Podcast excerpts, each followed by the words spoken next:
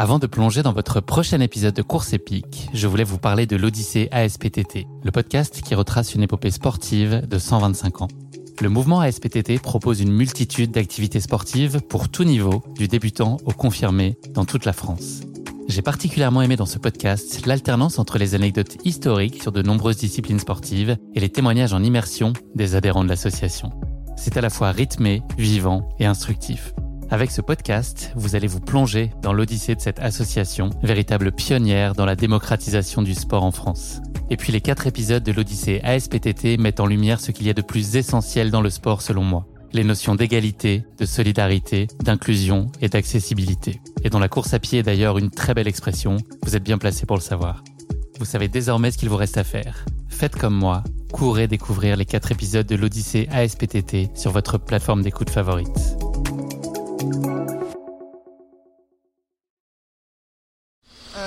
bah donc qu'est-ce qui se passe là? Qu'est-ce qui se passe là? Je vais chez Guillaume Laluche euh, de Course Épique pour enregistrer euh, un épisode sur le TSP Atacama que j'ai fait il y a quelques semaines. Et vu que moi je suis j'ai pas de temps à perdre, bah là je je vais pas dévoiler où habite Guillaume, mais disons que j'étais à Montmartre pas très loin. Et bon, si les gens de toute façon le verront sur ma sortie Strava là où il habite. Et euh, je viens de me faire 2 heures, 2 heures et demie de, de course. Euh, je viens de me faire, je sais pas, une grosse vingtaine de, fois mon petit escalier préféré à Montmartre. C'est drôle parce qu'on m'a parlé du Chili d'ailleurs euh, juste là-bas, donc j'ai déjà eu, j'ai déjà fait en fait un teaser de ce que je vais re-raconter. Et bah, en fait j'ai très hâte parce que ça fait un moment que j'ai pas, j'ai pas eu, pu poser vraiment euh, qu'est-ce que c'était que cette aventure, qu'est-ce que c'était que ce, ce délire, ce truc euh, pirate, ce truc où je sais pas qu'est-ce que je suis allé foutre. Et euh, je sais qu'avec Guillaume, je vais pouvoir en parler. euh, bah, je vais pouvoir en parler, euh, rentrer un petit peu dans le détail. Il va peut-être réussir à me faire dire des choses d'une manière où j'ai pas réussi à le dire jusqu'à présent. Donc, euh, donc non, ça va être cool de pouvoir le raconter à quelqu'un d'autre bah, qui n'est pas un proche euh, auprès de qui je, je- cacherai peut-être des informations. Euh, Là, c'est là c'est Guillaume. Je sais que c'est enregistré, mais euh, je l'oublie très rapidement généralement. Donc, euh, donc en vrai, ça va être. En vrai, pour moi, ça va être. bah, lui, je pense qu'il se dit que ça va durer une heure. Moi, je sais que ça peut durer trois heures. Donc, euh, j'ai prévenu, euh, j'ai prévenu à la maison que que on risquait d'être là un petit peu plus tard. Mais euh, bon, bah, voilà. On arrive en bas de chez Guillaume. euh, on va faire le code euh, assez discrètement. 14-18, bien évidemment. Sur le pôle. Alors, ça c'est le difficile moment où on recherche les prénoms. Hop, ça c'est bon.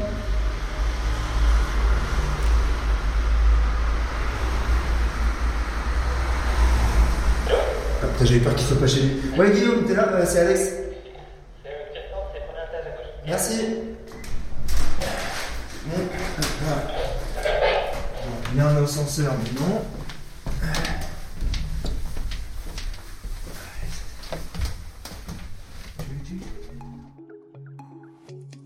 Bonjour à tous, je suis Guillaume Lalu et je suis ravi de vous retrouver dans ce nouvel épisode de Course épique. Course épique, c'est le podcast Running et Trail qui vous fait vivre dans chaque épisode une histoire de course hors du commun.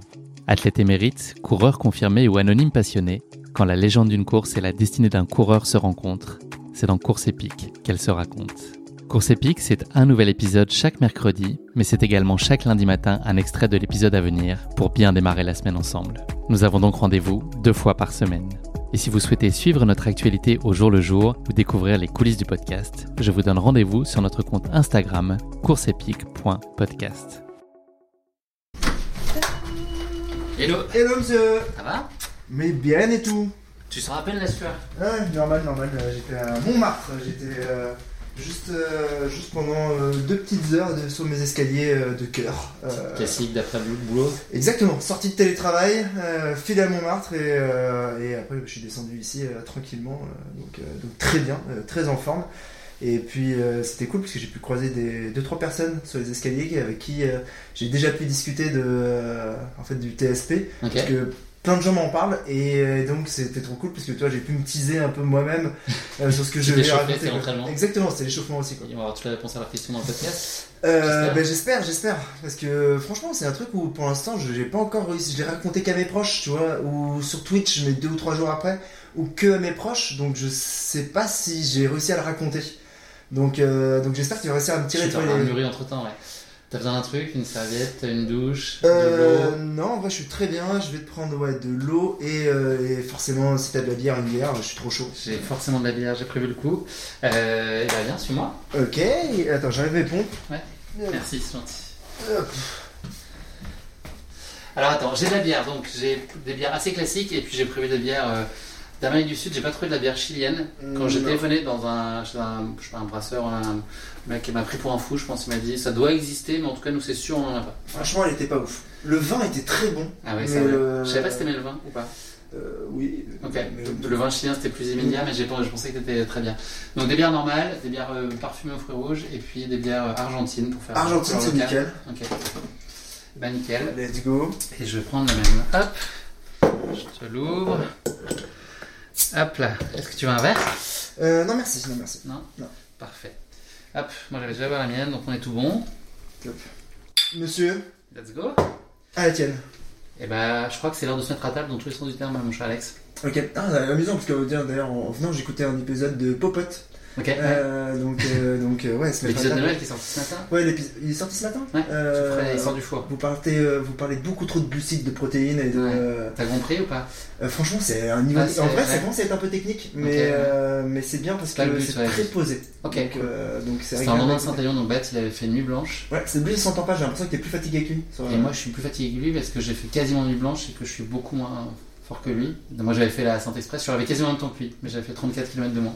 Et je m'attendais pas, en plus, à la fin de l'épisode, à une petite cerise sur le gâteau, c'est-à-dire bah, qui raconte son UTMB. Ça, c'était Ouais, cool. c'est c'est cool. Ouais, c'est C'est cool ouais. Donc, euh, ouais, ouais, bah, très bien. Euh, Popote, moi, ça m'a bien, ça m'a bien mis en bouche pour, euh, pour aller à la table. Tu veux qu'on aille où? Bah, là-bas, dans, dans, le dans le salon, regarde, hop. Let's go, nickel. Alors, euh, installe-toi ici, tu seras mieux, la chaise est plus. Ouais. Vu J'ai cheminée et j'ai allumé le sapin quand même, parce que c'est pas tous les jours du monde, je fais encore moins à Noël. Ouais, par contre, tu l'as acheté début décembre, tout ça Ouais, j'ai acheté exprès parce qu'à cause de la Saint-Élion, euh, comme j'étais pas là ce week-end-là, Ouais, le week-end d'avant, résultat, euh, Ouais, il tient un peu la gueule, le normal. euh, ouais, le 27 décembre, il, fait, il ressemble plus à grand chose. Bienvenue dans ce nouvel épisode euh, exceptionnel de Course Épique. J'ai le plaisir, euh, comme vous l'avez probablement déjà entendu, d'être en compagnie euh, ce soir d'Alexandre Bouchex, alias Casquette Verte. Salut Alex. Hello, hello, hello Guillaume. Euh, je suis ben, rare dans ton podcast. euh, C'est vrai que ça faisait vraiment. moins de trois semaines qu'on n'avait Ouais, pas échangé, ouais, je pense. Exactement, exactement. T'as bien réveillonné, ça va euh, C'est quoi la chose dont t'as le plus abusé là, sur ce, tunnel de réveillon, puisqu'on est le 27 décembre aujourd'hui? Euh, ben, euh, niveau bouffe de tout, mais euh, en termes d'hydratation, je suis repassé au rhum. J'ai redécouvert le rhum cet hiver, qui m'avait rendu fou quelques quelques fois dans mes années étudiantes. Donc je me l'étais interdit. Et là, j'ai redécouvert le rhum. Donc j'ai passé un, réveillon agité, on va dire. euh, C'est mais- quoi le meilleur accord, mais rhum Euh, non, parce que là, le, rhum en venait en, digestif. ouais, en digestif. Le Euh, trou, euh, principalement Le trou martiniquais? Euh, ouais, Martiniquais ouais, euh, bah, bah, tu peux, t'en as un peu as partout, partout, à la ouais. Réunion. Ah, le trou réunionnais euh, aussi.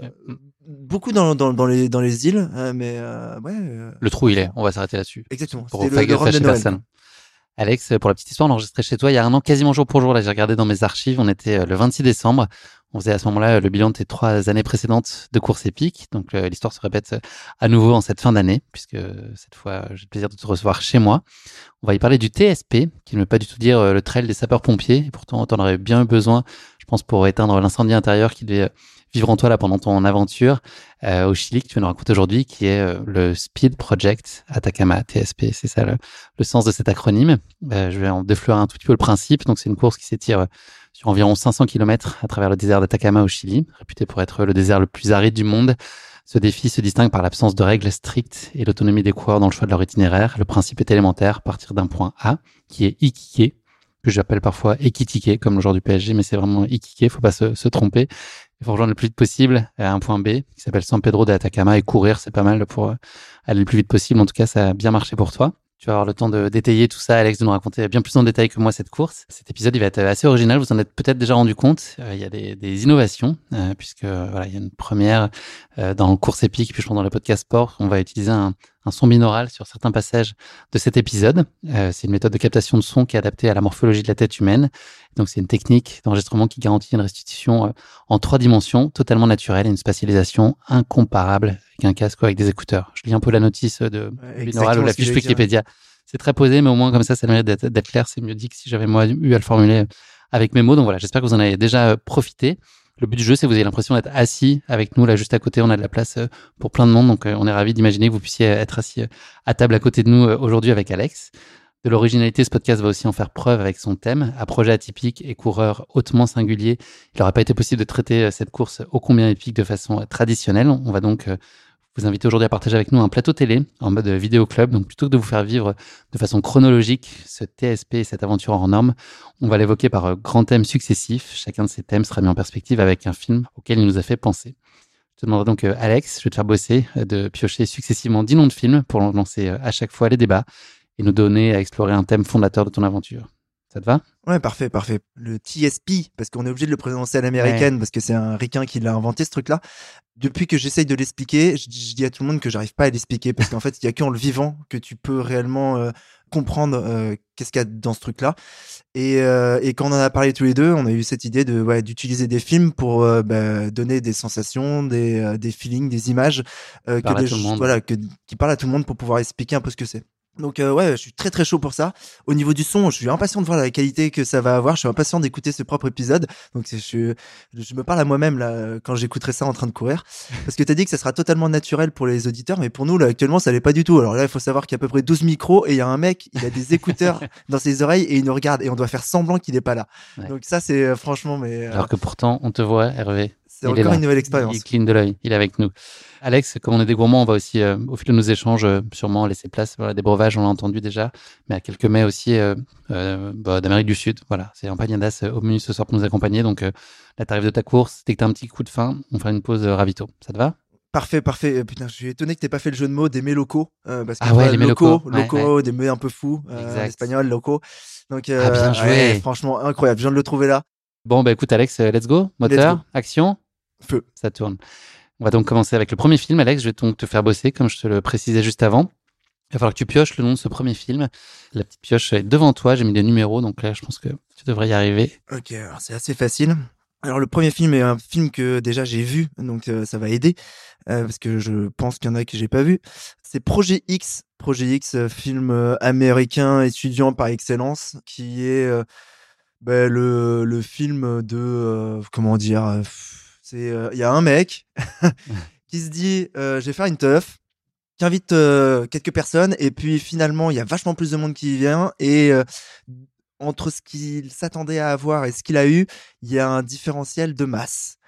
De 500 personnes en l'occurrence. De 500 personnes, tu, as le, tu as le décompte. Exactement. Donc Projet X, effectivement, c'est bah, la raison pour laquelle on a choisi ce thème, c'est ce côté un peu pirate, pas de règles, qui est vraiment purement l'esprit de ce TSP. On va avoir l'occasion justement d'expliquer un peu mieux le principe de la course euh, en rentrant par ce film-là. C'est un film de Nima Nourizadeh, qui est un réalisateur anglais et qui date de 2012, voilà, film américain. donc voilà, le principe, c'est euh, trois lycéens qui décident de sortir euh, de l'anonymat, de faire une, petite fête.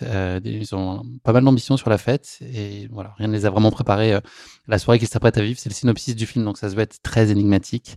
La rumeur se propage rapidement, tandis que les rêves des uns s'effondrent, les résultats scolaires des autres dégringolent et des légendes se forgent. Voilà, on aura l'occasion un peu détaillé. Je te propose qu'on regarde la bande-annonce de ce film. Ah, chaud. Tu crois qu'on peut dire que j'assure? Normal. Ça pourrait aussi marcher pour la soirée de fin de ah, TSP. Ça, ça, ressemblait, euh, ça ressemblait drôlement à ça quand même.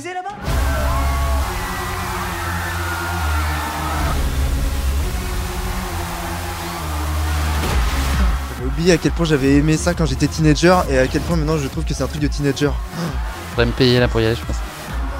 Il y a beaucoup plus de 50 personnes là. Bien sûr, les invités étaient pour deux. Ça vous dérange pas de décoller de la voiture? Mon père va piquer une crise s'il y a la moindre marque dessus. Voiture dans une piscine, normal. chaque image c'est du matin. Et là ça part un peu en couille. un mec avec un lance-flamme, y a pas de problème. la journée de demain pour tout remettre en ordre. Et ça, tu y as pensé? Et si mes parents voient ça Personne ne verra jamais ce film sauf nous, je te le promets. Vous savez, cette soirée entre gamins à Pasadena, vous avez vu les images? Si on devait faire un parallèle entre le film, là, entre Project X euh, et, notre sujet de TSP en une phrase, c'est quoi le lien? Euh, le lien, attends, je vais essayer juste de mettre des mots, mais, euh, mais pour moi, c'est euh, l'esprit pirate, l'esprit d'un total univers inattendu. Il va se passer plein de choses inattendues et on le sait au moment où on le déclenche et au moment où on rentre et on accepte la règle du jeu. Et on a beau l'avoir accepté cette règle du jeu, à chaque fois qu'il y a un truc inattendu qui se passe, on sait que c'est pas le dernier. Et genre, c'est, ça, ne ça, va jamais se terminer. Il va tout le temps se passer des trucs encore plus fous à chaque moment. Donc il y a ça. Il y a d'abord l'aspect pirate, l'aspect de moi, j'apprends trois ou quatre mois avant par un biais que je dirais pas trop, mais j'apprends que j'ai la possibilité de participer à un truc comme ça dans le désert d'Atacama qui fait 500 bornes. J'ai pas plus d'infos que ça. Et euh, on me propose de, de rencontrer ce, ce mec, ce, cet américain euh, Nils, euh, de faire un, un, Google Meet avec lui euh, pour euh, qu'il m'explique qui il est, pourquoi il fait ça, pourquoi son kiff c'est d'envoyer sept mecs dans le désert au Chili? Et donc je me je me renseigne pas sur lui. Lui, a priori, c'était un peu plus renseigné sur moi parce que j'étais Monsieur 10 000 bornes pour lui, et donc a priori il avait déjà cerné un peu le truc. Non, et en fait, euh, bah voilà, euh, il m'explique que euh, c'était un mec qui, bossait dans une agence de, de, pub, une agence market aux US, que il a fait un gros craquage à un moment, mais qu'il a réussi à revendre sa boîte. Que maintenant il a pas mal d'argent et qu'il s'éclate parce que là où il avait énormément d'excès et de vices liés à l'univers de la publicité, euh, je sais pas de quoi tu parles. personne ne voit de quoi on parle. Euh, bah, il a réussi à, en fait, voilà, il, il s'est servi du running pour euh, pour disparaître de ça et pour. Lui-même euh, courait. Bah, il courait à partir du moment où il a basculé, quoi. Il a basculé de un, un, excès absolu vers un autre excès qui était le running. Donc moi, ça, il y avait une totale résonance en moi là-dessus et je comprenais totalement euh, voilà euh, l'histoire qu'il me racontait et euh, par contre lui il est allé au, pas au bout mais il est allé vachement plus loin dans, dans l'excès au point de il y a dix ans il a commencé à organiser le premier Los Angeles Las Vegas le premier TSP pour le prononcer à la française. même système, mais dans le désert du Nevada, avec X coureurs solo qui étaient grosso modo lui et ses potes, en se disant bon ben ouais, c'est peut-être c'est peut-être possible d'aller d'une ville à une autre en courant. Et euh, donc ça fait dix ans qu'il l'organise. Il a développé deux formats, un format solo et un format euh, euh, par équipe qui part un peu plus tard en relais. Et il s'est trouvé qu'il y y a deux ans, il y a un des participants qui est un Chilien qui s'appelle Max, qui lui a dit euh, faudrait absolument exporter ça ailleurs, euh, on devrait exporter ça au Chili, dans le désert d'Atacama, parce que voilà, on le connaît par cœur maintenant, le désert du Nevada, ça sert à rien, c'est trop simple.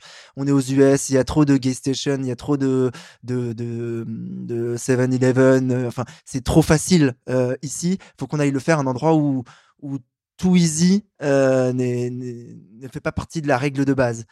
Et donc il a proposé de, de partir de, de là où habitent ses parents, c'est-à-dire à Iquique et ils ont essayé de se dire bon ben, jusqu'où on peut aller quoi. Qu'est-ce qui serait inimaginable de faire?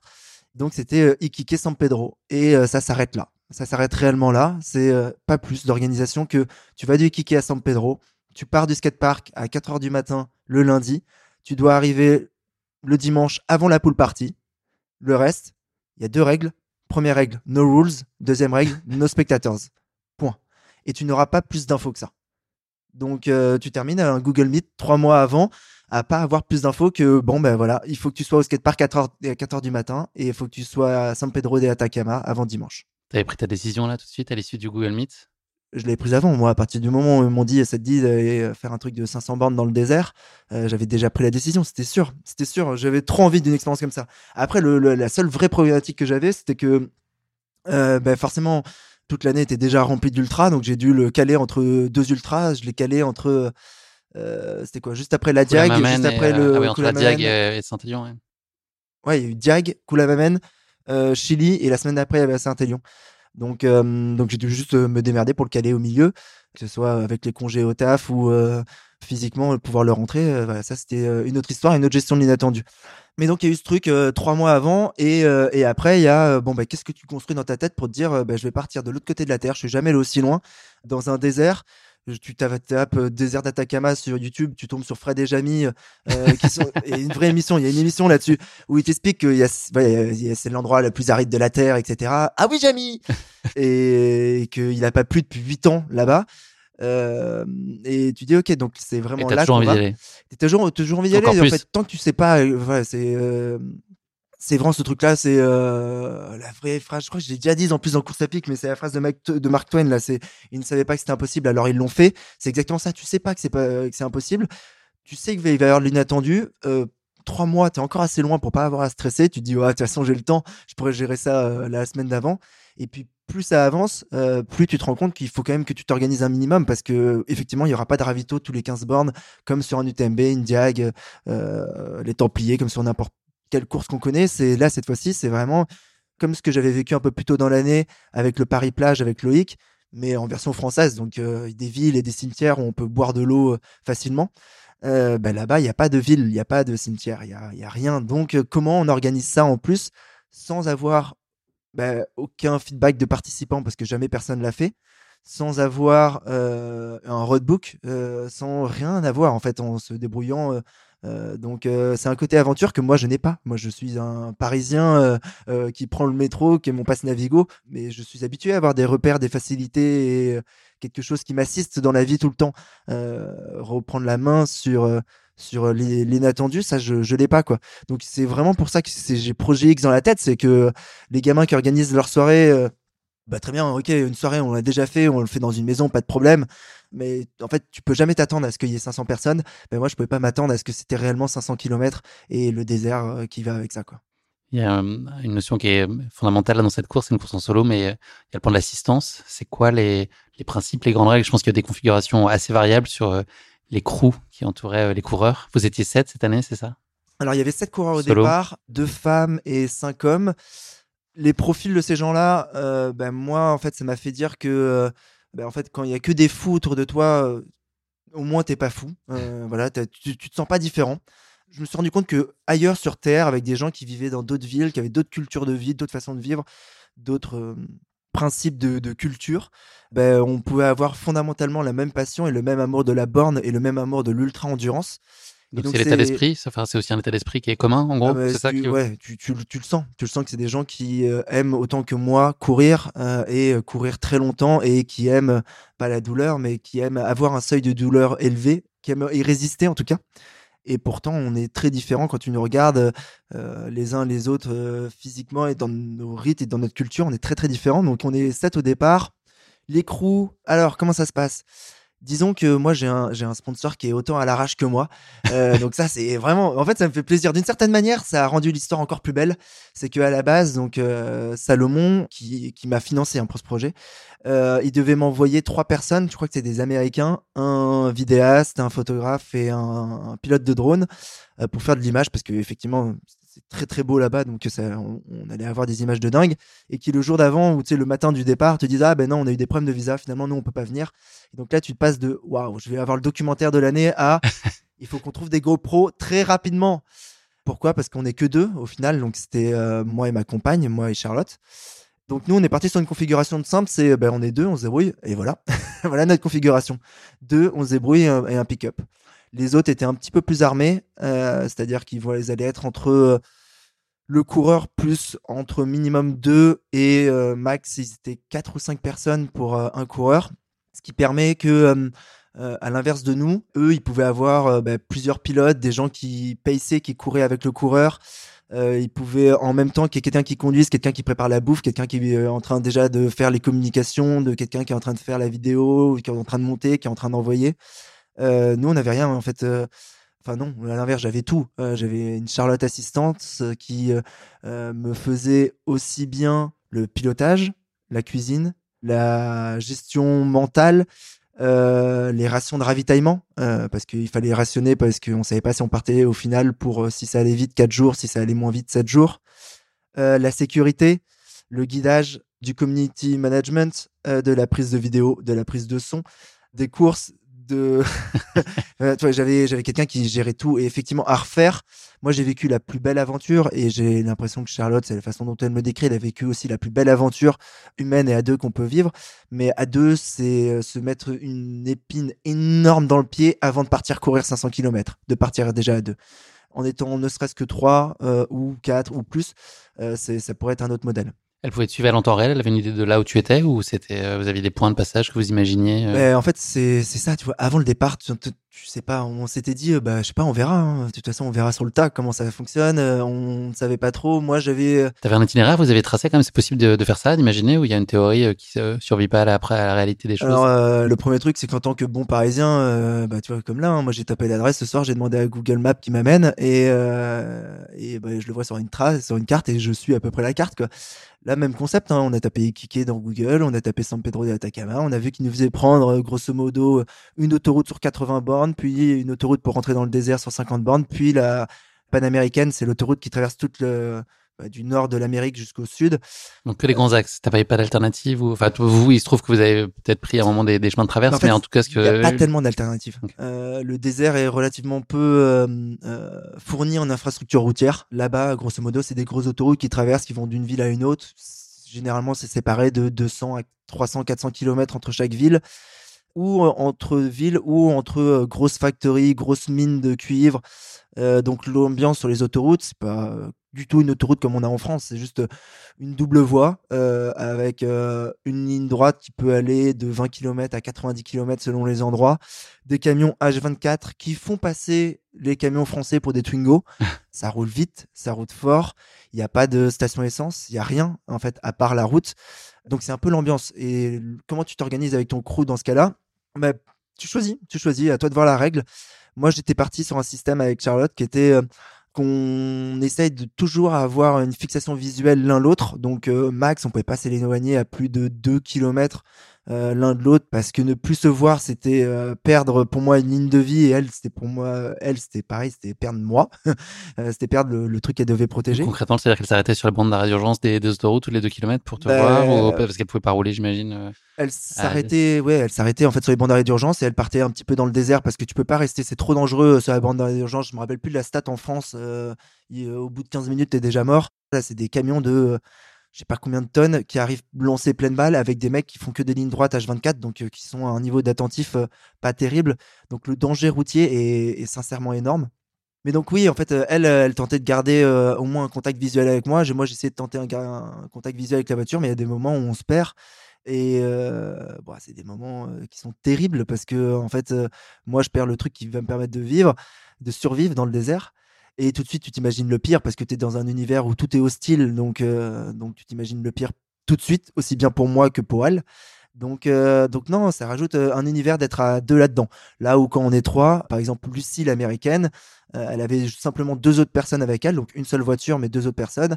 Et très souvent, en fait, elle avait une des deux personnes qui était au volant, pendant que l'autre soit paissait en courant, soit ils avaient, je crois, ils avaient acheté un vélo à Iquique, donc ils se trimballaient en vélo à côté d'elle. Donc ouais, non, non, la gestion de ça est, est compliquée. Nous, ce qu'on avait fait, c'était, euh, bah, comme quand tu prévois une soirée, tu essayes quand même de prévoir un petit peu les trucs en avance. Euh, avec mon pote Loïc, euh, avec qui je fais tous mes, mes ultras, euh, je lui avais demandé de m'aider à tracer un peu une trace sur Strava pour voir par où on pourrait couper. Et euh, bon, lui, il a cru que c'était euh, le Périgord ou que c'était euh, c'était facile, quoi. Donc, euh, il m'avait tracé des coupes où, ouais, non, mais là, tu peux peut-être faire une petite coupe de 60 km, tu devrais gagner 20 km. Par contre, oui, je suis pas sûr que Charlotte puisse te suivre, donc il va falloir que tu tiennes pendant 7-8 heures sans la voir. Et la ça, ça première fois. ressemble à une bonne idée, ça. Non, mais la première fois où il me dit ça, je me dis ouais, bon, voilà, j'ai pas peur. En France, j'aurais pas peur. Euh, Là-bas, euh, en fait, euh, non, euh, j'ai passé des 1h30, 2 heures tout seul. Au bout de 2 heures, je croyais que j'allais crever. Là-bas, c'est inapplicable. Donc, euh, très rapidement, on est repassé sur un mode où, euh, bah, au final, on va suivre réellement les autoroutes parce que c'est la seule ligne de vie dans le désert. Et moi, je vais cutter de temps en temps, mais je vais essayer de cutter sur des trucs où euh, je sais que euh, je suis à moins d'une demi-heure max euh, de l'autoroute s'il y a besoin de revenir, euh, de revenir sur un truc euh, où il va y avoir des humains du passage et euh, potentiellement quelque chose qui peut nous sauver s'il y a une merde. Toi, t'as une balise, t'as un téléphone, tu peux appeler Charlotte s'il y a quoi que ce soit? Bah, tu tu peux, ouais, ouais, j'ai un téléphone, mais il n'y a pas de réseau. hein, donc, Hmm. Décoratif. donc ça sert à rien. Non, par contre, j'ai euh, ouais, j'ai demandé avant, pareil, ça on a anticipé deux ou trois jours avant, on est allé demander à un pote qui bosse dans une grosse société, je ne dirais pas, et qui a volé des Toki de sa boîte euh, pour me les prêter pour le, euh, pour le voyage, des Toki un peu puissants. Quand on a eu vraiment des galères, on se voyait plus. Ou euh, moi qui disais non, tiens, on prolonge le prochain ravitaillement, on le met dans deux ou trois kilomètres plus loin, ça me permettait de faire des appels à, Charlotte et le plus souvent, ça captait. Donc quand ça captait pas, là, il y a eu des moments de détresse. L'organisation, la logistique, pour nous donner une vue un peu de ta préparation matérielle sur la nutrition, l'hydratation, les transports, etc., les déplacements, enfin voilà, tout ça. Tu donc ce que tu disais prévu pour 7 jours, en gros, le, scénario le pire. Vous avez la possibilité d'aller euh, choper des trucs sur la route ou c'était vraiment fallait partir avec tout intégralement? On y reviendra un peu plus tard dans les thèmes, plus tard de l'émission, mais il y a aussi une amplitude euh, thermique importante, donc j'imagine aussi beaucoup de matos à prévoir pour le chaud-froid. Alors la logistique, c'est laquelle? Là déjà, la logistique, c'est de trouver une bagnole qui est capable de faire ça et de trouver une bagnole à Iquique. Euh, à Iquique, en fait, euh, vu qu'on va, il n'y a pas d'hôtel, on va pas et on peut pas dormir dehors. Euh, enfin, en tout cas, nous, on n'aurait pas pu. il faut une bagnole qui soit quand même assez grosse et dans laquelle on va pouvoir dormir. Malheureusement, impossible de louer une caravane, un van ou quoi. Il n'y a que des pick-up là-bas avec euh, le grand espace à l'arrière qui, sincèrement, en fait, ne sert à rien quand tu peux pas être dehors. Donc, on euh, trouvait un gros pick-up. Ça, vous l'aviez pas Vous avez géré sur place en arrivant? Euh, ouais, on l'avait loué en avance. Et alors là, avec mon espagnol, c'était grandiose. avec mon espagnol, avec le mec qui essayait de m'expliquer euh, le constat de la bagnole, qui avait à peu près 800 000 POC euh, dessus, et qui a mis à peu près, je pense, une demi-heure à me faire comprendre euh, le, le, système d'antivol. Tu sais, il y a des, des antivols que tu mets sur les volants, etc. Ça te rassure vachement quand, euh, quand le mec il t'explique vraiment le truc le plus important dans la bagnole, c'est ça. Tu te dis, Ok, bon, donc là, on, est, on rentre dans une ambiance déjà. Voilà. Euh, si le truc le plus important de la bagnole, c'est l'antivol, c'est que tu sais que, bon. C'est pas très esprit trail, on ça. Voilà, c'est ouais, pas très esprit trail. Puis euh, bah, après, il faut effectivement en fait tout prévoir pour 7 jours parce que euh, on va croiser une ville selon par où on passe. La première ville, elle est au bout de 380 km. Donc même si tu avances vite, elle n'est pas avant le jour 3. Si tu avances très vite, ça allait au jour 3. Moi, elle était au jour 3, 4. Euh, ouais, juste avant le. Non, au jour 4, elle était. Donc, euh, il faut que tu prévois tout euh, en quantité. Donc, de l'eau, des jerrycans d'essence supplémentaires, de la bouffe en quantité. Pour la bouffe, ben, t'as pas de pas de cuisine, hein, tu es dans un pick-up, donc donc faut aussi trouver, vu que tu peux pas voyager avec, faut trouver du gaz pour pouvoir avoir une petite gazinière, un petit truc de un petit réchaud. Et moi j'étais parti sur un mode de bouffe ça, je l'avais bien anticipé. Enfin, non, Charlotte l'avait anticipé pour moi. C'était de prendre euh, de la bouffe lyophilisée parce que c'est très, très facile à faire. Et euh, j'ai chopé une marque qui s'appelle MX3. Je la cite parce qu'au final, je les remercie parce que c'est canon ce qu'ils font. Euh, moi, j'avais jamais goûté de lyophilisé avant. C'est pas si mal, hein. Et c'est incroyable. Ouais.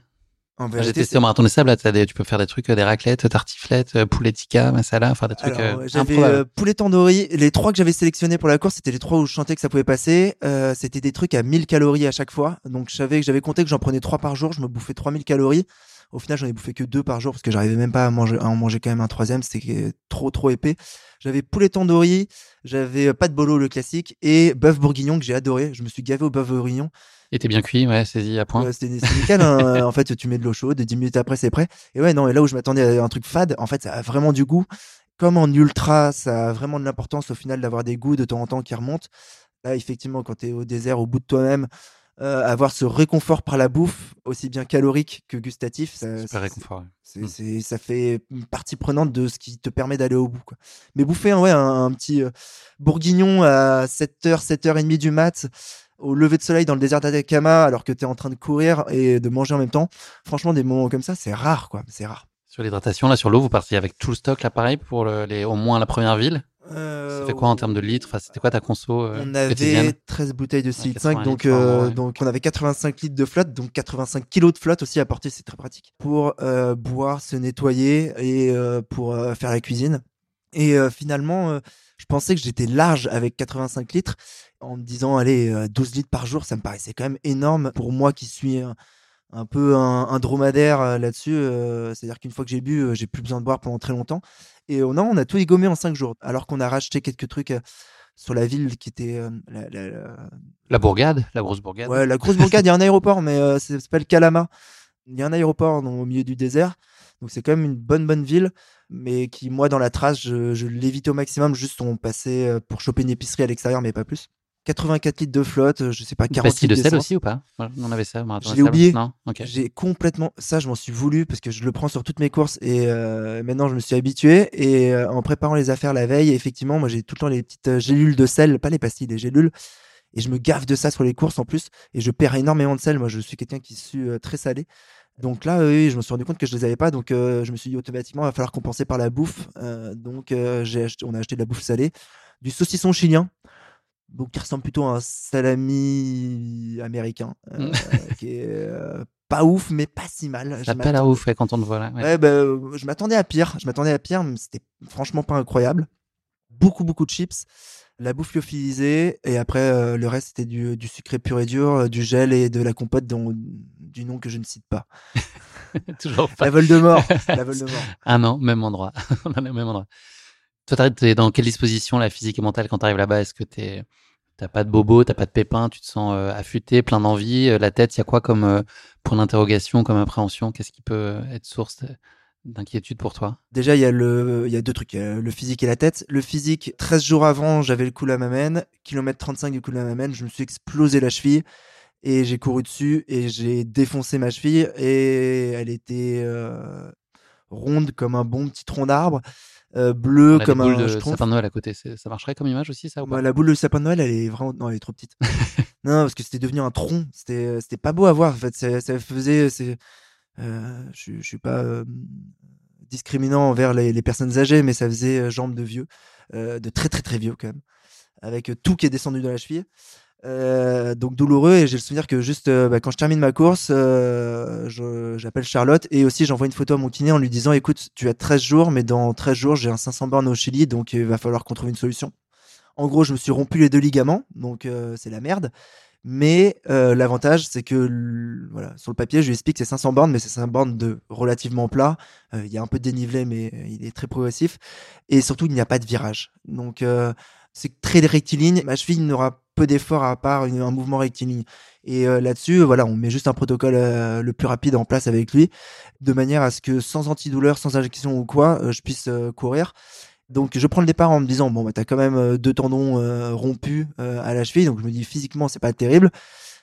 Pour le reste, étonnamment, je me dis physiquement ça va le faire, j'ai pas peur, j'ai déjà fait 250 bornes, c'était atroce, j'étais pas bien, je dois bien pouvoir faire le double, exactement la même chose que quand j'ai commencé à courir, euh, j'avais fait mon premier semi-marathon. Et deux mois après j'avais le marathon, je me dis oh, si t'avais fait 21, tu dois bien pouvoir faire 42. Même délire, après tu le regrettes quand tu fais ton 42 hein, forcément. Même délire, je me dis euh, tu dois pouvoir le faire. Pas de problème. Par contre, j'ai une anxiété totale qui monte le jour d'avant et le, les quelques heures avant le départ parce que je me rends compte que là ça arrive et que là putain je crois que j'ai l'impression que je suis pas prêt. En fait euh, quand je rencontre les autres quand je vois le niveau d'expérience qu'ils ont le niveau ils ont l'air quand même vachement détendus mais très très rigoureux sur ce qu'ils font sur les questions qu'ils posent moi, je sais pas encore euh, ouais 10 euh, heures avant le départ, j'avais pas de data sur mon téléphone, donc j'avais pas de capacité d'appeler que de service d'urgence ou quoi, alors que les mecs, ils ont été déjà plutôt peaufinés. ok, on va plutôt prendre quelle caméra pour pouvoir filmer à tel endroit. Donc euh, voilà, ce différentiel me fout un coup de pression terrible au point où j'ai le souvenir, mais je dors, je crois que je dors trois heures avant, avant le départ, de stress et de préparation d'affaires et de euh, on n'est pas prêt. Et c'est atroce pour moi tout le départ parce que euh, je sais qu'on va sortir d'une ville, donc il va la circulation. je vais avoir peur parce que Charlotte, elle va être toute seule, que cette ville, elle est pas très bien fréquentée la nuit, donc je vais la laisser toute seule dès le départ qu'est-ce qui va se passer à ce moment-là? Et en fait, ce qu'on se dit, c'est on a envie d'être euh, déjà loin, d'avoir moins de circulation, d'être à 60-70 km de là euh, quand on va quitter la côte et qu'on va rentrer un petit peu plus dans le désert.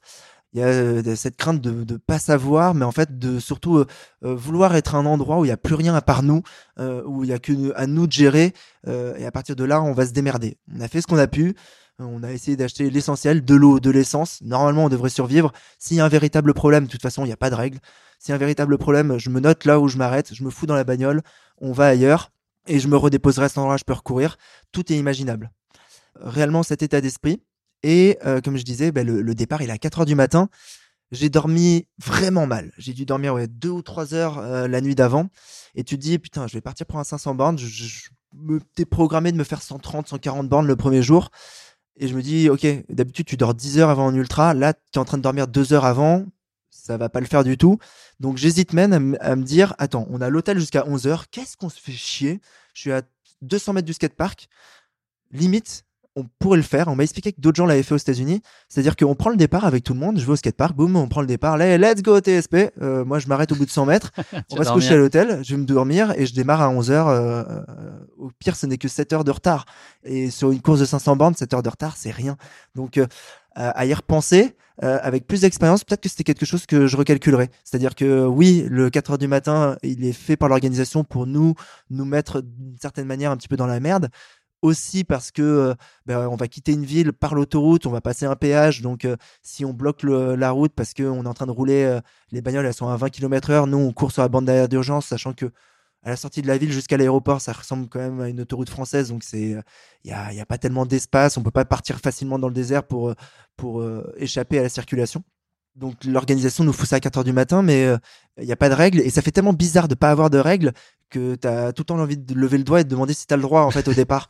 Et il te faut un certain nombre d'heures à comprendre que non, tu fais ce que tu veux en fait. Alex, est-ce qu'on a bien planté le décor avec ce projet X là Ouais, ouais, très bien. très a... Ouais, on a tout dit. Bah, ça va pas se passer comme ça quand même parce que tu me connais. tu vas avoir une question qui pique par film, c'est obligé. Ok. Ah ouais, ça aurait été trop beau que tu, tu y échappes. Euh, donc, Projet X, question faire lien. une question un peu euh, Ouais. Alors, le film, il a été inspiré d'une fête organisée par une personne qui s'appelle Corey Worthington à Delaney en Australie. Donc, cette personne a réellement existé et a inspiré le film. Euh, L'adolescent de l'époque a publié euh, l'adresse de sa soirée sur MySpace. Là, on se prend un petit coup de, un petit coup de pelle. Je pense que c'est comme ça qu'on dit là, c'est dans l'air du temps. Ouais. Euh, et donc, il a fait venir 500 personnes, une fête qui a évidemment euh, dégénéré dans les grandes largeurs. Les voisins ont appelé la police, qu'on débarqué en trombe. Bon, ça ressemble globalement à ce qu'on a vu dans la bande-annonce. Euh, Il y a une foule qui a commencé à la repousser, nana. Ils se sont fait venir l'hélicoptère. Enfin bon, c'est parti euh, complètement en sucette. Est-ce que tu peux me dire combien, euh, combien a été estimé le montant des dégâts matériels consécutifs euh, à cette petite sauterie chez maman et beau-papa pendant leur absence? C'est quand même pas mal, mais c'est pas Ouais, des millions pas- non plus. C'est Dollar cana- euh, en dollars. en euh, dollars australiens. ouais. Dollars australiens, peux bien évidemment. Euh, un, un million deux? Non, beaucoup moins. Beaucoup moins? Mais ouais, beaucoup moins. 20 000. 20 000 C'est ouais, 20 000 dollars. Euh, Petit joueur. C'est décevant quand même. hein. Mais la- Et- la maison était en polystyrène en fait. Ouais, probablement, ouais. Et, et lui, il a pas tellement été apprécié parce qu'après, il s'est pas vraiment excusé dans les interviews un peu post, post-fiesta. Là, il a expliqué qu'il s'en foutait un peu et que voilà. Donc, l'opinion publique était pas très euh, en sa faveur. J'espère qu'il a, il a mis des droits et qu'il a pris des royalties euh, sur. euh, Bah, sur on lui film, souhaite, ouais, ouais, pour rembourser les 20 000. euh. J'ai trois fun facts quand même sur le truc. Ça a été le film le plus piraté en 2012. Environ 8 700 000 téléchargements. Donc, le tournage a nécessité 25 nuits de fiesta. Euh, Et donc, c'est produit, on l'a dit tout à l'heure, par euh, Todd Phillips, qui est le réalisateur de la saga Very Bad Trip, dont on va aussi euh, parler un peu plus tard. Alex, la proximité entre Projet X et ce que tu as vécu entre 1 à 10 C'est une question que je vais te poser à chaque fois. À quel point ça ressemblait à ce qu'on a vu dans Projet X et ce que tu as vu, ce que tu as vécu toi dans cette aventure? Euh, deux. Deux sur deux. Mais en fait, c'est que l'aspect pirate. Et qui, l'aspect pirate et l'aspect inattendu, mais vraiment l'aspect pirate. Deuxième thème, Alex, est-ce que tu peux piocher le numéro 2 Le petit Non, juste devant non, toi. bah non, ah non, bah faut qu'il- ah non, t'es à sec. non, je casse ta, je casse ta règle parce que j'ai Ah un non. truc dont j'ai pas parlé sur le pirate. Ah, vas-y, vas-y, vas-y. Forcément. Je crois que Euh, parce que jeu. sur l'orgueil et sur le pirate, il y y, a un truc qu'il faut forcément raconter. C'est que effectivement, c'est pirate au point que ce n'est pas déclaré aux autorités. C'est-à-dire que les autorités ne sont pas au courant de ce qu'on fait. Le jour d'avant, il y a quand même un briefing de course qui est quand même assez génial où euh, on va chez donc les parents de Max, euh, on est toutes les équipes. Et euh, euh, Niels euh, nous dit bah là on va s'asseoir, tu vois. Euh, tout le monde va s'asseoir. Il dit euh, no rules, mais là il va y en avoir une, c'est personne ne filme et personne n'enregistre tout ce que je vais dire. Donc euh, c'est là où il donne en fait des indications sur ce qui va se passer. Et dans les indications, il y a la gestion des autorités. Et là, il dit bon bah c'est pas if, c'est when. Euh, c'est pas c'est pas si ouais. ça va arriver, mais c'est quand ça va arriver qu'ils vont venir vous voir.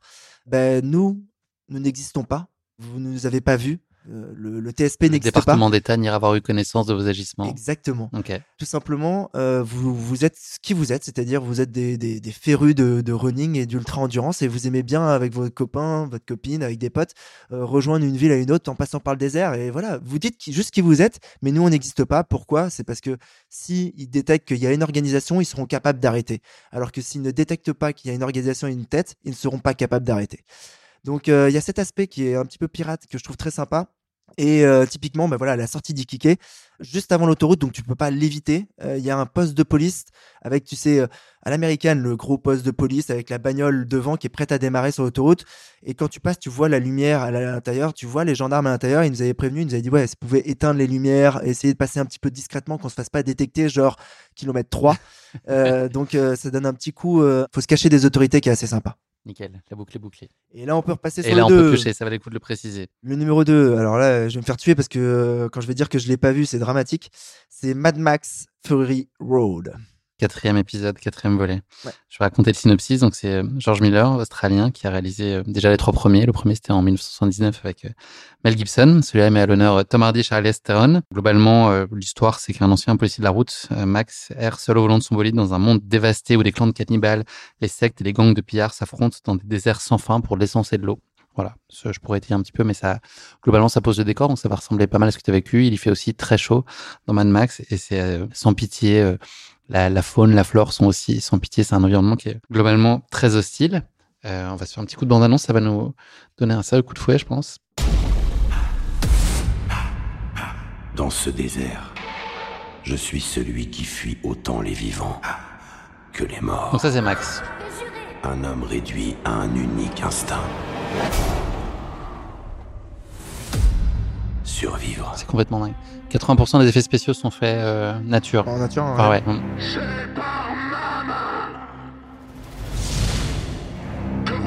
Là, ça ressemble. Ouais.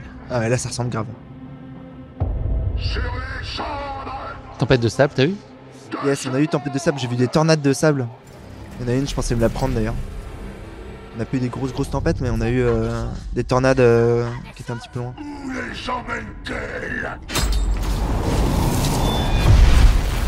Ah, tu vois, on a eu pareil là avec le démon et euh, les boules de feu de 30 mètres de haut. Ça, ça, on a eu ça.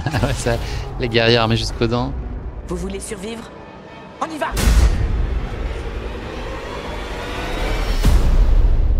Spectaculaire, non? Euh, ouais, mais euh, bah, franchement, en fait, pour moi, c'est euh, amical. Non, non, mais c'est un univers que maintenant que je reconnais et que je, je connais. Et donc, c'est. Limite, je m'y sens à l'aise. Je me, je sentirais à l'aise de voir ça. C'est quoi les, recours et les précautions particulières à prendre sur la chaleur? Ça, bah, Déjà pour donner un ordre d'idée, ça peut au pic, ça peut représenter quoi comme température et quels étaient toi les, les grands principes pour que ça se passe euh, le mieux possible ou le Alors, moins mal possible Il n'y avait pas de matériel obligatoire, donc il y avait pas de th- j'ai pas pris de thermomètre, mais il faisait chaud. Euh, en, en gros, grosso modo, ce qu'il faut se dire, c'est que ça monte autour de 40, ça reste à 40. Euh, ça va pas tellement monter plus chaud. Tu vas avoir une impression de chaleur euh, parce qu'il n'y a pas d'ombre et parce qu'il n'y a pas de répit et que euh, ça ne bouge pas et que tu as toute la, la réflexion du désert qui te tombe dessus. La réalité, en fait, c'est que ça te brûle et que euh, le- la précaution, c'est euh, le moindre bout de peau qui dépasse, euh, soit tu l'ultra protèges, soit il ne doit pas dépasser. Euh, moi, les deux premiers jours, je suis resté en short. Bah, en fait, ça m'a brûlé la peau des jambes. Euh, J'avais des manches longues sur les, sur les bras et donc ça allait, mais mes mains commençaient à brûler. Et ça me brûlait tellement qu'à partir du jour 3, j'ai décidé de passer mes journées le maximum possible en gardant un pantalon alors qu'il fait 40 degrés. T'as pas envie de porter un pantalon. Euh, mais donc en gardant un pantalon, en ayant des manches longues et en tentant de cacher mes mains parce que mes mains brûlaient par le soleil, quoi. Donc, euh, et la recommandation, c'est d'avoir une super assistance qui euh, gère aussi ça, comme euh, ta maman te dit de prendre ton écharpe avant de sortir l'hiver parce qu'il fait un peu froid. Euh, là, c'est une assistance qui pense à bien toutes les demi-heures, trois quarts d'heure, une heure, te remettre une couche de de pas de biafine directement, mais de, de crème solaire indice euh, 50. Donc euh, on avait prévu trois tubes, euh, je crois deux ou trois tubes de 50.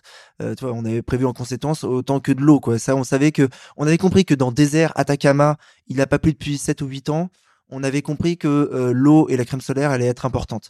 On avait compris que tu vois, c'était il y avait un fondamental qui était Mais toi, dans ta course, tu peux l'oublier en tout cas. Quand tu es dans l'effort et tout ça, tu, Exactement. si t'as pas quelqu'un d'extérieur qui est là pour faire le timekeeper, tu peux, ça peut te sortir Euh, de la tête. Quoi. Surtout moi qui suis idiot là-dessus ou euh, ok tant que je brûle pas c'est bon. euh, bah, je peux me laisser avoir complètement et sur les deux premiers jours j'abuse parce que je reste en short parce que je fais pas attention parce que je me protège pas le visage plus que ça à part avec des lunettes de soleil. Mais à partir de, je crois que la fin du jour 1, je commençais déjà à utiliser des, des tours de cou, à les mettre un peu sur les côtés de ma, ma tête pour que, euh, voilà, que ça, que ça me cache du soleil. À, la- à partir du jour 3, on avait acheté des torchons qui étaient censés être pour me laver ou pour se laver un petit peu les mains pour, euh, pour faire les poussières dans la voiture. Et, euh, et ces torchons, un petit coup de polish. Et ces torchons se sont transformés en, ouais, en, en protection solaire de manière à ce que j'ai le moins de centimètres de mon visage ou de ma nuque ou de mes oreilles euh, qui dépassent parce que ça brûle. C'est tout simplement ça brûle. J'ai vu une photo, tu ressembles un peu à Mad Max là en termes de. Ça faisait très Mad Max. Ouais. On m'a dit pas mal Cléopâtre. On m'a dit nouveau style. Et effectivement, en fait, je trouve que ça représente plus euh, ce que moi j'ai vécu parce que dans la réalité, il y a pas mal de gens qui ont dit ouais non mais c'est enfin qui m'ont dit c'est pour la photo ou c'était pour te faire marrer. Non non, je ressemblais vraiment à un pharaon comme ça tout le long. Et j'étais obligé de euh, quand les camions me passaient parce que je courais quand même pas mal de temps au bord de la route sur la bande d'arrêt d'urgence. quand les camions me passaient à côté, j'étais obligé de me mettre les mains sur la tête, euh, de tenir très fort les, euh, bah, le, le, le fichu, on nous dirons le fichu, vu que j'ai 75 ans, euh, le fichu qui était accroché aussi à l'intérieur de mon t-shirt et sous mon sac, parce que sinon il s'envolait. C'en est un point où tu termines à te serrer comme ça, comme un fou, euh, parce que des camions passent pour te protéger du fait d'être brûlé du soleil. Et t'as El Gringos à l'intérieur du camion qui comprend pas trop ce qui se passe, mais qui te fait quand même un Allez mec, euh, mais qu'est-ce que tu es en train de faire comme ça? Tu, Pourquoi tu es fou? Tu es déjà fou d'être là. euh, donc pourquoi tu es fou à ce point-là? Donc ouais, le, désert, cette chaleur terrible, ce manque en fait total d'humidité, on est à un niveau de sec où euh, à la fin du jour 1, c'est comme un lendemain de soirée avec deux paquets de clopes que t'as bien tabassé et t'as passé beaucoup de temps dans le fumoir qui était à l'extérieur du bar en t-shirt parce que t'étais ivre et donc t'as la gorge qui est flinguée jusqu'au bout. Et t'as euh, soufflé parce que t'as aidé une pote à gonfler des ballons en début de soirée. Donc t'as euh, vidé tes deux ganglions euh, entiers Euh, donc voilà, voilà l'état de la gorge à peu près en termes de, de souffrance de sécheresse. Mais en fait toutes les voies orales le nez la bouche et toutes les différentes muqueuses que tu peux avoir euh, ça sèche terriblement là-bas au même titre que je devais mettre de la crème solaire, je devais mettre euh, du baume euh, sur les lèvres parce que sinon tes lèvres se transforment en pour- la râpe à fromage. C'est la meilleure image que, que j'ai. Donc pour éviter que ça se transforme en ça toutes les demi-heures, tu, tu, tu passes ton temps, donc tu passes ta vie avec au final euh, du Carmex qui moi avait un goût pastèque. Donc j'ai traversé le, ça m'a fait rire de me dire je traverse le désert d'Atacama avec le goût de pastèque dans la bouche, sur la bouche. Tout est hostile, tout est fait pour que tu ne sois pas là. Et tu le vois parce que toi tu parlais que a priori dans Mad Max il y a une vie animale. Euh, Là-bas il n'y a pas de vie animale, il n'y a pas de faune, il n'y a pas de flore. J'ai croisé mon premier arbre au bout de 140 km, je m'en rappelle, et je l'ai filmé, je sais ce moment-là, parce que euh, bah, c'était le l'ombre dans le désert, et tu vois bien que c'était la seule ombre dans le désert à très très loin, parce que c'était pendant une coupe, et tu voyais qu'il y avait quand même 4-5 bancs qui étaient installés, donc les mecs avaient pigé que c'était THE endroit où il fallait se mettre. The tree to be, exactement. et le l'arbre, il a beau Bah, être mort depuis tree, euh, ça n'a 20 rien à piges voir, ouais. partir un jour. Euh, non, ouais, et l'arbre, il a beau être mort depuis, euh, depuis 20 piges, euh, il est, en fait, il est fossilisé tellement il fait sec. Et oui, il n'y a pas d'animaux, donc ça, c'est une question Pas de petits scorpions, rien, pas de serpent. Il n'y a pas de pas de- parce qu'en fait, il n'y a tellement pas d'eau, c'est tellement hostile que même eux ne survivent pas. Donc, euh, le gros avantage, c'est ça, c'est que euh, tu apprends que euh, n'y a pas de danger animal. Le plus gros un danger animal, Ouais, c'est ça, exactement ça. ouais. C'est les chiens errants. Où en fait, le principe au Chili, le chien euh, attaché, non, ça, n'existe pas. Donc, le chien est errant par définition, parce que voilà, les chiens sont errants. Et euh, on croise très rarement des habitations. Euh, je crois qu'on a croisé le jour 2, on a croisé un endroit où il y avait deux trois maisons un peu inhabitées, je sais pas. Enfin, tu pourrais les mettre dans n'importe quel film d'horreur, ça passerait avec un bruit de porte, un truc comme ça, un, un mec avec un œil un peu bizarre, ça passerait à merveille. Mais effectivement, il y a beaucoup de chiens dans ces trucs-là. Et euh, moi, coup de bol, euh, ces endroits-là, je suis passé loin dans le désert sans le savoir. Je me suis évité le problème des chiens. Mais euh, Rob, l'américain de Washington, qui a d'ailleurs, lui, terminé en 4 jours le TSP, lui, il a vécu un truc où moi, ça me serait arrivé, j'aurais fait une crise cardiaque. il s'est fait attaquer par sept chiens la nuit et il l'attaquait réellement. Et donc, coup de bol, il avait un bâton avec lui. Donc, il se défendait avec le bâton en mettant des grands mouvements vers les chiens. Et les chiens se mettaient à plusieurs, donc ils essayaient d'attaquer par plusieurs sens.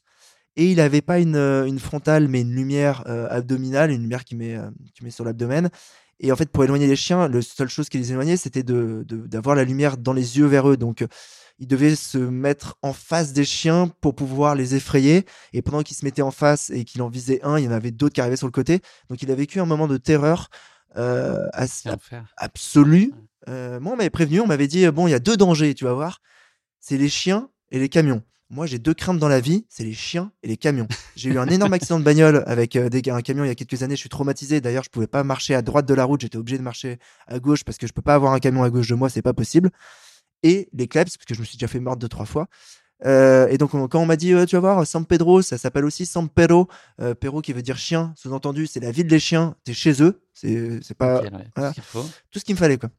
Donc le, ouais, le désert est, est euh, hostile dans sa température, étonnamment dans son vent qui peut te tromper parce que tu as l'impression qu'il fait un peu moins chaud, mais euh, ça tabasse quand même. Donc le soleil que tu te prends qui est terrible. Euh, et finalement, euh, pas de crainte des animaux, mais il peut y en avoir quand tu vas croiser euh, quelque chose qui pourrait être en fait quelque chose de salutaire quand tu es dans le désert, c'est-à-dire une maison de l'ombre, une habitation, quelque chose qui sort de, de rien devant, rien derrière, rien sur le côté, rien à droite. ben là, finalement, c'est là qui va être le danger, c'est quand il va y avoir de l'humain et quand il va y avoir de, du chien. Est-ce qu'on peut s'habituer à la chaleur? Est-ce que c'est un paramètre que, un moment qui fait partie de ton quotidien et le deuxième jour tu penses un peu moins que le premier et ainsi de suite? Ou est-ce que c'est tellement pressant, enfin tu vois, et ça impacte tellement toi ton tes ressentis physiques que c'est impossible d'occulter, euh, voilà, ou est-ce qu'à un moment ça devient un paramètre comme un autre et tu composes avec et ton corps s'habitue avec les heures. Euh, déjà, moi, je suis quelqu'un qui adore la chaleur. Sous-entendu, il y a quelques années, en fait, quand je me disais la Diac, c'est l'objectif de ma vie, je veux faire top 10 là-bas, il faut que je m'habitue à courir quand il fait chaud. Euh, mon kiff, c'était j'attendais de l'été qu'il y ait des canicules pour partir courir à 13h. C'était vraiment mon, mon, mon, gros, gros kiff. Quoi. Quand le goudron il fond et que ça, ça, ça s'accroche au Salomon, c'est le moment. C'est my time. Donc j'ai toujours aimé ça. Après, oui, tu souffres énormément. Et euh, sur la question de l'habitude, je pense qu'on en parlera un petit peu après. Mais euh, en fait, euh, au bout d'un moment, tu es tellement dans ton jus que ça disparaît, la chaleur disparaît. Et moi, j'ai eu plutôt en fait des comment ça s'appelle des frissons de chaleur. Le vrai problème de la chaleur, c'est que ça me tapait sur la tête et que le cerveau, je pense, bouillonne et qu'il doit y avoir quelque chose vraiment de physiologique où ton corps arrive à se thermoréguler, mais au bout d'un moment, ton cerveau, ta tête n'arrive plus à se thermoréguler. Et en fait, j'en terminais à avoir des mal de crâne pendant 10 heures par jour euh, du fait que le soleil me tapait dessus. Quoi.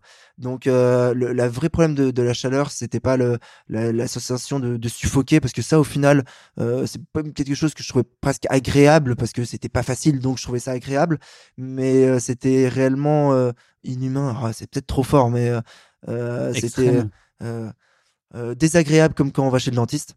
C'est-à-dire, euh, ça fait pas mal, euh, c'est pas dramatique, on va pas en mourir. Mais vraiment, si ça peut s'arrêter très vite, ça serait cool. Euh, mais juste là, ça s'arrête pas pendant des heures et des heures et des heures. Quoi. On a bouclé la boucle sur la chaleur. Sur la chaleur, je pense qu'on a fait le tour. Je réfléchis, est-ce que j'ai d'autres choses? Non, franchement, j'ai rien d'autre sur la chaleur. c'est à peu près tout.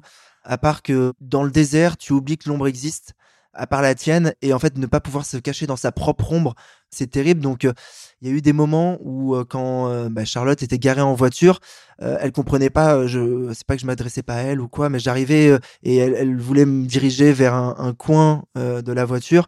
Moi j'allais me mettre plutôt dans le coin où j'avais un petit peu d'ombre parce que ce ce 30 secondes d'ombre allait être pour moi comme un rechargement de Tesla de batterie ultra rapide de fraîcheur absolue donc ça et, et voilà et même Charlotte y a pensé au bout de très rapidement, elle a commencé à le comprendre qu'elle elle devait se garer de telle ou telle manière pour que euh, moi je puisse, si je me, j'avais envie de m'asseoir ou quoi, euh, je puisse être à l'ombre. Donc, euh, au final, la, chaleur te provoque juste un terrible niveau de concentration pour essayer de capter parfois 20 secondes d'ombre.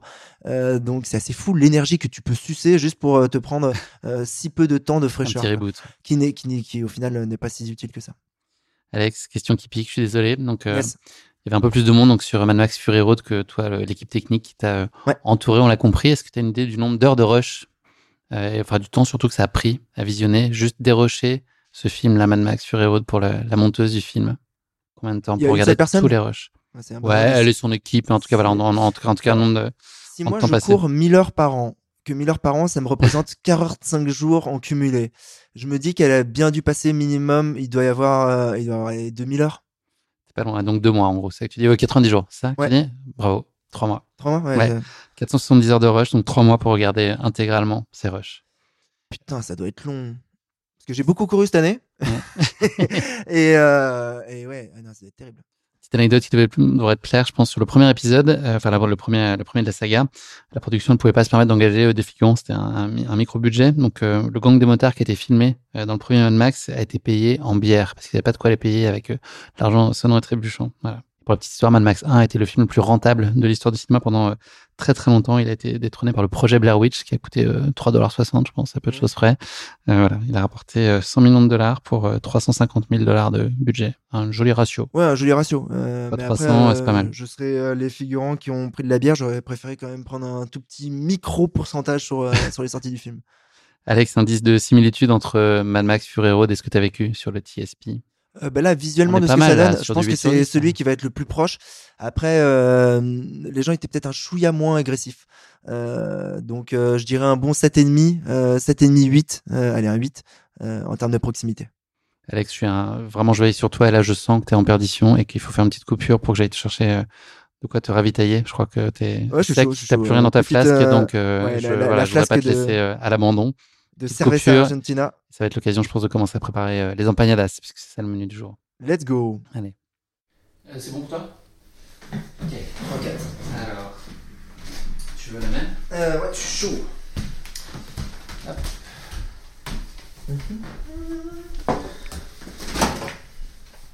C'est la Val Kilmès, tu connais? Je Tu connais pas. la Val Non, ouais. Val Kilmer, c'est un. Ah, non, t'as pas vu. euh, ça me dit quelque chose. Euh. T'as vu Top Gun ou pas? Non. Euh, si, il y a très très Tu longtemps. vois, j'ai pas Iceman de- Non, ça te dit rien. Le pauvre, il a un cancer là, de la gorge. il- il a- il est- C'est compliqué. Ils le mettent en scène dans le film, dans le Top Gun là, qui est sorti. C'est triste. C'est un moment d'émotion. Toi, tu, tu sais mettre, tu sais mettre les gens en joie en tout cas. Ouais, exactement. Moi, je trouve ça important, la période de Noël. C'est important d'être joyeux, euh, d'apporter un peu de plaisir. Hop, je te l'ouvre. Euh, ouais, je suis chaud. Merci. Hop là. Toujours pas de verre. C'est parti. Non, toujours pas. Toi, tu, tu peux t'en prendre. hein. Tu sais que t'es pas obligé de d'appliquer la coutume euh, de l'invité. Euh, non, non, je vais rester là. Je vais finir les mêmes.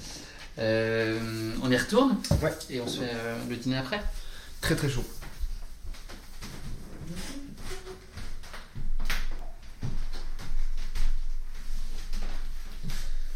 Hop là. Bon petit bout de chaise. Alex, euh, c'est le moment de piocher euh, le troisième papier, le troisième film. Yes. Troisième film. euh, je l'ai vu, mais j'étais, euh, il était tard en soirée. Euh, le transpersonnage. Transpersonnage, c'est un film de 2013 de Bong Joon-ho qui a fait un grand, grand classique que tu as forcément vu, qui a Ouais, été primé à Cannes en 2019. Mais Je l'ai vu en rentrant de soirée, je pense, sur un site de streaming illégal qui existait en 2013-2014 à l'époque. Mais c'est Palme d'Or, le film dont je parle. Parasite. Tu as vu ça? Ah, non, non, excuse-moi. C'est lui, ouais. Euh, Parasite, euh, j'ai vu des bouts, euh, mais je l'ai pas vu en entier. mais partant j'ai vu des j'ai vu que euh, bah, l'acteur est décédé d'ailleurs. Oh non. Ouais, je l'ai vu hier ou aujourd'hui. je l'ai vu, c'est tombé là, là. Ouais, désolé, moi aussi j'aime bien Mais t'annoncer non. des mauvaises nouvelles. Ouais, non, Ah, c'est horrible. Ouais, c'est vrai. Mais qu'est-ce qui s'est passé? J'ai pas l'info, mais a priori il est jeune, donc il est un petit. souci. Ah, mais c'est horrible. Ah, bah, je suis bon. Bon, on arrête Ouais, on arrête là, oui, effectivement. C'est c'est terrible, tous ces gens qui meurent. Non mais en parlant de gens qui meurent, ça me permet de rebondir sur, euh, sur le TSP, il y a un truc qu'on n'en a pas parlé.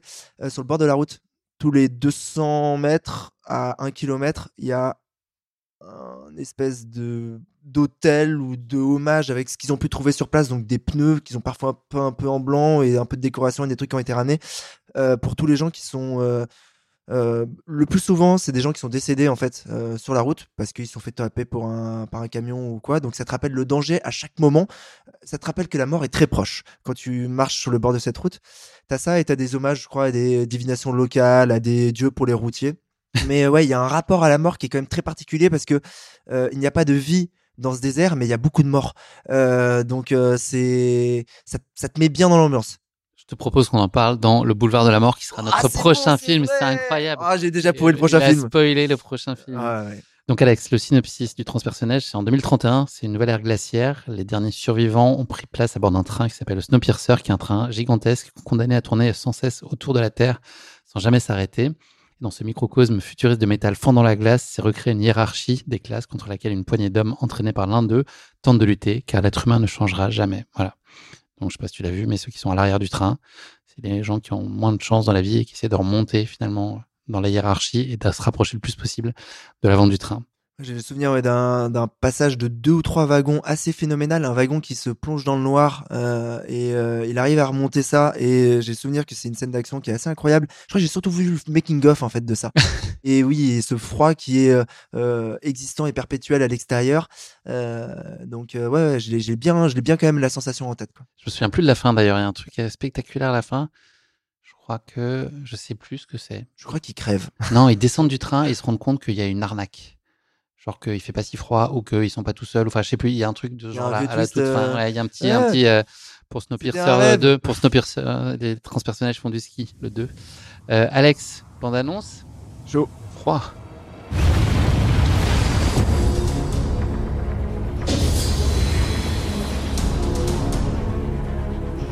Je sais pas comment ils font en termes de ravito là pour, euh, pour tenir indéfiniment.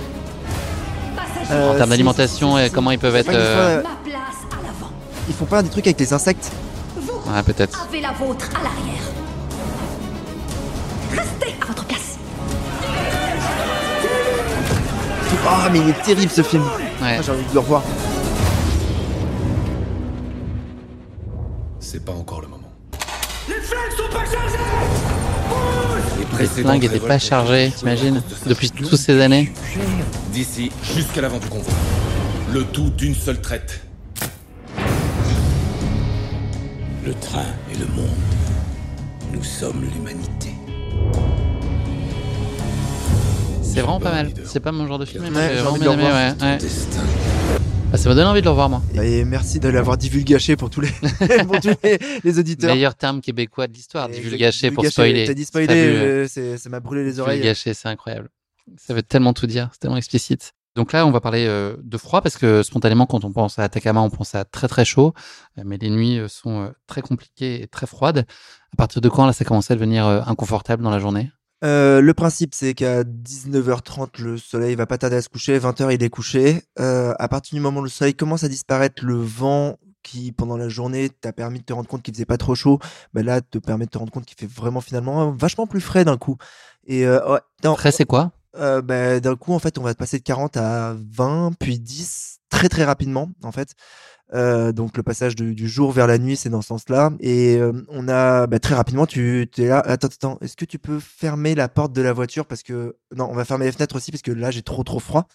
Et moi j'avais un, un rite en fait le soir. C'était, je rentrais dans la voiture, je me posais juste 5 minutes pour respirer, et à partir de là, on déclenchait le, le protocole. Le protocole, c'est je me déshabille, je me fous à poil, je me nettoie. Ah oui, on, on s'est pas douché pendant 5 d'hygiène, jours. ouais. Hum.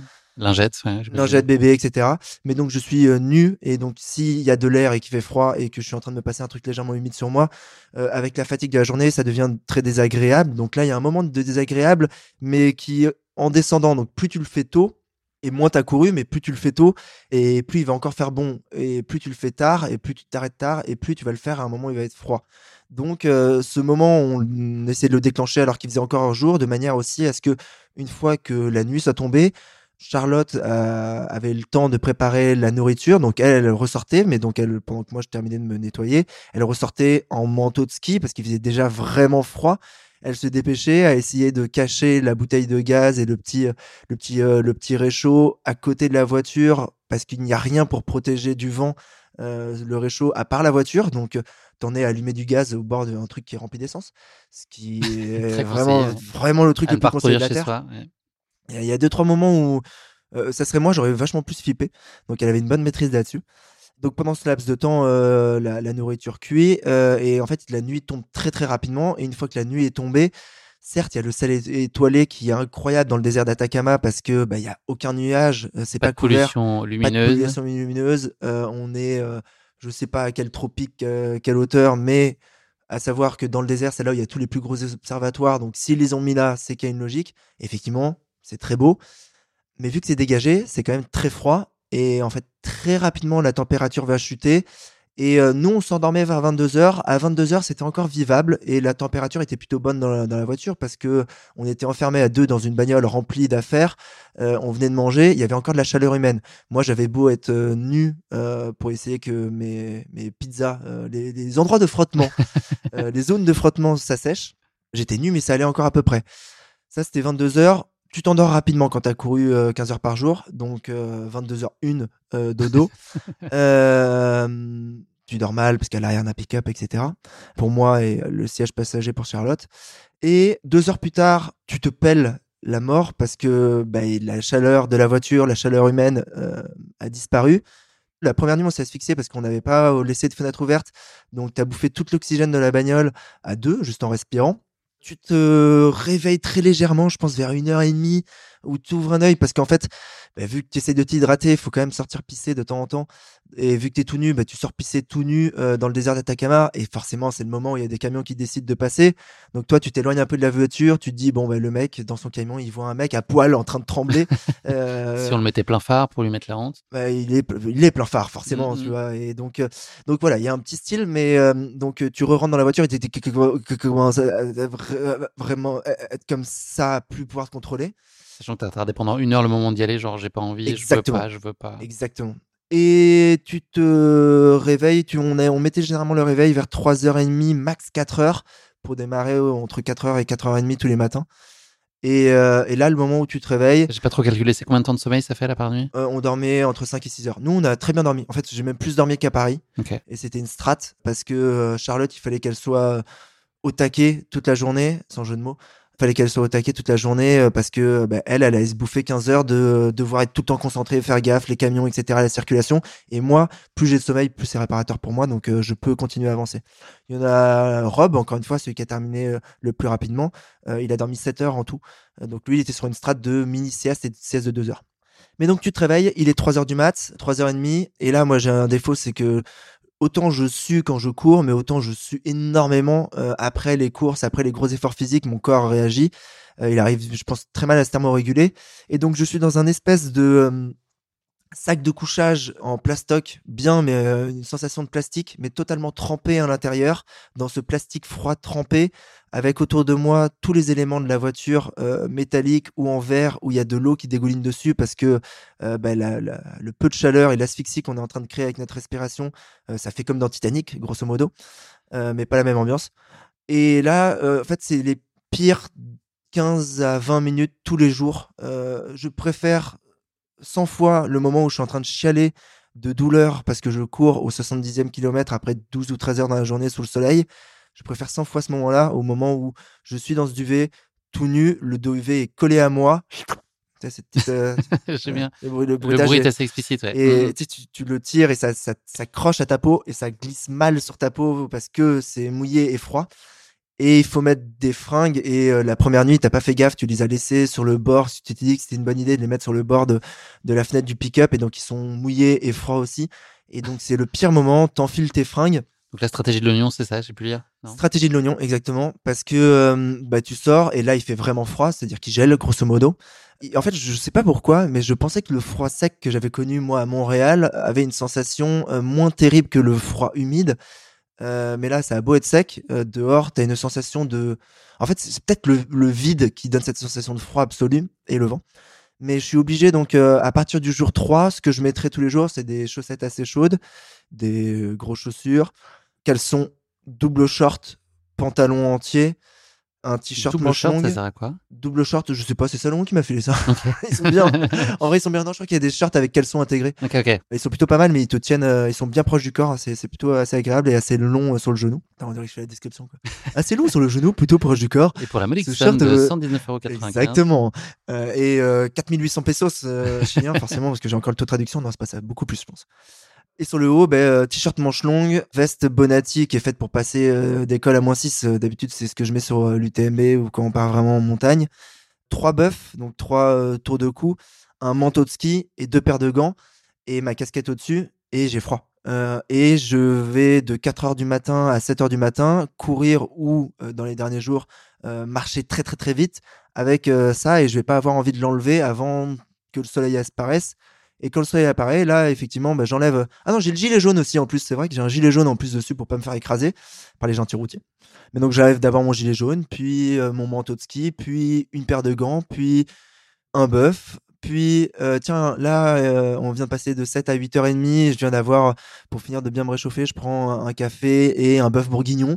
parce que ça fait quand même 3 ou 4 heures que, que j'avance quand même.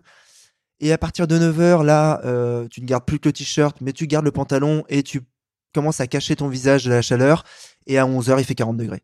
Donc, euh, ça va assez vite du euh, je suis dans le, pire froid euh, et la pire sensation de froid et de, de, tremblement et de je n'arrive même pas à articuler et je suis en train de d'expliquer à Charlotte avec une voix vraiment à plus réussir à faire fonctionner ma mâchoire pour lui dire je vais prendre cinq minutes de plus parce que je peux pas et à hurler dans la voiture de c'est le pire moment de ma vie je vais être frileux en fait je pense c'est ça.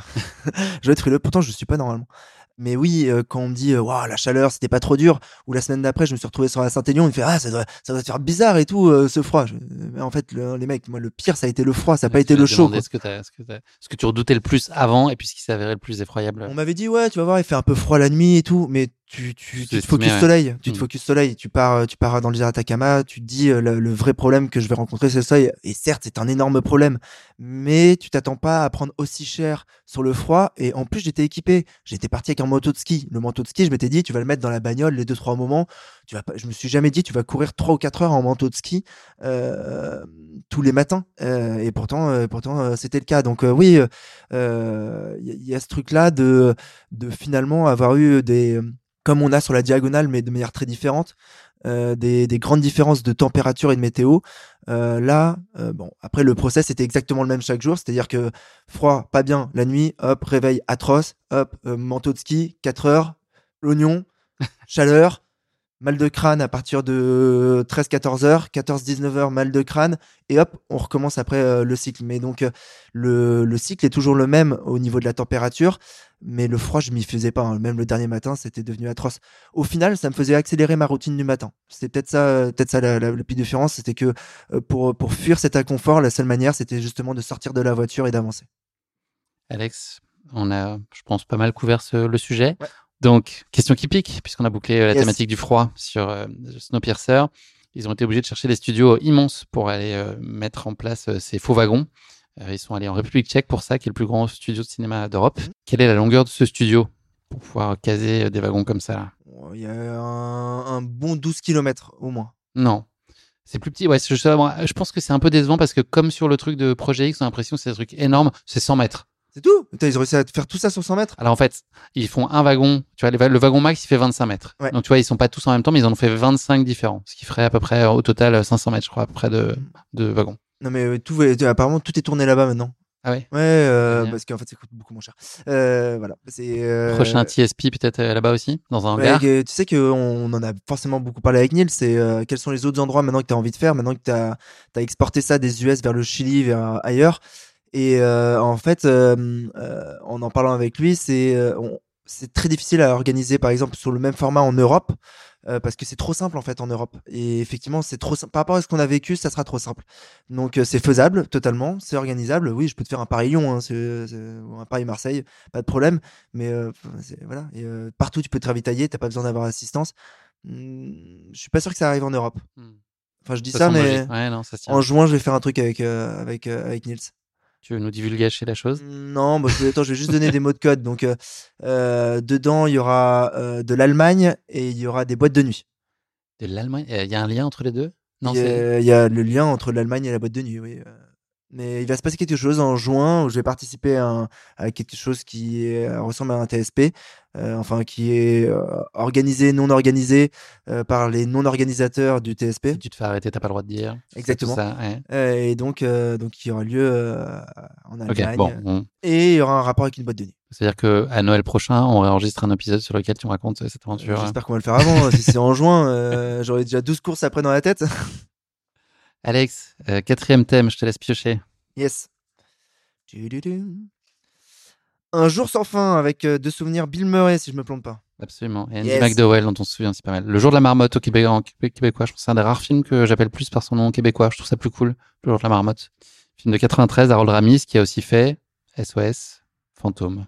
Ça- Ah, mais Eh oui, ouais, oui, oui, oui. Culte. Logique. Et ils se sont pouillés avec Bill Murray sur tout le film. Ça a été très compliqué. Ils se sont plus parlé après. Ça a été une sale histoire. Ouais. Ouais. Et euh, Un jour sans fin et, précède euh, SOS. Après. Non, et après, et après, ok, d'accord. Après. L'histoire, donc, c'est Phil Connors, qui est journaliste à la télévision et qui est responsable de la météo, euh, qui part faire son reportage annuel dans la bourgade de Punxsutawney, où on fête le Groundhog Day, le jour de la marmotte, donc. Dans l'impossibilité de rentrer chez lui, ensuite à Pittsburgh à cause d'une intempérie, il se voit forcé de passer une nuit de plus dans cette ville perdue. Réveillé très tôt le lendemain, il constate que tout se produit exactement comme la veille et réalise qu'il est condamné à revivre indéfiniment la même journée qui est celle du 2 février. Alex, tu l'as évoqué un peu juste avant, je pense que tu nous as fait un peu le, schéma quand même, mais toi, à quel point tu avais en tout cas en ressenti le, le sentiment que c'était euh, toujours la même chose qui se répétait euh, infiniment. Alors c'était que cinq jours, mais qui peut-être en ressenti on comptait beaucoup plus. Euh, les journées, elles étaient quand même relativement similaires de l'une à l'autre, ou est-ce que par la force des choses, tu arrivais à avoir quand même des, des nuances, il y avait des événements qui faisaient que c'était pas exactement précisément tout le temps la même chose, et puis on regardera la bande-annonce après. Quand sur une course, tu avances énormément, tu fais beaucoup de kilomètres, que ce soit une Diag, un UTMB, euh, un UT4M, euh, une Lyon-Saint-Élion, même une Lyon-Saint-Élion, il y a encore peut-être qu'il peut y avoir des similarités. Le décor change, peu importe, mais le décor change. Euh, donc tu as l'impression de bouger. Donc tu as l'impression que euh, d'un point de vue spatial et donc temporel aussi, euh, les choses évoluent et que tu n'es pas tout le temps au même endroit. Là, je savais que j'avançais parce que j'avais conscience de la distance, musculairement, en termes de douleur euh, et mentalement. J'avais conscience de ça, mais au final, tout le temps, j'étais au même endroit parce que devant toi, il y a rien. Il y a juste une ligne droite interminable. Derrière toi, il y a rien, juste une ligne droite interminable. À gauche, il y a rien. Parfois, il y a des. Très souvent, j'ai été étonné. Il y a des installations électriques euh, dans le désert, mais c'est globalement. Ce qui était cool pour toi, c'était des points de repère. En gros, ça permettait d'avoir des micro-objectifs, c'est ça? Ouais, bah, au, bout- au Ouais. bout d'un moment, enfin, euh, j'ai appris qu'il fallait surtout pas s'en donner, mais au bout d'un moment, c'est euh, oui. Tiens, au cinquantième piqué que je vois là-bas, parce qu'il y en a 50 que j'arrive encore à avoir, euh, bah, je vais courir jusqu'au cinquantième au moins. Euh, tiens, j'ai l'impression que le, si je vois pas le 51e, c'est-à-dire qu'il y a peut-être un petit virage, genre de 2 degrés de virage vers la gauche ou vers la droite. Non, mais on est, on est vraiment sur ce délire-là où tout est infini. T'as eu les brumes de chaleur ou pas? T'as vu ça? J'ai eu des brumes de chaleur et euh, ce qui est encore plus troublant, c'est sur la nuit. C'est euh, donc quand on démarre à 4 heures du matin, machin bidule, tu vois les lumières des camions au loin. Et euh, le camion au loin, quand tu vois sa lumière et qu'elle met une demi-heure à arriver à toi et que lui, tu sais qu'il est en train de rouler entre 100 et 130 km heure, tu dis ah ouais, en fait là, la ligne droite, c'est au moins 60 bornes quoi. Et ça, c'est c'est terriblement troublant, mais Et mais- déprimant? Non, parce que moi j'aime ça. Euh, mais je pense qu'en fait, euh, moi, comme les six autres participants en solo, on est des aficionados de ça. On, adore euh, l'ultra endurance et on n'a pas peur de de- du, du truc justement qui est infini où il faut répéter, répéter, répéter et où il n'y a pas de fin. On adore ce truc-là. C'est euh, pas de fin, trop bien. Vas-y, je, peux continuer éternellement. Personne, euh, les congés, c'est bon. J'ai pas besoin de revenir à la vie, etc. Et c'est ça le truc du cycle c'est ce qui s'est passé. C'est finalement dès le premier jour, étonnamment, alors que le cycle n'était pas déjà ancré, j'étais déjà dedans et j'en étais déjà à me dire en fait putain tous les jours ça va être exactement comme ça. Tous les jours ce que je suis en train de faire, bah, ça va devenir mon protocole et ça va devenir mon séquençage de ma morning routine. Là, tous les mecs sur LinkedIn euh, qui t'expliquent ça. Je suis sûr que toi, en plus, ouais. peut-être si on fouille dans ton profil, peut-être qu'on peut en trouver une. Non. Non, C'est le voilà le séquençage de la matinée où ils t'expliquent toutes les 10 minutes qu'est-ce qu'ils font pour que leur journée commence. Mais moi, c'était comme ça, mais moi toute la journée avec euh, euh, une grosse partie dans la journée qui était euh, quand même euh, courir dans une ligne droite et donc avec peu de rappeurs spatio-temporels qui changent et le, le soleil reste très longtemps haut et le moment où il est bas ça se lève c'est relativement rapide ça se couche c'est relativement rapide mais c'est tout le temps la même chose. Donc euh, ouais la sensation de, jour sans fin elle s'est créée alors que le premier schedule de répétition le premier template de répétition le premier modèle n'avait même pas encore terminé un mot anglais par mot anglais, c'est pas mal. ouais grave Schedule, c'est remplacé. Ouais. Putain, Par maintenant ça me vient plus facilement Ouais. en anglais, tu vois. tu- Mais ouais, c'est un schéma qui se répétait tout le temps. Et euh, au bout du jour 3, en fait, ça m'était agréable parce que ça y est, j'avais compris. C'est exactement comme le fait que moi, j'adore refaire les mêmes cours chaque année parce que je connais, maintenant j'ai des facilités, etc. Parce que je parce qu'il y a de la connaissance. Et, ben, et donc chaque année, je peux rajouter moi plus de moi dans ce que je fais parce que justement l'univers qui est autour de moi est connu et euh, facile d'approche. Là, c'est exactement pareil, mais sur un aspect temporel, je peux mieux gérer euh, mon séquencement, le moment où ça va pas bien le, matin. Ben, plus ça avançait, plus le jour 5 approchait, plus le dernier euh, créneau de matin se répétait, et plus je me disais, ok, tu peux le rétrécir ce truc-là, parce que tu sais exactement comme ça va se passer.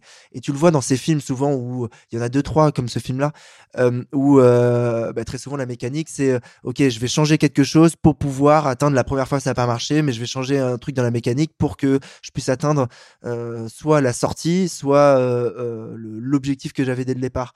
Et au final, moi, j'avais un petit peu ce truc-là, mais très étonnamment, à partir du jour 4 ou du jour 5, avec Charlotte, on s'est dit, bah, c'est en train de passer très vite, euh, on en profite à 2000% de ce qu'on vit, mais on est presque déjà au bout, et moi, j'avais la sensation que jamais ça allait s'arrêter, mais que ça m'allait très bien.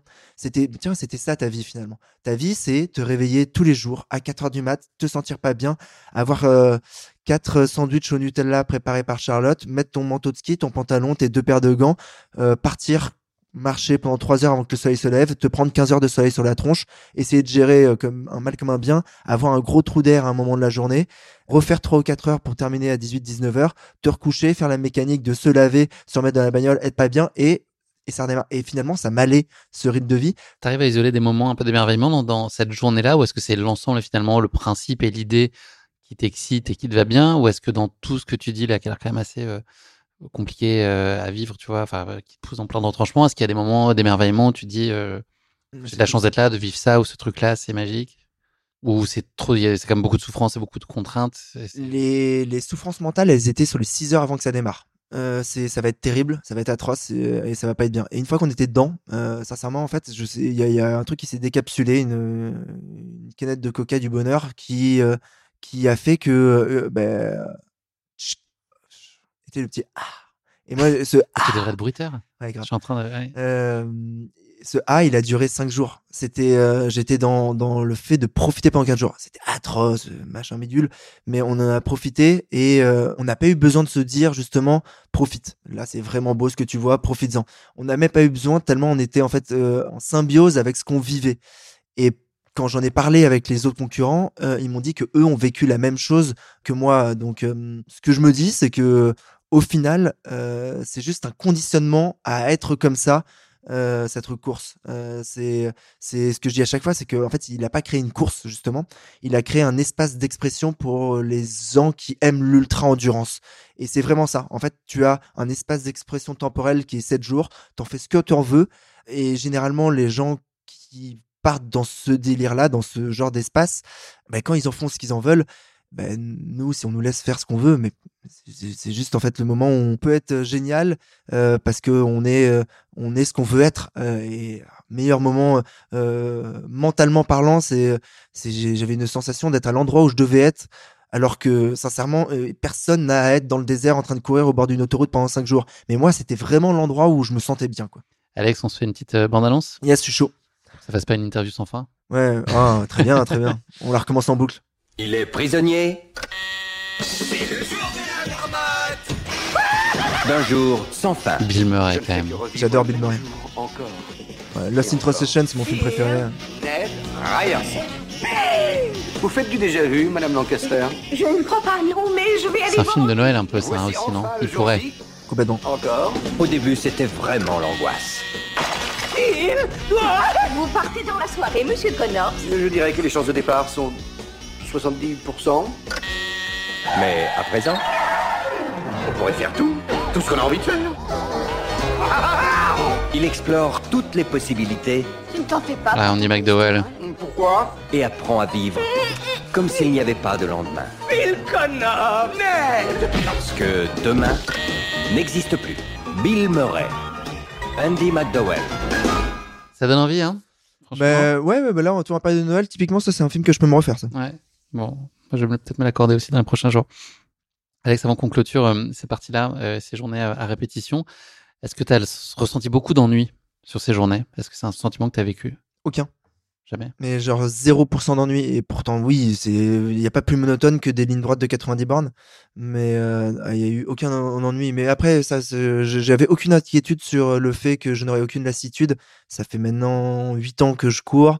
Euh, sur les 4 dernières années, j'ai passé euh, 1000 heures à courir par an. Et euh, ces 1000 heures, il y en a euh, 700 qui sont à Paris où, je, grosso modo, je fais exactement la même chose quasiment chaque soir.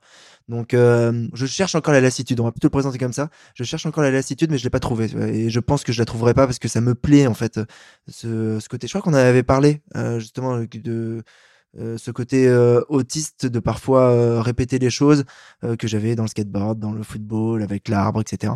C'est non, c'est- pas possible de s'embêter quand tu es à l'endroit où tu dois être. C'est impossible. Et dans l'introspection, est-ce que tu as été plus loin que jamais? Je suis de moins en moins en fait, je trouve. Euh, au début, j'arrivais à complètement sortir de moi, à vivre d'autres expériences que le- ce que j'étais en train de vivre. Et là, euh, en fait, vu qu'il y a quand même une gestion de euh, si tu te déconcentres, c'est pas une racine ou un pavé que tu que tu vas louper. C'est euh, un camion que tu vas te prendre à 130 et euh, ça va s'arrêter là l'aventure. Et donc vu que j'avais pas envie que l'aventure s'arrête là et euh, que tu es quand même obligé de complètement tout le temps penser à des choses. Les rares moments où je pensais où je partais même dans le désert où il y avait plus rien à part moi-même, en fait, je, je ne pensais que à euh, comment il faut que je me sorte de ce moment euh, de la coupe que je suis en train de faire. Merci beaucoup, Alex. Euh, on, on a bouclé la boucle là aussi sur ces journées à répétition? Non, elle est bien, Ah. elle est bien. Ah. non, ça va, elle est bien, elle est bien. Ah. Euh, je te propose une question qui pique, évidemment. On va pas se quitter comme ça, ce serait trop dommage. Euh, à ton avis, combien de journées il a réellement vécu? Bill Murray dans le film Combien de fois? Combien de journées différentes se répètent? Euh, film de Noël, donc max 1h20. Euh, allez. Alors partiellement ou intégralement, voilà. Combien euh, il y a des gens qui sont amusés à compter? Et après, je vais, je vais t'apporter une autre information euh, 16. complémentaire. 16. 38. Ah ouais, quand même, putain, ils ont réussi à le faire rapide. Mais euh, voilà, le réalisateur qui a été interrogé sur le sujet a fini par admettre que son personnage était bien resté bloqué entre 30 et 40 ans dans cette boucle temporelle, confirmant ainsi euh, voilà, les, les- les calculs qui avaient été faits par euh, notamment certains médias.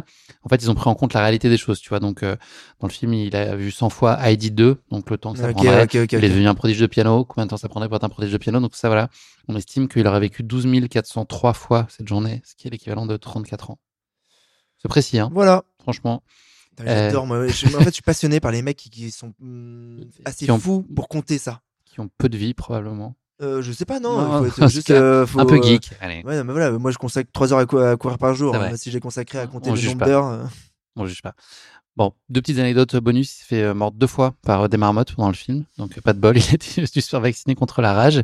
Et, euh, chose qui est assez insoupçonnable, le, le film s'est tourné euh, très largement en été.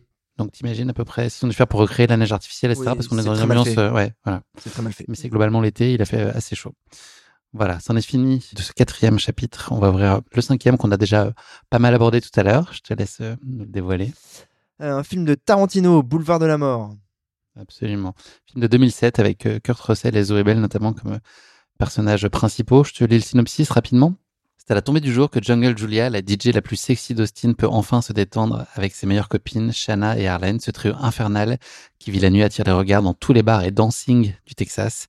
C'est ainsi que Mike, cascadeur au visage balafré et inquiétant, est sur leurs traces, tapis dans sa voiture indestructible, tandis que Julia et ses copines sirotent leur bière, Mike fait vrombir le moteur de son bolide menaçant. Et c'est le miroir d'un autre film qui s'appelle Planète Terreur, puisque c'était un double programme qui s'appelle Greenhouse, et les deux films étaient proposés euh, en miroir, et dans certains pays, ils sont sortis séparément, et dans d'autres, ils étaient proposés euh, simultanément. Un petit coup de bande-annonce, Alex? Ouais. Tu l'as vu, hein On en a pas parlé. Je l'ai vu un petit moment. Il a du charme. Tu connaîtrais quelqu'un de confiance qui pourrait me raccompagner chez moi Princesse, votre carrosse vous attend. Il est terrible. Tu l'as vu ou pas J'ai un lointain souvenir, je sais pas, je sais pas si celui-là ou le Robert Rodriguez, que l'autre, là. C'est ma cicatrice. C'est ta voiture. Et il a une bagnole mortelle. Par Quentin Tarantino, le réalisateur de Réservoir Dogs, Pulp Fiction, Kill Bill, maintenant Boulevard de la Mort. Cette caisse protège de la mort à 100%. Seulement pour bénéficier de cet énorme avantage, il faut nécessairement être à la Vous avez place votre message à caractère informatif. La violence. Non, je vais rattraper mes autres beaux châssis. Son arme, la vitesse. Un peu moins film de Noël, là. hein. Vachement moins film de Noël. vont bientôt riposter.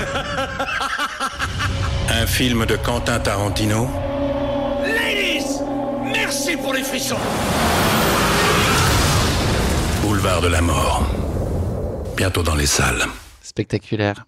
Ça donne envie aussi. Moi, je pense que faudrait que je lui donne une, une deuxième chance. il, il vaut le coup. Il vaut le coup. Alex, tu nous en as parlé, euh, les dangers de la route. J'ai une question que je voulais, euh, sur laquelle je voulais rebondir tout à l'heure. Tu as expliqué que tu voulais pas avoir de camion qui arrive à ta gauche, c'est ça? Ouais, mais je suis. euh, en fait, j'ai eu un accident euh, sur l'autoroute, moi, il y a quelques années, où je me suis pris un camion. euh, en il y a un camion qui s'est rabattu sur moi à 100, 110 km/h. Je me suis retrouvé à valser devant le camion avec ma petite 206.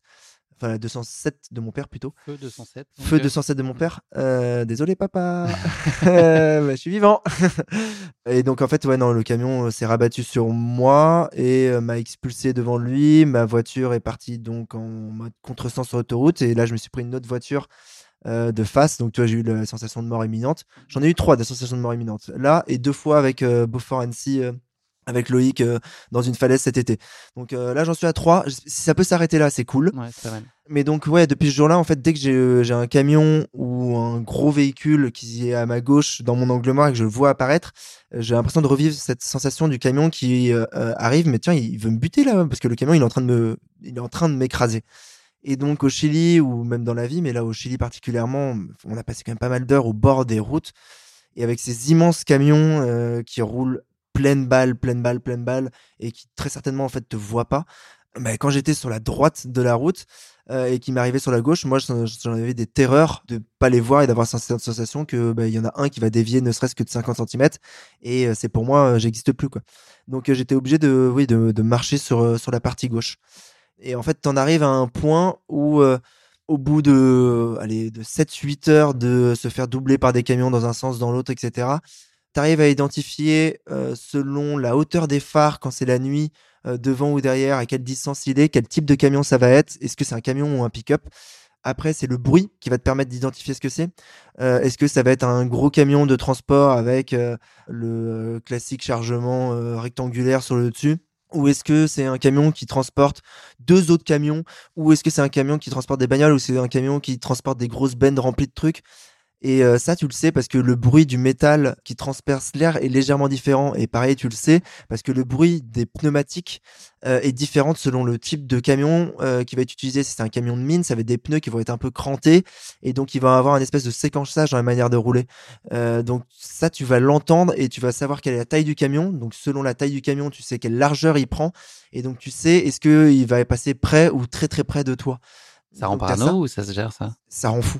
Moi, je suis devenu fou et le bruit des camions m'a rendu malade au point où euh, l'autre jour, là, je suis passé euh, sur une voie à côté d'une voie rapide et j'avais des camions qui passaient à côté et ça, en fait, ça, ça y est, j'ai créé un traumatisme. J'avais déjà un traumatisme routier du fait d'un accident, mais là, j'ai créé un traumatisme des, sensations d'avoir des camions à côté de moi.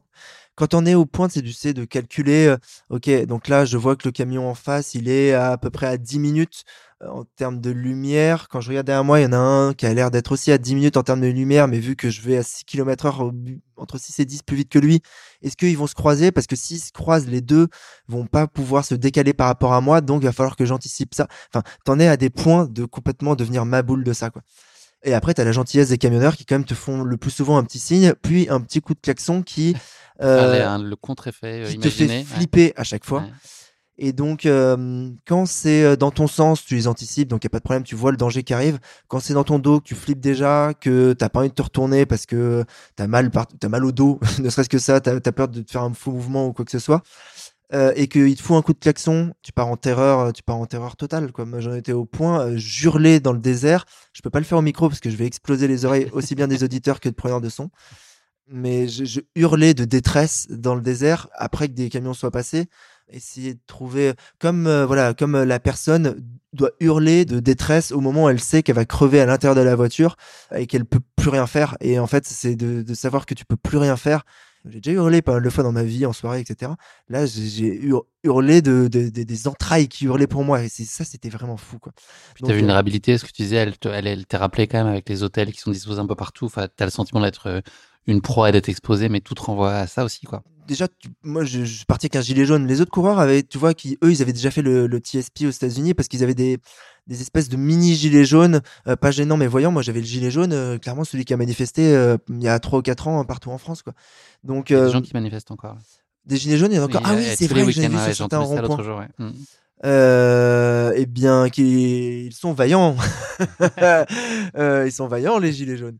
Ouais, non, mais euh, en fait, voilà, j'avais gilet jaune et, et ça te met tout de suite dans l'ambiance de quand pour une course tu achètes un gilet jaune, tu dis ok, c'est parce que en fait c'est c'est ça qui va se passer.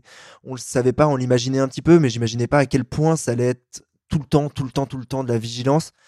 Et j'ai le souvenir que moi, il y a une la deuxième nuit. Après, j'ai donné à Charlotte la consigne de d'essayer de, de se garer si possible ailleurs parce que ça, me- déclarait des frayeurs. Euh, on était, euh, euh, on se garait jamais trop loin non plus de, la route parce que sinon t'es vraiment le désert et t'as peur de pas pouvoir repartir avec la bagnole. Elle s'était garée à, la sortie d'un virage. Il y a pas beaucoup de virages, mais on s'était garé à la sortie la virage. Et en fait, t'avais les, les phares qui éclairaient l'intérieur de la voiture. Et moi, j'avais calculé que s'il y en avait un qui les freins lâchés ou il manquait son virage, euh, bah, il était pour nous quoi. Donc j'en étais voilà au point de imaginer ce genre de truc là. Donc en fait oui, les camions sont des objets de la mort euh, quand tu es dans ce désert là et euh, ils ont beau te faire des petits signes de la main et faire des petits klaxons sympathiques. Je ne comprends pas comment c'est possible qu'il n'y ait pas eu d'accident sur les sept coureurs, sur les crews qui sont à côté. Ce que je disais tout à l'heure, c'est-à-dire que on a préféré que Charlotte puisse faire des vraies nuits pour qu'elle soit euh, parfaitement consciente parce qu'elle, elle devait voilà, euh, euh, essayer de vous arrêter sur la bande d'arrêt d'urgence et de redémarrer sur une autoroute pour rouler à pas à 100 km heure parce que tu essaies de repérer quand même la petite personne qui est au milieu du désert pour essayer de savoir à quel moment tu vas la ravitailler tout en évitant les camions qui arrivent à 100 ou 200 km heure. Et moi elle m'a fait pareil des frayeurs où j'entendais des énormes coups de klaxon de camions qui étaient parce que les camions étaient en train de doubler Charlotte et se retrouver en face à face avec d'autres camions. Et tu te dis euh, ok euh, c'est vraiment dangereux et et je sais pas, j'ai pas trouvé, j'ai pas réfléchi à une solution, mais ça, je pense que si un jour je reparticipe euh, à ce TSP euh, Atacama, euh, il faut que je trouve une solution pour éviter ça. Parce que c'est pas aussi désagréable que le froid, mais c'est trop prenant et c'est trop traumatisant. Moi, le froid, là maintenant, c'est bon, je l'ai oublié, c'est pas grave. Le petit duvet trempé, ça me fait rire. Euh, le, les camions, je les ai pas oubliés, quoi. Donc, euh, donc à voir, à voir la prochaine fois s'il n'y a pas une autre solution pour les éviter, quoi. Merci Alex. On passe à la question qui pique? Yes. Alors, euh, je pense que tu peux avoir la réponse. Tarantino, il a dit qu'il ferait un nombre limité de films dans sa carrière. 8. Il est à 9 déjà là. Ouais, Ah merde. Il est à 9. 9, oui, donc c'est son dernier, donc c'est le dixième. Il en reste un, absolument. Ah oui, parce que le huitième c'était euh, euh, I like, euh, I love you way you dance, boy. Euh, C'est Once Upon a Time in Hollywood? Non. non, celui-là. Ah, les 8 salopards. Ouais. Ouais, absolument. Ou Django, Django, non. Ah, Django Unchained peut-être. Huit salopards, ouais. c'est le huitième, forcément. Django Unchained? Ouais, Ah, Django. J'ai la liste là. C'était le 7, Django Unchained, c'était avant, ouais. Avant, c'était Inglourious Bastards. Et je crois qu'il a pas compté Groom, un court métrage qu'il a fait. Ouais, et Kill Bill, il les compte qu'un. Un pour deux. Ça triche. Bon, le dixième, il va le faire dix fois, quoi. Et le dixième, donc, il est censé avoir démarré le tournage là, à l'automne 2023. Il n'y a pas de date connue pour l'instant. Il pourrait se concentrer sur euh, un critique de cinéma qui travaille dans un magazine porno à la fin des années 70. Et je vais quand même citer ce qu'a dit Tarantino parce que je serais pas étonné que tu puisses dire euh, un truc du genre. Euh, il est fier de ce qu'il a accompli là jusqu'à maintenant. Il veut partir la tête haute. Et donc, il dit euh, J'ai travaillé au plus haut de mon art et je veux laisser derrière moi un corpus majeur. Je me retirer invaincu. Je pars en fixant mes conditions. Je me dis que si un jour tu arrêtes la course à pied, sans parler de vainqueur ou autre, mais sur les autres notions, euh, ça pourrait te ressembler. Ouais. C'est génial. C'est dingue, hein Tout est bon là dans ce qu'il dit. J'adore ce personnage. Ouais. J'adore ce personnage. Et il y a un truc que je, pourtant, euh, je sais pas pourquoi, mais j'y pense souvent. C'est, je crois que l'année où il présente euh, euh, Pulp Fiction, je crois que c'est, il est aux Oscars et il tape pas l'Oscar. Il prend la Palme d'Or, mais il tape pas l'Oscar. Je veux pas dire une connerie, mais c'est parce que euh, en face il y a euh, Raging Bull euh, de Scorsese, si je me plante pas, non? C'est pas Scorsese? C'est 15 ans après. hein? Il dit juste putain, sous-entendu, genre je pourrais être le meilleur, mais il y a des mecs qui font des trucs encore mieux que moi et bordel, c'est j'admire ce génie ailleurs euh, et qui euh, ne gâche pas mon génie, mais qui doit me de faire que je dois me dépasser. Indice de proximité, je te l'ai pas demandé sur les deux derniers là, entre ce film et la réalité de ce que tu as vécu, Boulevard de la Mort. Euh, Boulevard de la mort. Il est bien aussi là euh, quand même, non? Ouais, après il y avait quand même vachement plus d'animation dans le film que dans ma réalité. Euh, on est sur un 6. C'est une bonne, bonne note pour moi. Ouais, moi je suis, je suis très exigeant moi. Un jour sans fin, là on va rembobiner, combien sur 10 Euh, un jour sans fin pour la mécanique, euh, 7. Ok. Et le précédent c'était Transpersonnage? Transpersonnage, on est sur euh, du 2 parce que euh, l'importance de la lutte sociale dans le film est dans mon souvenir super importante. Ouais, c'est vrai. Euh, là où euh, moi il n'y avait vraiment rien du tout dans mon film euh, qui avait un quelque sens euh, euh, social ou quoi que ce soit. C'était vraiment on, on était euh, nous dans le désert, on n'avait rien à foutre là et euh, il y avait des gens qui vivaient dans le désert. euh, pour eux, c'est pas l'endroit fait pour courir pour eux. C'était plutôt, je pense que c'était plutôt une insulte à leur façon de vivre cet endroit que de faire ce qu'on a fait. La provoque presque. Oui, je pense que c'était d'une certaine manière la provoquer. Tu le sentais dans le regard des gens qu'il y en avait qui avaient l'air de dire euh, vous êtes fou, mais pas au sens euh, vous êtes fou, c'est génial, mais au sens euh, vous êtes fou. C'est pas l'endroit pour faire ça. Entracte, un panier d'as. Empanada, Parce qu'il est tard. Je regarde ta montre depuis tout à l'heure, j'ai l'impression qu'il est 22h25, mais en fait c'est parce que tu as couru 2h25. Donc, je- le- le- on est dans un jour sans fin, pareil, l'heure n'avance pas, mais non, c'est juste, ça fait 2h25 que tu cours. J'avais pas vu le premier, qu'il n'y a pas de premier chiffre avant le 2. Alex, euh, je te propose de faire un petit entracte. On a couvert 5 des 10 thèmes. Euh, c'est aussi euh, la clôture de cette première partie de notre épisode euh, consacrée à ce TSP. Euh, Rendez-vous très bientôt pour euh, la deuxième partie et les cinq autres thèmes qu'on va euh, évoquer. En attendant, c'est la petite pause en pagnadas. Très très chaud. Allons manger. On fait chauffer le four. Merci Alex.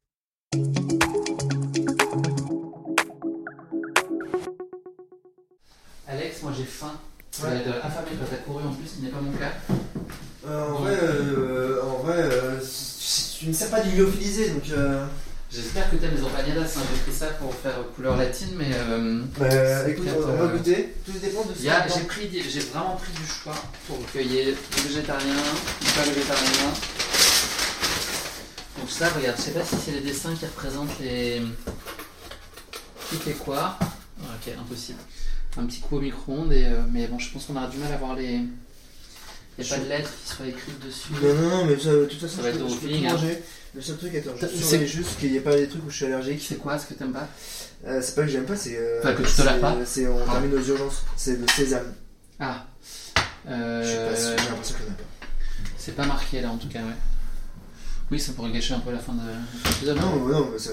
en Ou, fait, ou pas d'ailleurs, ou c'est- sublimer. Ouais, non, ça c'est- pourrait un- Survivre au TSP et pas, pas survivre à une graine de sésame d'un panadas, ce serait quand même euh, moche. Et au pire, je me sentirais pas bien, c'est pas grave. Il faut qu'on fasse quoi là si on sent que tu pars? Euh, va non, pas rappeler le 15. non, aucun risque. Ok. Aucun risque. Euh, T'appelles Charlotte, elle débarquera avec une piqûre d'insuline. Ça va être réglé. On est à- J'ai regardé 10 km 5 de chez moi. Euh, en ce moment, euh, elle court vite. Donc, euh, ça- je pourrais Ouais, survivre. Je pourrais survivre. Ok. Ok, ça c'est bon, les couverts. Euh, bon, bah, on panache et puis on met au. On met au, au truc. Ça vaut pour ça? Ça va, on va foutre ça au micro si ça te va. Ah oui, oui, bien sûr. Je viens de me laver les mains, donc c'est cool. Hop. Moi. Voilà, moi C'est je pas cool. Moi, je sais pas Ah. bien, moi. Moi, j'ai créé. une- C'est pas bien, mais euh, j'ai créé un système militaire avec euh, ma vie à Paris en ne lavant pas les mains. Ah ouais? Bah non, je peux. Ok. je- Bah, ça fait ses preuves. Alors, euh, qu'est-ce qu'on met une Non. minute? On en met. euh, Vas-y, euh, moi j'ai mis 3, mais vas-y, vas-y. tu Non, peux- dire on met tout, mais. Ça se fait. Euh, À moins que tu veuilles. euh, Vas-y, dis-moi. Donne-moi, hop. Qu'est-ce qu'on met? Une 15 Alors, moi, je ne connais pas. Je n'ai pas de micro, fond micro. Ouais. Je- Euh, Comment on peut vivre euh, Bah, tu sais, je cuisine euh, que des produits frais euh, et locaux, ouais. évidemment. Oui, tu fais livrer tes paniers repas toutes les semaines. hein, ouais. Alors je me fais rien, ouais. je me fais rien. Mais euh, non, mais en vrai, je sais pas, je fais tout minute. Je fais tout minute. Pour moi, perdre du temps pour me faire à manger complexe. Perdre du temps, t'as déjà tout dit là en disant ça. Ouais, bah, euh, Prendre du temps Perdre du temps Non, perdre du temps. J'adore manger, etc. Mais je au quotidien, je n'ai pas le temps de perdre euh, une demi-heure, une, une heure euh, pour faire et manger. Quoi. Donc, Là, euh, tu sauterais avec quoi là si t'étais rentré chez toi ce soir euh, bah là, tu vois. euh, je En temps j'estime t'étais rentré à la maison. Retour 1 heure, 1 heure et demie, euh, max 2 heures, je serais. Soit j'aurais pas mangé, j'aurais mangé plus demain matin. Ouais. Plus demain matin, c'est-à-dire deux paquets de gâteaux à la place d'un.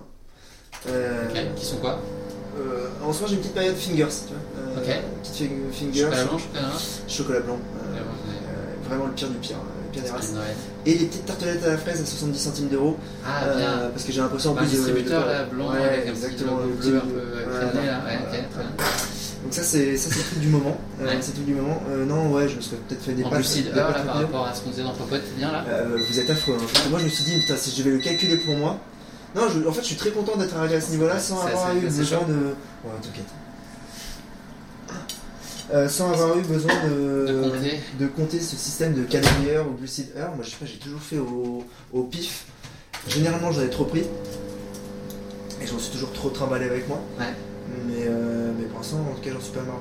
Mais ouais, voir euh, Baptiste, voir à quel point en fait il avait déjà préajusté ces trucs-là, je me suis dit, ah ouais, en fait, je sais qu'on vit pas dans le même monde, hein, on vit à une heure et demie d'écart à l'UTMB, c'est pas le même monde. Mm. Mais euh, ah ouais, je pas. Bah, sais voir à quel point sa stratégie de nutrition elle est calquée sur la stratégie fou. de course, quoi. c'est dingue. C'est fou. Euh, et euh, en fait, je me demande à quel point c'est un risque ces trucs-là, parce que s'il y a de l'inattendu, puisqu'il y a tout le temps en ultra, euh, comment tu, tu le gères? Moi, j'ai passé en fait mes 5 dernières années à j'ai passé que mon temps à gérer des inattendus. Donc maintenant, ça arrive, oh, allez, je Ouais. prends, je suis habitué. T'as jamais été trop tard toi dans l'hypo, dans un truc comme ça? Si. Ouais. Euh, moi, mon kiff euh, au quotidien, c'est je prends rien quand je cours à Paris ou quoi. Donc, je- de temps en temps, je me fais des 3, 4, 5 heures sans eau, sans bouffe, sans rien. Et euh, mon, mon truc préféré, c'est de partir en hippo et de rester dedans. Et de temps en temps, je vais chercher cette hippo pendant. Ça va être ma difficulté de la sortie, ça va pas être euh, de monter plus vite, d'aller plus loin ou quoi que ce soit. C'est de, de bouffer une hippo au bout de 3 ou 4 heures et de. J'ai eu une hypo en interview l'autre jour, pas moi, mais ouais mon invité, Duncan Perilla. Deux. Ouais, mais ça, c'est les sportifs, ça. Ouais. Il avait rien bouffé, il était parti faire une, sortie de 15 km et il m'a fait deux fois le truc de. Oh là il était dans un hôtel, il prenait les gobels et les trucs de sucre là, tu. Ouais, mais je pauvre, sais, il était mal. Ouais, je sais pas, je pense que c'était parce que euh, quand j'étais gamin, euh, tous mes potes et tout, ils avaient tout le temps des bonbons, des trucs, des machins, moi j'avais jamais rien. Ouais. Euh, parce que ma mère, je pense, me préservait du sucre. Ouais. Et donc je me suis habitué à vivre et à avoir mon corps qui sait vivre sans ça. Ok. On va se mettre à table? Ouais. Euh, très bien, on va se replacer. Tu as ce qu'il faut à boire? Euh, pff, Ça devrait le faire pour l'instant, oui. Ok. Frigo est pas loin.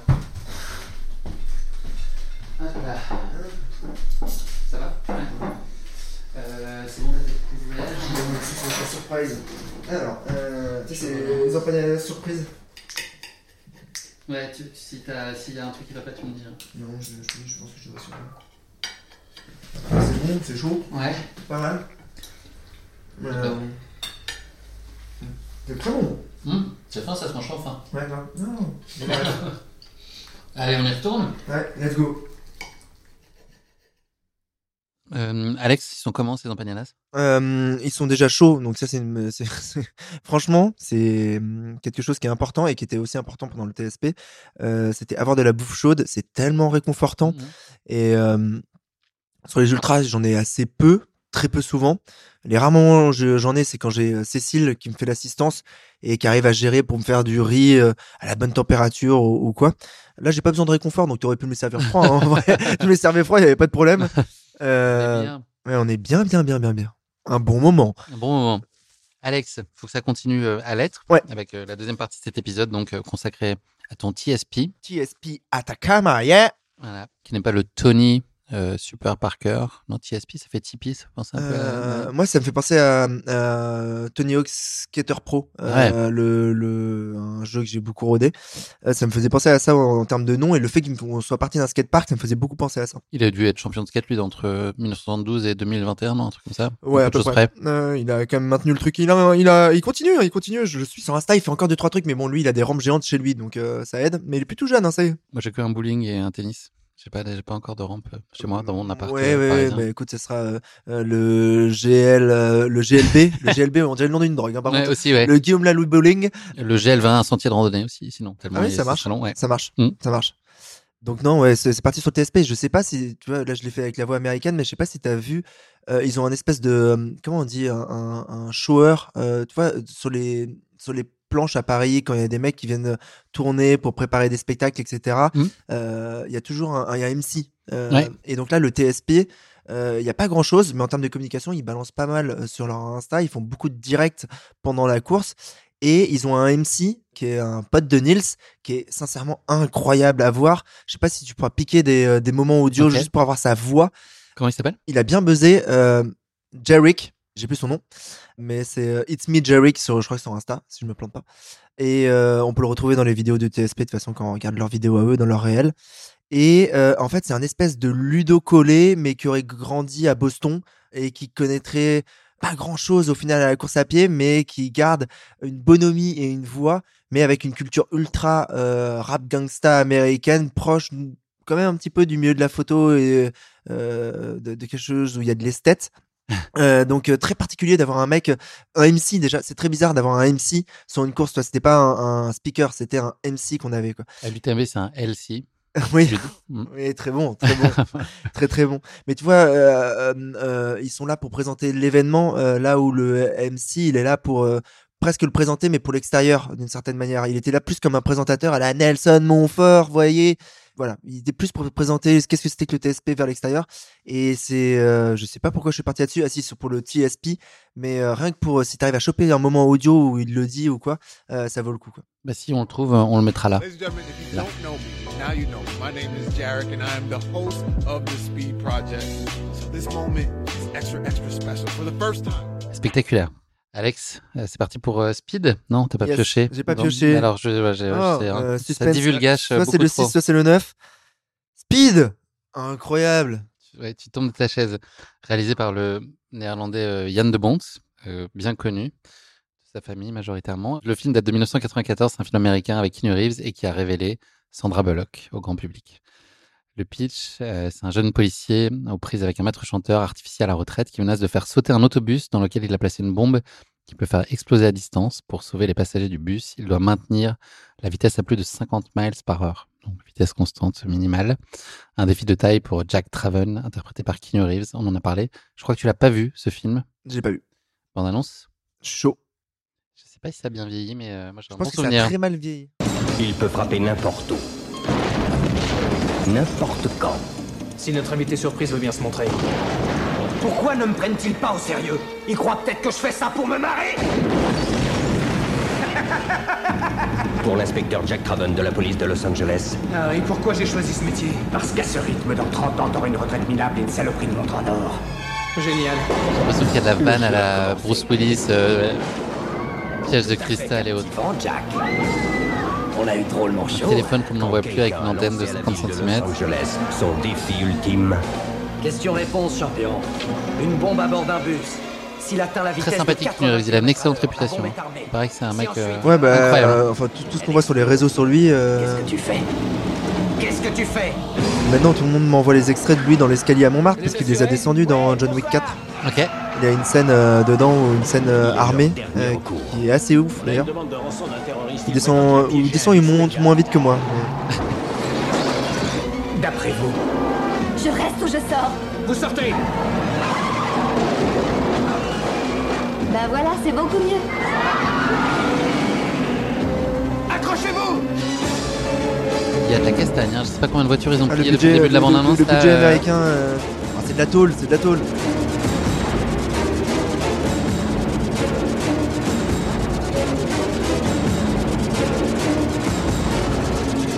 Volt, hein Mais c'est bien, il n'y a pas trop d'effets spéciaux là, c'est quand même ça son charme quand même ça. hein. Un peu désuet mais... euh, Keanu Reeves. Dennis Hopper. Sandra Bullock. Question-réponse. Il y a un flic très en colère qui s'apprête à te trouver la peau, qu'est-ce que tu fais? Réponds, qu'est-ce que tu fais? On a envie de savoir ce qu'il fait. Speed. Passez à la vitesse maximum. Il y a de la conception rédaction derrière. Passer à la vitesse maximum. Alex, à quelle fréquence tu passais euh, la vitesse maximum là sur la course? C'était quoi le, le ratio marche-course Il a beaucoup euh, évolué au fil des jours? Euh, bah oui, euh, parce qu'il est passé de 0% à 100%. À partir de quand t'as complètement basculé? Fin du jour 3, milieu, du- milieu, fin du jour 3, ça a basculé. Jour 4 et 5, c'est globalement 100% de la marche. Après, c'était de la marche qui était entre. J'étais à plus de 6 km/h parce que je voulais jamais que ma montre affiche 10 minutes au kilomètre. Donc, euh, j'étais à plus de 6 km/h, j'étais entre 6 et 7,5, je pense. Sur le papier, quand tu es dans Paris, tout le monde marche vite. Donc, marcher à 6 km/h, tu parais un peu chelou, mais ça passe. Ça passe dans Paris. Pendant 10 minutes, c'est déjà long, 10 minutes à 6 km/h. Pendant 15 heures, c'est infernal et c'est douloureux. Euh, moi, je suis comme les avions. C'est-à-dire qu'un avion, il coûte moins cher en termes de maintenance quand il est en vol, VS quand il est sur le tarmac. Moi, je suis fait pour courir. J'ai souvent plus mal quand je marche que quand je cours. Là, marcher pendant deux jours à cette vitesse-là a été euh, une nouvelle expérience de douleur que j'avais pas vécue depuis très euh, longtemps. C'est-à-dire que j'ai découvert des muscles, les muscles de la marche. Euh, je pensais que mes jambes étaient prêtes à tout, qu'elles avaient déjà tout vécu en termes de développement musculaire. Je savais que, ok, d'accord, quand je fais du vélo, au bout de 3-4 jours, et que je fais beaucoup, beaucoup de vélo, ça me travaille deux, trois muscles différents, mais globalement, ça va, il n'y a pas de problème. La marche, c'est insupportable. Là, en fait, grosso modo, ce qui s'est passé, c'est premier jour 140 bornes, deuxième jour 100 bornes, troisième jour 80 bornes, mais ces trois jours-là, je courais encore, mais à partir du troisième jour, mes releveurs étaient flingués, donc c'est ce qui permet à tes pieds de plier, grosso modo. Donc euh, mes pieds se pliaient plus, donc euh, j'attaquais que talons et je ne pouvais plus. J'attaquamais, j'attaquamais que talons. Ouh, J'attaquamais que talons. Oh là là, on dirait du, du Necfeu quoi. Je vais pas me lancer parce que je, je rappe tellement mal, mais j'attaquais talons. C'est marrant que Ludo Pomeray, on, on lui a jamais fait faire un truc un peu chelou comme ça. Euh, j'attaquais talons à mort et je marchais et en fait euh, marcher vite en attaquant talons c'est comme marcher vite avec des chaussures de ski Euh, donc c'était ça pendant 15 heures par jour et le défaut c'est que donc l'attaque talon et le fait que ton pied ne s'adapte pas très bien au sol et qu'il ne rebondit pas euh, ça me tirait à mort sur le muscle qui est euh, devant le tibia qui va du releveur jusqu'au genou Euh, et là là c'est parti en, les quatre saisons niveau niveau douleur une sensation d'avoir ouais une je sais pas comment ça s'appelle sur l'archer, ce bout de ce bout de truc qui permet justement sur le violon de faire du bruit. Mais ce truc-là était tendu de la même manière et j'avais une sensation de crissement. c'est vraiment ça. C'est pas une sensation de courbature ou quoi. C'est une sensation de crissement dans les muscles, comme si on me mettait des coups et comme si j'avais des bleus et des hématomes, mais à chaque seconde, qui étaient en train de faire mal à l'intérieur véritablement de la jambe et que ça pousse euh, le tibia vers l'extérieur. Donc euh, bah voilà, super agréable comme tu l'imagines. Mais Et à euh, aucun moment tu pouvais courir pour te soulager, même si c'était douloureux. j'arrivais pas à courir. En fait, je ne pouvais plus, mes, mes releveurs ne me permettaient plus de plier mes pieds et, euh, et donc je ne pouvais plus me propulser telle une petite biche. Euh, là, ouais, faut imaginer que comme quand Gad Elmaleh faisait son sketch euh, du blond euh, qui marche avec les, les chaussures de ski, bah, j'en étais sincèrement la même chose. Après, tu t'adaptes et au fur et à mesure, euh, bah, tu n'es pas élégant, mais euh, au moins ça reste efficace.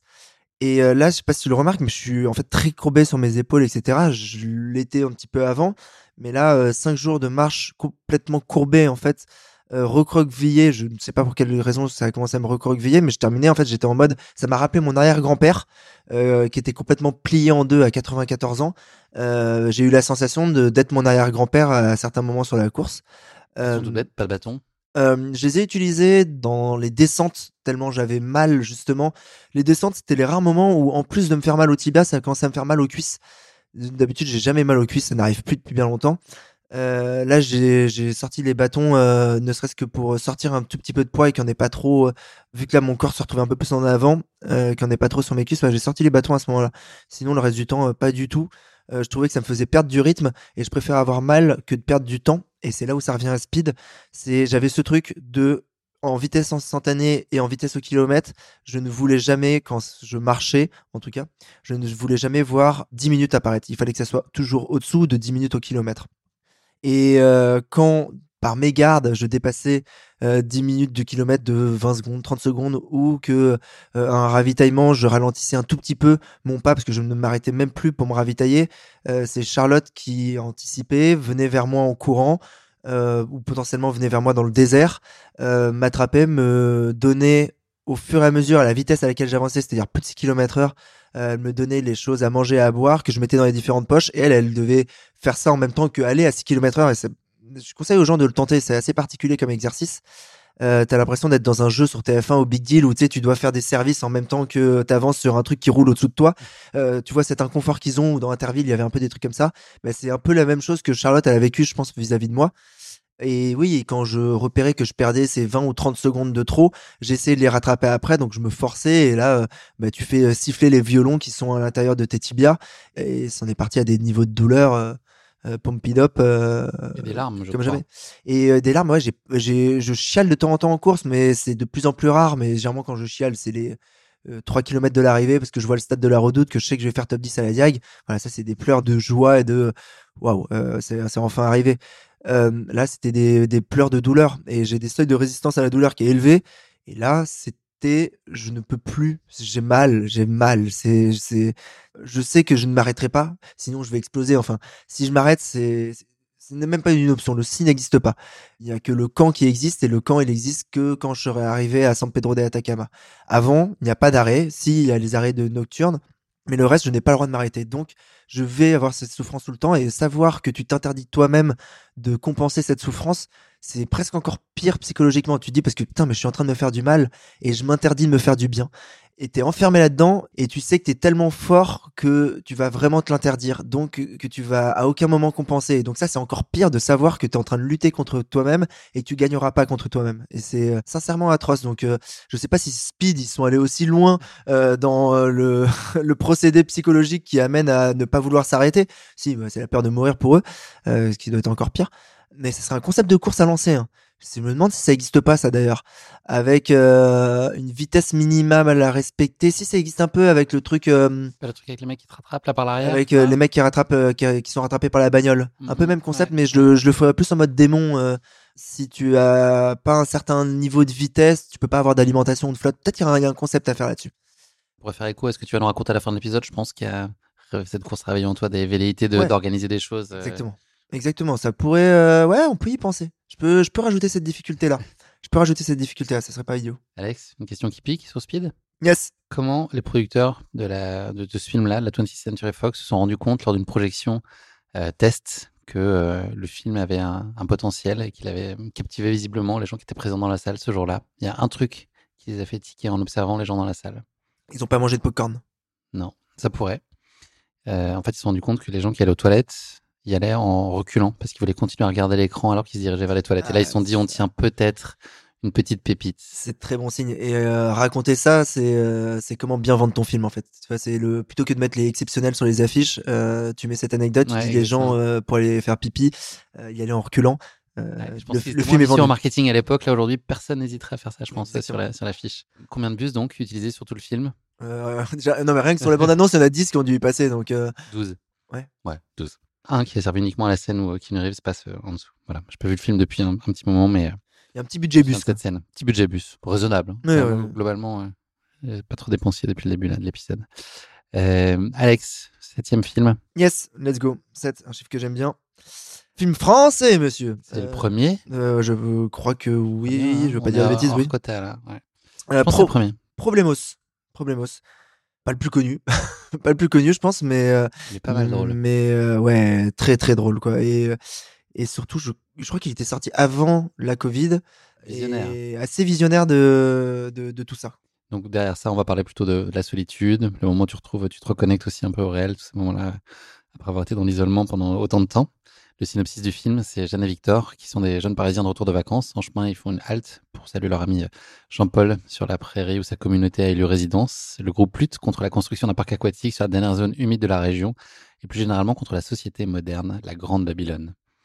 C'est drôle, ça, ça me fait, ça me fait marrer ce, Ouais. juste en lisant ça, c'est quand même c'est C'est- très, très drôle ce film. Le speech est très drôle.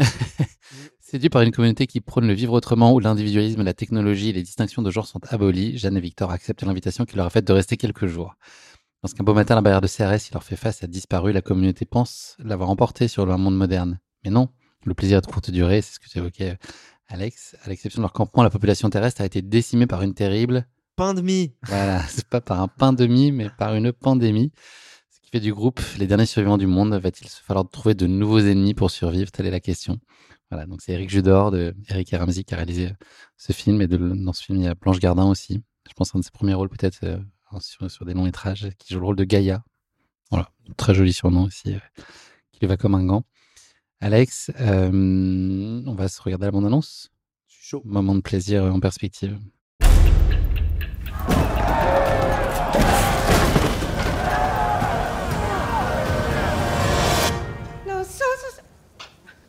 Nos- nosotros, la tierra. La tierra se defiende. Que sigue el gobierno. Tu veux me traduire en espagnol ou pas? Aucune idée de ce qu'il a dit. Jeanne Hé, Jean-Paul Je vois que vous avez des appareils électroniques. Va falloir les laisser ici, les amis. Allez, ma chérie, t'en as pas besoin. Non Margot, tu donnes ça. Tu lâches, tu lâches ça. J'adore. Allez, viens faire un bisou. En fait, euh, la mobilisation pour la zone a commencé il y a six mois. Il s'appelle comment, bout de chou L'enfant. Non, mais le prénom. Bah non, je lui ai pas collé une étiquette sur le front à la naissance, non. Le but, c'est de montrer qu'on peut vivre autrement. J'ai jamais été vacciné vie, Fraise j'ai aussi. jamais rien eu. Bon, j'ai un peu de sang dans mes selles, un zona de temps en temps. Tu sais, j'ai un souffle au cœur quand je pisse, mais c'est tout. Hein. Moi, j'ai un vrai problème que je voulais partager avec vous. Depuis deux mois, je pue de la chatte, c'est épouvantable. T'as essayé l'hibiscus en cataplasme? Tu peux même le laisser infuser la nuit en bouquet à l'intérieur sans problème. Les copains, il y a un truc bizarre à la barricade. Venez voir, venez. Oh putain, d'accord. Problemos. Il est magique, Monsieur Fraise. Nombre de gens morts. Quoi Tout un tas de gens morts euh, sur la route. Il n'y a plus personne sur Twitter. Ceux qui restent, ils font que parler de pain de mie. Pain de mie, ça me fait chier, tu vois. Ils font même plus d'efforts d'orthographe sur Twitter. Pandémie. C'est pas pain de mie, c'est pandémie. Il y a une putain de pandémie. T'es débile, toi, en fait. Une pandémie, c'est Elle une est pandémie. débile, elle. Elle est débile.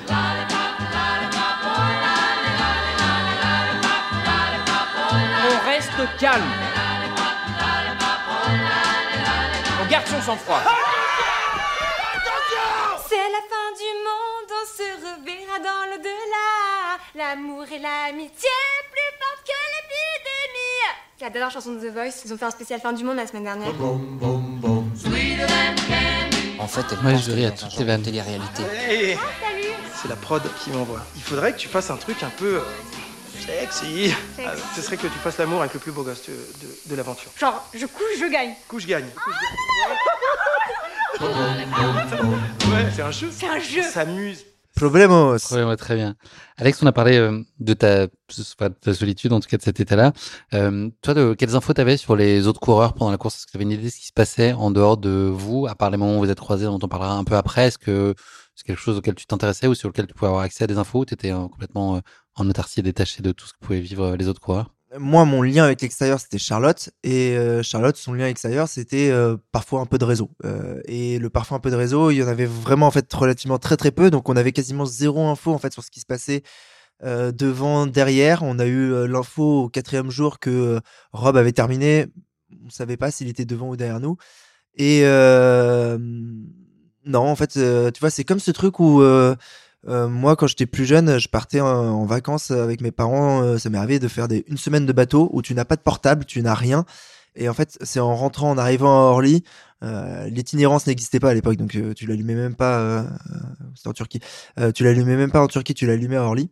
À Orly, tu arrivais et tu te rendais compte que Barry White était mort. et et j'ai ce souvenir de faire. Attends, mais attends, ça fait quatre jours qu'il est mort. Genre, j'ai loupé la, la, la mort de Barry White et d'avoir été complètement en fait déconnecté de l'information, de l'actualité, etc.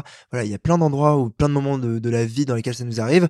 Mais alors là, t'es bien bien déconnecté, quoi, parce que effectivement, il peut y avoir une révolution, la sixième République en France, tu ne serais vraiment pas au courant et, euh, je pense que tu mettrais un petit moment à être au courant de ça. Donc tu sens cette déconnexion du fait de l'information n'arrive pas à toi. Elle ne peut pas arriver à toi. Donc ça, il y a cette euh, solitude que j'avais pas anticipée et que au final je prends en pleine face et que j'accepte. C'est genre ok, on peut pas récupérer d'infos. Bon, ben on va vivre sans ça, on va s'occuper. J'ai pas de jouet pour Noël, c'est pas grave. J'ai un bouchon et, un- une petite ficelle, nickel. Ça va devenir mon meilleur jeu. C'était un peu ça. En fait, tu te suffis de ce que tu as puisque tu, tu ne peux pas avoir autre chose. Donc il y a ce truc-là. Et euh, ce qui se passe, c'est surtout par rapport au à Problemos. Il y a ce côté de euh, cette solitude, pas savoir ce qui se passe autour. Et donc moi, je sais pas si les mecs sont devant ou derrière moi. Ce que je me doute, c'est qu'ils sont derrière moi après le premier jour parce que je sais que je suis parti tout seul devant, euh, que j'ai passé un peu de temps avec euh, Max le chilien, mais que vers le kilomètre 50-70, à force de se croiser, lui s'est arrêté et il m'a pas rattrapé malgré qu'il faisait des coupes plus grosses dans moi dans le désert. Je l'ai pas vu passer. Donc je me dis au moment où je me couche le premier soir, 144 km, je sais qu'ils sont derrière moi, mais je sais pas s'ils sont à 5 minutes, 5 km, 10 km, 3 heures. Euh, S'il y en a qui sont restés à kicker pour dormir, je n'ai pas du tout l'information. Et euh, cette prise d'information, en fait, c'est coup de chat. Euh, oh, ça se dit pas ça. Cette prise d'information, c'est gros coup de bol. On la coupera pas parce qu'elle est bien de pas la couper celle-là. C'est gros coup de bol euh, parce que euh, juste avant d'éteindre la lumière euh, du plafonnier de la voiture parce que tu essayes d'économiser au max la batterie de la bagnole, tu vois qu'il y, a une- voiture au loin qui est en warning et en fait personne ne s'arrête en warning sur le désert à part la voiture qui veut signaler à son coureur qu'elle est en train de s'arrêter là. Et donc tu vois la voiture en warning qui est passée devant toi et qui se garde deux kilomètres plus loin. Et tu vois, euh, je sais pas, 10 minutes, une demi-heure après, une toute petite lumière, une petite pétzelle qui passe. Et, euh, et là tu lances le plus grand cri de la terre parce que euh, bah, tu retrouves un copain de galère au milieu du désert. Et ça tu vas le vivre donc euh, de manière euh, totalement euh, inattendue, sporadique. Et euh, euh, les, mirages dans le désert c'est de voir ça en fait. C'est pas de voir des oasis parce que bon, euh, 100% t'en verras pas hein, là-bas. Mais c'est de c'est de voir ça c'est de voir un, copain de galère. Et moi j'ai eu euh, la chance ou l'infortune mais plutôt la chance de pas mal courir avec Max le chilien et Lucie l'américaine on était à peu près dans le même tempo on se retrouvait tout le temps je pense Mais tout le temps, c'est quoi On se croise une fois par jour, euh, dans le meilleur des cas oui, tu croises une fois par jour, euh, ça dure 20 secondes parce que tu es en train d'avancer, parce que sinon tu vas dégrader ta moyenne de, de 10 minutes au kilomètre, tu vas passer à 10 minutes et 20 secondes. Donc si tu t'arrêtes plus de 20 secondes, c'est pas Oui, possible. aussi, là, sur la fin Euh, oui, clairement, clairement. Euh, non, euh, l'américaine Lucie m'a fait halluciner. Elle m'a doublé la dernière nuit, juste avant qu'on se couche. J'ai souvenir que je suis tout nu dans la voiture, justement. euh, je la vois passer euh, sa, sa lumière au loin. Euh, je l'appelle et donc on lui fait la teuf. Et elle, justement, en fait, voilà, on a envie de parler de, de, de tout, mais elle aussi, elle, elle est en train d'avancer. Donc elle reste rien, 10-15 secondes avec nous. Et elle remarque pas que je suis tout nu, c'est ça qui m'avait fait rire. Elle m'a dit ah non, mais je vais pas du tout remarquer. Et elle s'enfuit en courant avec ses bâtons. Euh, alors que toi, tu te dis bah voilà, moi je vais me coucher, je vais me réveiller dans 6 heures. Et euh, bah, peut-être que je la recroiserai demain parce qu'elle va s'arrêter ou quoi. Et donc ça, ça, arrivait souvent de se croiser. Étonnamment, le, matin, on se croisait beaucoup. Euh, ou du moins, je pense qu'en fait, on avait des facilités à se repérer du fait de, de repérer des voitures à 10 bornes de vision qui se mettent en warning et donc tu arrives à tilter que là, ok, il a 10 bornes de vent, bon, il a une heure et demie ou deux heures de vent, mais je le vois. C'est très différent de, la croix du bonhomme sur l'UTMB où euh, tu vois Courtenay qui est euh, 4 minutes au-dessus, mais tu la confonds avec les 4 ou 5 autres coureurs euh, dont tu imagines que tiens, non, mais ça c'est peut-être Blanchard qui doit être tout en haut déjà, ils sont deux, donc non, il doit être avec Jim. C'est très très différent de cette ambiance-là parce que euh, ça reste ultra exceptionnel. Et pour la petite histoire, il y a James qui termine euh, en deuxième temps euh, le, le TSP, qui lui est parti sur un délire de goudron Islava. Grosso modo, il y a un jeu qui s'appelle Flore Islava. C'est tu dois, quand tu es dans une pièce, tu dois pas toucher le sol. Tu bascules en sautant d'objet en objet, mais tu dois pas toucher le sol. parce que c'est de la lave. Et euh, lui, il a essayé de faire d'appliquer ce principe là-bas avec euh, le goudron, et donc il s'est interdit de passer sur le bord de l'autoroute, et donc il est passé quasiment que dans le désert. Il a fait des énormes coupes de désert. Je crois qu'il avait une équipe de tournage qui le suivait, donc euh, je pense qu'ils vont sortir un film de Maboul parce que lui, euh, on l'a pas vu. En fait, euh, il y a un moment, j'ai croisé son assistance. ils sont arrêtés en bagnole. et il nous expliquait ouais, là, il doit être deux heures par là dans le désert. Ils avaient une puce GPS, mais le mec est parti au milieu de nulle part. Lui, il a vécu une aventure encore, euh, encore différente et encore. Donc lui, il pouvait passer les 6-7 heures sans voir personne, là, ce dont tu Il a passé un euh, 8 heures sans voir personne. Euh, et ça a été un peu juste au niveau de la flotte. J'aimerais bien que. J'espère qu'il va y avoir un film ou un truc comme ça parce que parce qu'il a vécu quelque chose de fou lui aussi. Là, le fait de vous voir, c'est un, un effet qui te, c'est motivant, c'est boostant? Est-ce que c'est, euh, c'est triste de se séparer? Ou est-ce que voilà, ça, ça fait un espèce de petit électrochoc et ça, ça te reconnecte quand même à ta réalité de, même si c'est pas une course, en tout cas de, de compétition et de pourquoi t'es là aussi, ça te ramène à ça? Euh, la compétition devant, derrière, etc. Tu t'en fiches. C'est exactement comme quand euh, sur la fin d'un ultra, on dit euh, il est 10 minutes d'avant, il est crevé. Non mais attendez déjà, je- j'essaie de survivre moi. Après on verra pour les autres. quoi. Et ça te reconnecte Euh, au projet dans, ce- dans ce sens-là que je l'entendais Non, par contre, en fait, ce que ça fait, c'est que dans cette folie, t'es pas tout seul et ça te rassure. Juste, ça te rassure de ah ouais, en fait, c'est vrai qu'il y en a d'autres qui sont en train de le faire et qui sont en train de vivre les mêmes trucs que moi, donc c'est normal et ça rationalise complètement ce que tu fais. Et à chaque fois que moi, j'ai plutôt doublé, que je me suis fait doubler, parce qu'on se faisait souvent doubler nous la nuit, parce qu'on sa- on faisait des pauses de 6 heures là où les gens faisaient pas de pause aussi grande en tout cas. Donc on se faisait doubler la nuit, on le faisait pas voir. Mais en fait, dépasser des gens et de repartir le moment où je repartais euh, j'avais euh, c'est comme si j'avais pris un Red Bull je, reprenais pour une heure quoi pendant une heure j'étais euh, jovial ça allait bien avec toutes les souffrances qui vont avec mais mais ce rationnel de se dire en fait c'est normal ce qu'on fait je suis pas tout seul tout va bien les autres vont bien ils se sentent bien ils sont encore vivants bon ils, vu leur tronche et vu leur physique, je suppose que je dois être pareil. Donc, euh, effectivement, on se fait du mal, mais ça va là, ça va mieux d'un coup. Une question qui pique pour clore euh, ce Yes. chapitre, Alex, euh, relative à Eric Judor. Il a pratiqué un sport à haut niveau avec d'importantes ambitions. Est-ce que tu saurais me dire lequel? Putain, merde, parce que je suis sûr de l'avoir entendu ça. Hmm. Euh, pas de l'escrime? Non. Non. Judo? Non. Judor. Judor. Ah, je peux Sport avoir un indice individuel. Ouais, sport individuel, sport de balle individuel. Individuel de balle? Ouais. De balle individuel? Il y a Ouais. des sports individuels de balle? Ouais, jaune. Euh, alors, pour la petite histoire, en fait, il y a, il y a Hervé, le preneur de son, qui vient de me mimer. Il a fait le mime le plus efficace de la Terre. Il a fait juste le mouvement, là, comme ça, avec la main, euh, de haut vers le bas. Très discret, très discret. Ni vu ni connu. Au bac blanc, là, ouais, ça passait. ouais. Euh, ouais, je pense qu'il a fait du tennis, c'est Eric. Judor. Franchement, je sais pas Ah. comment t'as trouvé tout seul. Ouais. Mais, euh, ah ouais? Alors ouais, ouais, il, a, il est parti après le bac. Il s'était persuadé qu'il était pour être tennisman pro, donc il est parti aux US quand même. Il a passé un an là-bas. Et arrivé là-bas, il a eu une révélation, c'est que il s'est rendu compte que Michael Chang avait un an de moins que lui et qu'il venait de gagner Roland Garros à ce moment-là. Et il s'est dit, j'arrête. Il a pas touché une raquette pendant 10 ans. Il est revenu en France. Donc voilà, il avait un niveau qui était pas non plus euh, top. Je crois, qu'il a été 4-6, que je sais pas si tu connais tennis, c'est quand même pas mal. Mais euh, voilà, c'est pas, pas à ce point-là. euh, voilà. Bref, insoupçonnable. Insoupçonnable. ouais, je... Autre chose insoupçonnable, il parle allemand. C'est pas dans mes questions qui piquent, mais il parle allemand. Mais, mais c'est vrai qu'il y a plein de qualités. Hein. Ouais. C'est, Ouais, il est très drôle, en tout cas. Il n'y a, pas- a- a de doute possible. Merci beaucoup, Alex. Proximité entre Problemos et euh, ton aventure TSP. lointaine 4. 4. Ok. Si on piochait un huitième thème. Et c'est parti. Deuxième film euh, français, Le Petit Monde de Don Camillo. Vu, pas vu? Vu il y a très longtemps avec mon grand-père. Et j'ai failli le voir hier soir parce qu'il passait sur une euh, chaîne euh, de la TNT très tard. Improbable. Film de 1952 avec Fernandel et Gino Servi. Donc, euh, le petit monde de Don Camillo raconte les péripéties comiques et émouvantes du prêtre catholique Don Camillo et du maire communiste Pepone dans un petit village italien d'après-guerre. Malgré leurs différences idéologiques, les deux hommes cherchent à préserver l'harmonie locale. Leurs affrontements souvent burlesques cachent une amitié profonde tandis que Don Camillo dialogue régulièrement avec la statue de Jésus pour trouver guidance et récompense. Et réconfort, pardon. Récompense aussi peut-être, on sait pas. Il y en a eu six. De quoi faire pâlir de jalousie euh, Fast and Furious ou Saw.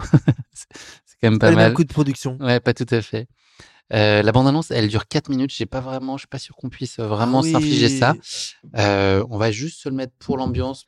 Déjà, je pense que l'intro de la bande-annonce fait déjà au moins 30 secondes avec tous les logos. Ça Voilà. charme sur un nez. SNA Ah. présent. Général parle aux Français. Prochainement sur cet écran. Triomphal, succès de librairie dans tous les pays du monde. Il marque quand même beaucoup de choses à l'écran. Ouais.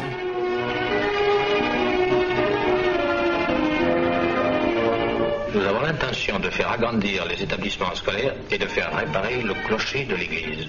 D'accord, euh, comment et pourquoi budget cloche, il n'y avait pas le budget voix, mais il y avait le budget cloche en Procession. post synchro. Tout Et seul. une croix, bah voilà, parfait, c'est ce qui va nous intéresser, la croix. Liberio Antonio. Seigneur, si j'étais un bon serviteur, laissez-moi lui placer ce cierge sur le dos. Une bougie, c'est pas Ah, grave. c'est terrible. Ça n'a pas vieilli, hein Hein, ça, ça, Non, ça, ça a son charme. c'est la musique qui a son charme en fait. je pense. Ouais.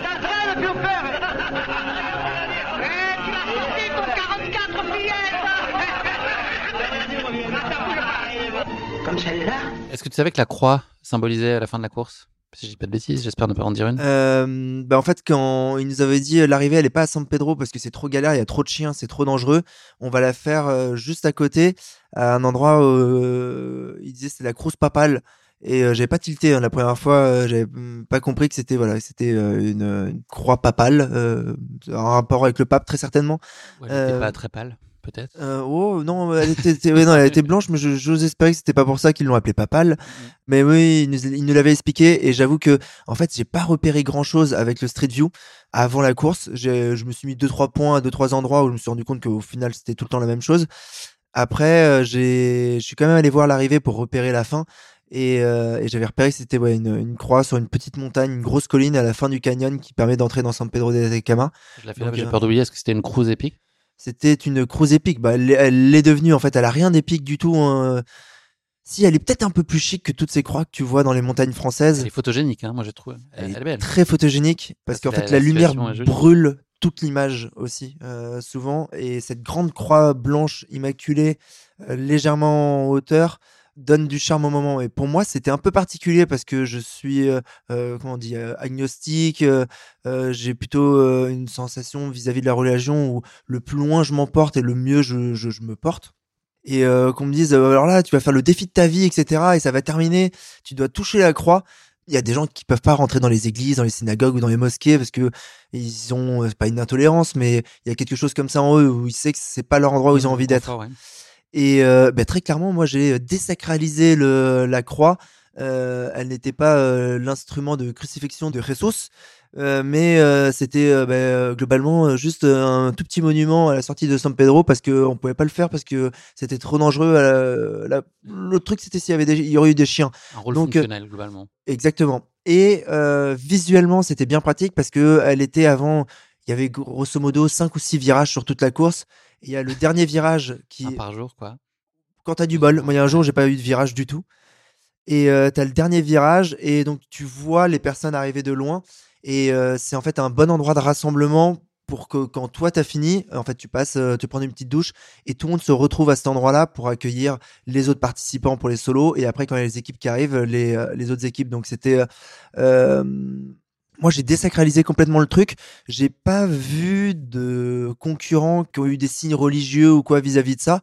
Euh, donc euh, je pense que maintenant dans ma tête, comme euh, le, le triangle de l'amitié et cette église qui a euh, juste au bout, euh, ça a la même valeur pour moi. C'est euh, c'est élément un du décor. Exactement. Et c'est un moment que tu as imaginé longtemps, là, cette croix, tu l'as fantasmé comme dans, dans une aventure comme ça? Est-ce que tu, au bout de 50 bornes, tu considères que tu es arrivé et que tu la touches du doigt et elle t'obsède et tu as envie de la voir? Ou est-ce que c'est anecdotique enfin, tu, tu- ça, ça Tu connais pas ce truc-là où euh, euh, moi euh, je pense beaucoup, ah, tiens, je me ferais bien une. Je sais pas pourquoi, je- c'est souvent l'entrecôte frite ou une bavette frite qui me vient très vite en tête dans la course en me disant putain, j'ai envie de ça à l'arrivée. Il n'y a pas de frites en Lyophilis encore. Ils ont pas Et ouais, non, la bavette frite, ça, ils l'ont pas encore fait. Ou une bière, ou imaginer la ligne d'arrivée.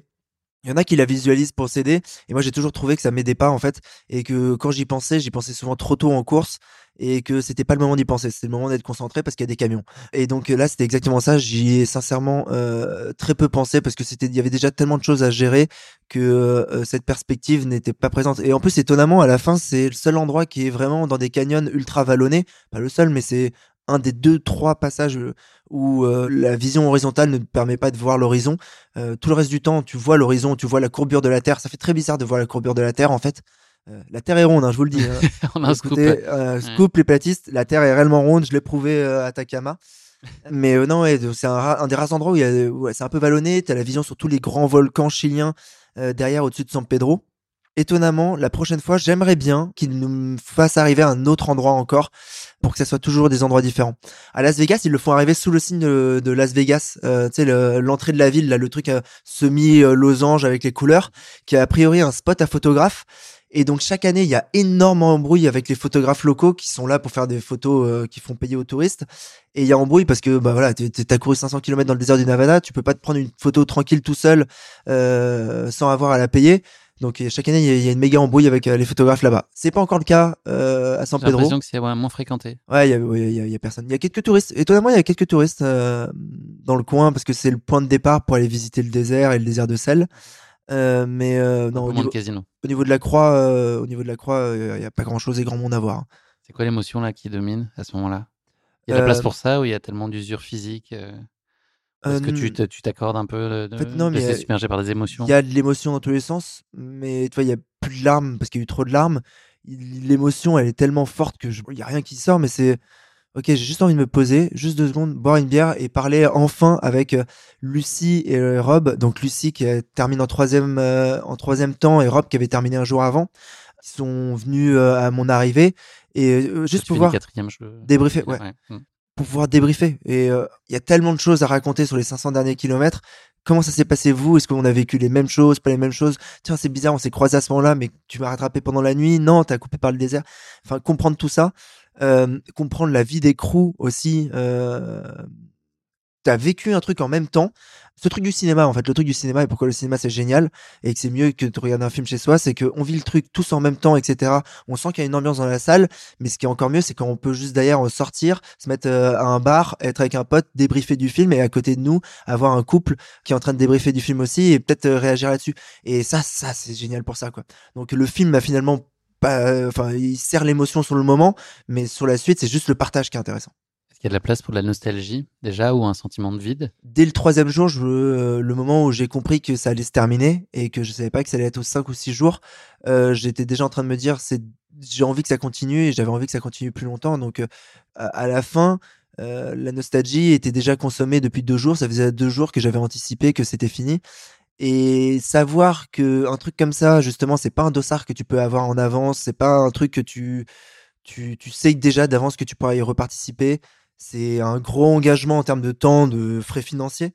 Donc je sais pas si je pourrais le refaire à ce moment-là. Et je tente juste de profiter encore du moment, quoi. Quelques chiffres quand même, donc 486 km au final, en Pour de la moi, trace que toi t'as faite, exactement. Euh, 71h30 en déplacement et 109h37 euh, en cumulé au global. Donc, Oh, on euh, s'est fait plaisir sur les nuits. hein. à 38 heures euh, sur 5 jours, euh, bravo. Et 5900 mètres de dénivelé positif, on n'en a pas parlé, mais tu l'as dit, ça a été finalement assez progressif, peut-être un peu moins à la fin, donc plus vallonné, mais globalement, c'était quand même... euh, 70 bornes au bord de la mer. Donc là, on est niveau 0. On se prend plus 1000 d'un coup. Donc là, c'est un peu la seule vraiment montée franche, mais euh, c'est pas une montée comme dans les Alpes. On la prend d'un coup, mais sur 10 bornes. Donc euh, c'est quand même relativement euh, court. Euh, une fois qu'on est dans le désert, on est entre 1000 et 1500. Jour 4 et 5, on- là, on monte à 3000 et on reste à 3000 et on monte à 3005. C'est marrant parce que je suis jamais monté aussi haut, moi, euh, sur, euh, sur Terre. Euh, et je l'ai fait dans le désert d'Atacama. Et surtout, j'ai pas eu l'impression d'avoir été aussi haut. On m'a demandé si j'avais eu des problèmes d'altitude, de respiration, de quoi que ce soit. Euh, zéro souci. C'est tellement progressif. Quand tu montes 3000 mètres sur 40 bornes, tu les vois même pas. Question qui pique, Alex, pour ceux qui étaient euh, Yes. avec Don Camillo. C'est un vrai faux, chance sur deux. Mm. Fernandel a été invité à rencontrer le pape de l'époque suite à son rôle de Don Camillo. C'est-il vrai ou c'est-il pas vrai? Je pense que c'est vrai. Tu l'aurais pas inventé, ça. Je l'aurais pas inventé. Je t'aurais pas dit que ça aurait été le, le 18 janvier, que ça avait été, pardon, le 18 janvier 1953 à Rome. Donc effectivement, il a été invité par le pape Pie XII pour Ah, faire la Pie connaissance XII, du plus connu des prêtres de la chrétienté après lui. Tu vois, il a quand même placé assez Oh. euh, dans la hiérarchie. C'est pas mal. Ouais, c'est pas mal. Indice de proximité, donc Camillo, là, on sent que c'est pas, on est plutôt sur du 0 sur 10, là. Ouais, on croix. est sur un 2 sur 10. On- en fait, on, voilà, on, on va- pas vous, vous gruger les auditeurs, mais on s'est servi de ça pour parler de l'arrivée. mais euh, Et la croix. On a fait le lien euh, comme ça. Alex, je te demande de piocher 9 yes. thème. Numéro avant-dernier. 9, euh, numéro 9 euh, Very Bad Trip, euh, ou Hangover, je crois, en, euh, en version américaine, peut-être. Absolument. Et lendemain de veille en québécois. Euh, c'est Todd Phillips, le réalisateur. On en a parlé déjà à plusieurs reprises tout à l'heure. Euh, Bradley Cooper, Zach Galifianakis et Ed Helms sont les euh, trois personnages emblématiques. Euh, bon, tout le monde connaît l'histoire, mais c'est au réveil d'un enterrement de vie de garçon euh, bien arrosé. Les trois amis du fiancé se rendent compte que le marié, enfin le futur marié a disparu 40 heures avant la cérémonie de mariage. Ils vont alors devoir faire fi de leur gueule de bois et rassembler leurs bribes de souvenirs pour comprendre ce qui s'est réellement passé. En plein Las Vegas, ils vont donc devoir résoudre le mystère de la disparition de leur meilleur ami. Alex, euh, on se parle de ça. Pourquoi? Parce que vous avez le droit à une pool party euh, des familles à l'arrivée. C'était un peu ça. Donc c'était à la fois la barrière horaire et en même temps euh, le temps d'une Une grande célébration. Il y avait combien de tigres dans ta salle de bain là, le lendemain matin au réveil, après la soirée? Je sais pas, mais la boîte locale, elle a eu une fermeture administrative. Donc, moi, c'est la première fois de ma vie poussé que. le bouchon un peu? Bon, on a, ouais, non, mais on a fait la teuf, quoi. Et, et je pense que des gens qui ont traversé le désert d'Atacama, qui ont pu se reposer, faire une vraie nuit de 10 heures, se taper une petite journée, euh, à, grosso modo, la poule partie a commencé à midi, elle a terminé pas très tard, elle a terminé à 2 heures, mais c'était euh, efficace. efficace. On est bien, bien chaud pour faire la teuf, généralement, euh, après ce genre de, de choses-là. Enfin, en tout cas, moi. T'as retrouvé qui? Donc il y avait l'ensemble des concurrents, il y avait leur gars, c'était. Alors, il y avait euh, les 7 coureurs solo plus tout leur crew. euh, donc, euh, ça doit faire une petite euh, entre 20 et 30 personnes. Euh, plutôt une trentaine. Euh, plus après, en fait, il y a donc 20 équipes en relais euh, qui sont au minimum 6 parce qu'il faut au minimum 6 personnes par équipe, plus parfois ben, voilà, euh, du média euh, qui est autour, des conducteurs, de la logistique. Donc là, ça commence à rajouter pas mal de monde à cette affaire. Euh, S'il faut dire 120, un petit peu plus, on était ouais, 150, 180 à la pool party. Euh, pour une piscine qui n'était pas du tout faite pour 180 personnes, je pense qu'on on pouvait rentrer à 20 max de danse, donc c'était euh, un trou d'eau. En même temps, au milieu du désert d'Atacama, tu t'attends pas à avoir une piscine olympique. Mais euh, oui, donc en fait, le- voilà, le principe c'est ça, c'est l'aventure du, TSP ne, ne, ne s'arrête pas simplement à la course, elle s'arrête plus tard, elle s'arrête après cette cérémonie de la pool party, où bah, en fait tout le monde euh, Tu parles que de ça ou t'as envie de parler d'autre chose, justement? Ou t'es en boucle sur ce que tu viens de vivre, sur le, le, le TSP cette soirée-là? Chacun euh, revit euh, et raconte son fil, le film de son histoire? Un petit peu. Déjà, on se rend compte qu'en fait, le- les solos, on a vécu des trucs totalement différents par rapport aux équipes. Les équipes, eux, ils ont vécu un truc. euh, les Slovaques qui gagnent, eux, leur délire, c'était, ils faisaient des sprints de 500 mètres à la suite. Donc, coureur 1, 500 mètres de sprint. Coureur 2 se prépare, descend 500 mètres de sprint. Coureur 3, 500 mètres de sprint pendant 500 bornes. On est quand même sur un concept. Ah ouais, ils ont Euh, tenu pendant les 500 Ouais, km ils ont fait 1000 rotations. Euh, ils ont fait 1000 rotations euh, à 500 mètres de sprint à chaque fois, quoi. Donc, euh, ils ont vécu la traversée du désert de manière totalement différente de la mienne. euh, Combien de temps ils ont mis, tu sais T'as une idée? Je me rappelle plus, ça. Faudrait que je regarde, mais je me rappelle plus. Mais oh, je pense que. Deux jours? bah, non, je pense qu'ils ont mis beaucoup moins de 40 heures. Je crois qu'ils ont mis moins de 40 heures. Donc, euh, donc il y avait les Slovaques qui, eux, étaient mieux organisés parce qu'ils avaient anticipé le truc. Et eux, ils avaient loué un camping-car. Donc, ils pouvaient en plus euh, avoir euh, des gens qui dormaient potentiellement à l'intérieur, se reposer, allonger. Jolie foulée, il y avait une équipe française qui était là. Eux, ils ont opté pour une stratégie que déjà, moi, je trouvais folle, c'était sprint tous les 2 km. C'est donc tu fais 2 km, boum, l'autre prend le relais, 2 km, 2 km, 2 km. Mais chacun sprint Bah, tu, veux- tu vas le Ouais, plus vite possible ouais. euh, pendant 2 km sur 500 bornes. Donc, ils ont vécu en fait une aventure totalement différente de la nôtre parce que eux, euh, ils avaient pas une logistique de sommeil, une logistique de euh, d'eau, de machin, parce que il y avait deux bagnoles, parce qu'ils étaient six, pas de problème de sécurité non plus. On se rend compte qu'on a vécu deux trucs différents, mais qu'on a traversé le même désert. On peut parler un peu avec euh, les orgas. À chaque fois, on dit orgas, mais euh, avec les gens qui ont proposé euh, à des gens de faire ça. Plutôt comme ça qu'il faudrait le présenter. Et ce qui se passe, c'est que donc bah on bouffe bien, gros barbecue, il y a tout l'alcool qu'il est nécessaire. Il y a Max, mon copain chilien, qui lui traversé le désert d'Atacama en solo. C'était le truc physique le plus fou qu'il avait jamais fait. Euh, donc lui, c'était le mec où dès que tu le croisais autour de la pool party, il faisait ah yeah yeah Alex, come on, come on, et il balançait du mescal euh, jusqu'à ce que tu lui dises là non, on arrête. Donc non, ouais, ça a donné un petit côté euh, sympa. Grosse musique, un DJ au bout de la piscine qui était protégé lui aussi du soleil parce que le soleil est toujours présent à ce moment-là euh, par euh, quatre parasols jaunes et oranges. En fait, j'avais l'impression d'être dans un clip des années 70 avec euh, des gens qui venaient de cultures totalement différentes et ça se voyait sur les fringues, euh, mais qui étaient passionnés par la même chose. Donc ça ça crée un univers quand même très très très très très très très particulier quoi. Donc vous avez fait fermer cet endroit-là ou après le Non, club ça, vous avez, avez on était, après? euh, on a encore été, descend euh. Et après, le, le club karaoké, euh, déjà, on a retourné le karaoké. Ils nous ont fait croire que le karaoké marchait plus pour arrêter le karaoké, et pour qu'on aille dans une salle plus grande, parce qu'on était en train de ravager la salle. Et euh, on a bien fait la teuf euh, comme il faut. Moi, je n'ai pas de grands souvenirs de la fin. Euh, donc. euh, Personne n'a fini au poste Euh, non, non, on n'a pas eu de problème avec les autorités. A priori, c'est juste que la boîte, je pense qu'on leur a, on a fait faire trop de bruit et euh, trop tard, et que eux euh, aussi avaient déjà dû déconner plusieurs fois avant. Donc, je pense que c'est pour ça qu'il y a eu fermeture administrative. À moins qu'on ait fait des dingueries, mais on n'est pas encore au courant. Donc, euh, donc non, non, je pense pas. Donc ouais, le, petit côté Very Bad Trip, c'était euh, ce côté-là. Et si, il y a un truc très Very Bad Trip, c'est que tous les organisateurs de courses qui vont écouter ce podcast, parce que tu en as qui t'écoutent, euh, ne, ne faites pas ça. Ne faites surtout pas ce qu'ils font. C'est-à-dire qu'à l'arrivée, là, il y, a, euh, y a une identité graphique qui est forte au TSP. Ils créent des petits euh, personnages, des logos, des, des dessins, des signes euh, spécifiques à la course. Donc il y a un univers graphique spécifique à la course. Et euh, en fait, à l'arrivée, il y a un tatoueur. Donc il y a un système pendant la pool party où tu peux euh, t'inscrire. Deux personnes vont être tirées au sort, tu fais un shifumi et si tu gagnes, tu as le droit à un tatouage gratuit euh, par, euh, par le tatoueur sur place à ce moment-là. Donc tu te fais tatouer en direct.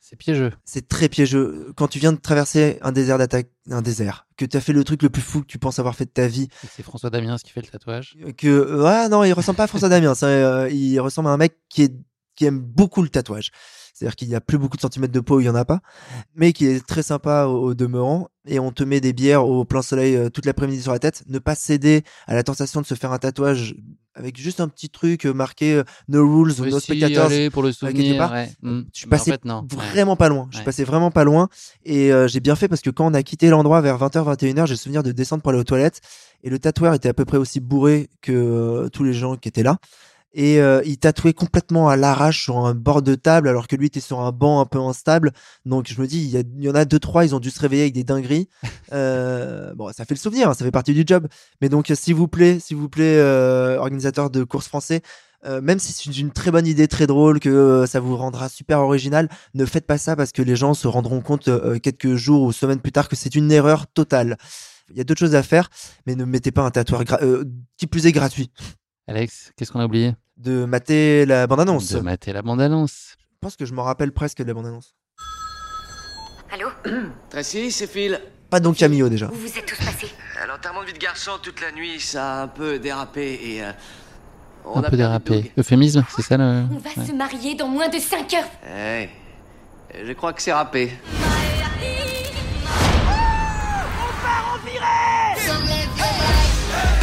À une nuit qu'on n'est pas prêt d'oublier. Bien parlé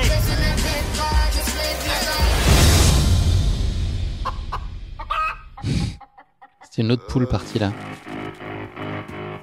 Qu'est-ce qui s'est passé cette nuit? Le tigre, le fameux.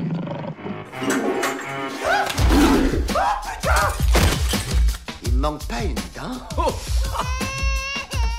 Il est à qui ce bébé? Il y a qu'à regarder sur son collier. J'ai cherché partout, personne n'a vu d'autre. Je crois que j'ai jamais eu une gueule de bois pareille. Qu'est-ce que t'as au bras? T'es allé à l'hôpital cette nuit Soirée blackout comme ça, t'as déjà eu? Ouais, des blackouts comme ça, j'en ai déjà eu plein. Combien d'inscriptions à des courses dans la soirée blackout? Euh, bah, je m'étais inscrit à la diagonale des fous comme ça la première fois. Ouais, c'est vrai.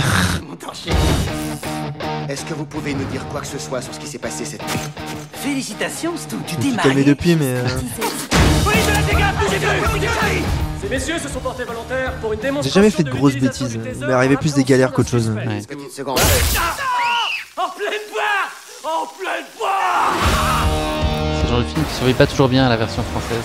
T'es sûr que t'es qualifié pour doublage. t'occuper de ce bébé Ça, tu trouvais que le en pleine poire faisait En pas pleine poire était manquait un petit peu de modernité. C'est quoi ce délire Mike Tyson? C'est mon moment préféré là. Oh Il en a encore un sacré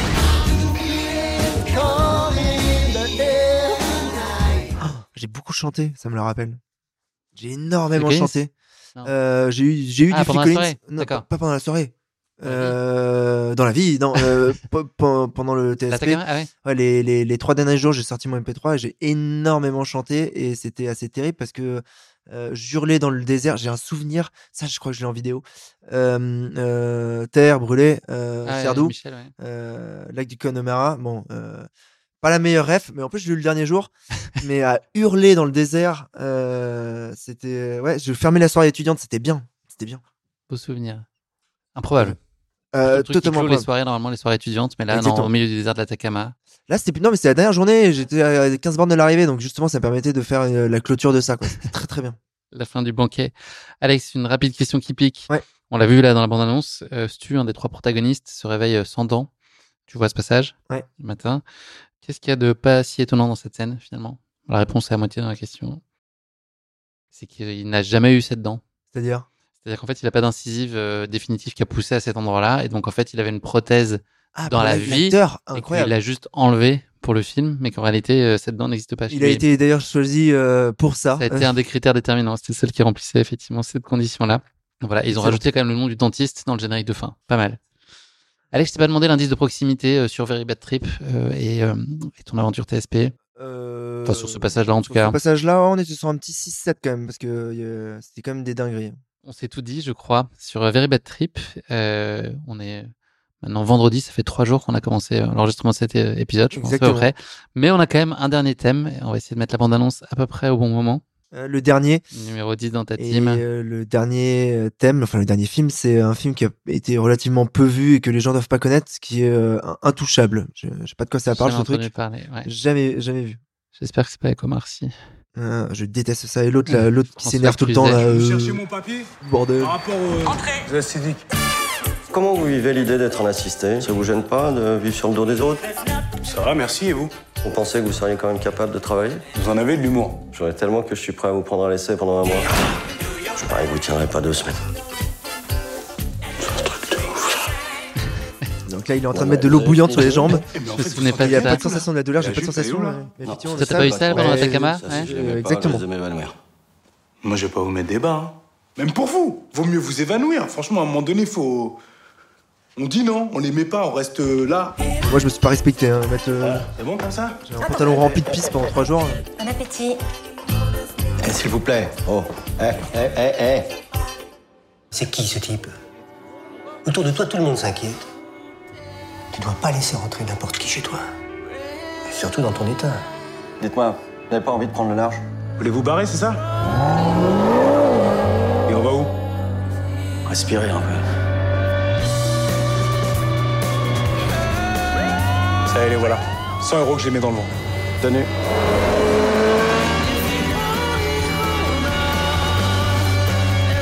Touchant ce film. Hein.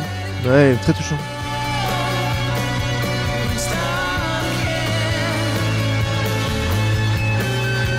Oh, il donne envie de vivre.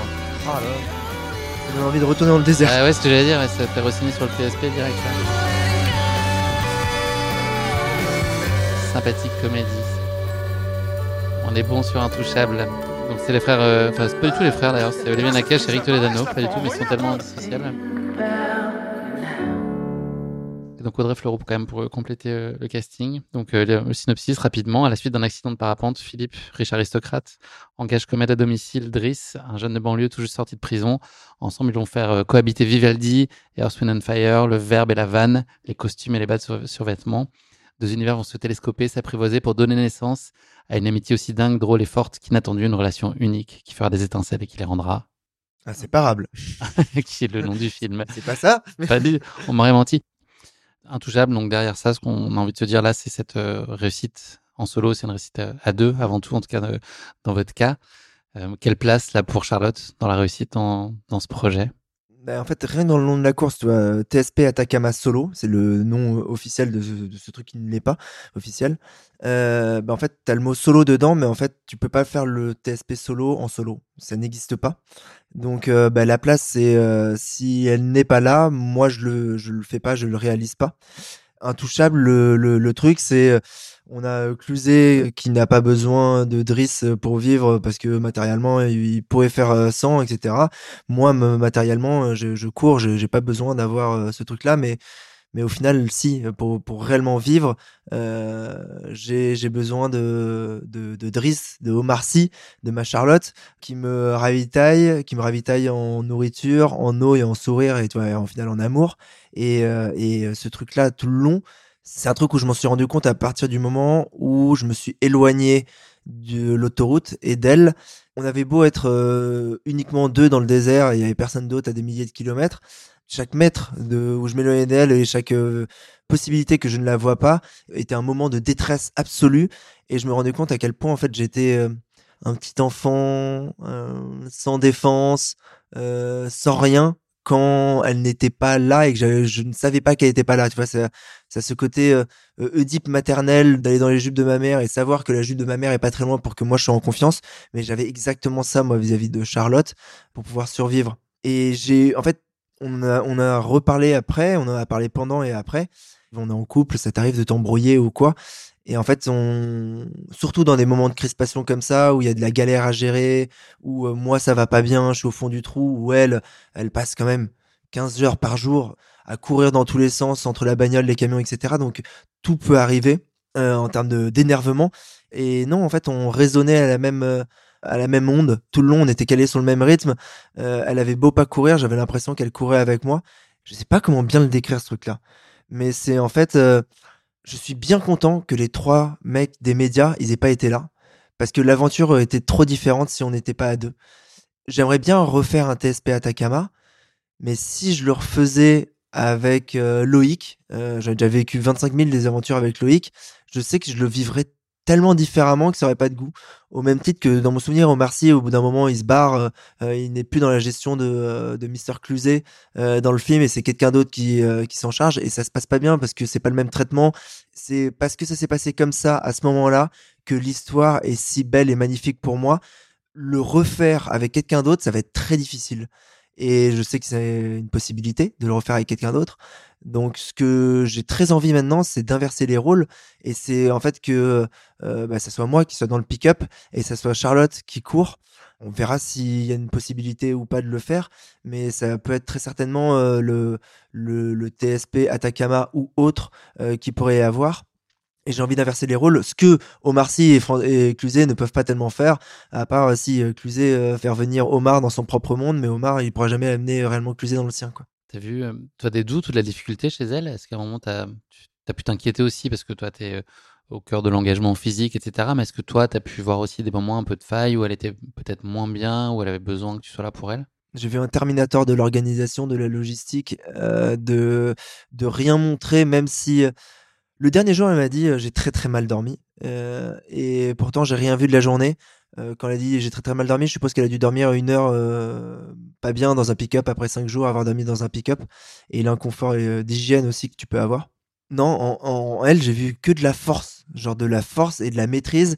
Et s'il y avait des doutes, ben, sincèrement, il va lui falloir lui donner un, un César, un Oscar, ce que vous voulez, parce que en termes d'interprétation, on était quand même dans une interprétation de on gère, ça se passe bien, totalement maîtrisé. Donc, euh, donc je sais que ça a mis sous tension euh, Cécile Bertin, qui me fait d'habitude mes assistances, qui a dû se demander putain, ça y est, il a peut-être trouvé une meilleure assistance, euh, euh, quelque chose qui, avec cœur, il a une, réelle connexion. Mais je te rassure, Cécile, au-dessous de 500 bornes, on fera, on fera pas avec Charlotte. Nous, on fera que des trucs un peu comme ça, quoi. Et tu t'es quand même questionné sur éventuellement ce que tu pouvais lui imposer d'une certaine façon avec ce projet-là, ce qu'elle elle pouvait ressentir et tout ça? Est-ce qu'à un moment tu t'es dit, est-ce que je ne pas dans une situation d'inconfort Je sais qu'il y a des, bah, tu parlais moments des questions de sécurité qui étaient un peu euh, stressantes parfois ou autres. Ou est-ce que bah, globalement tu t'es dit euh, peut-être que je devrais pas l'emmener dans des choses comme ça?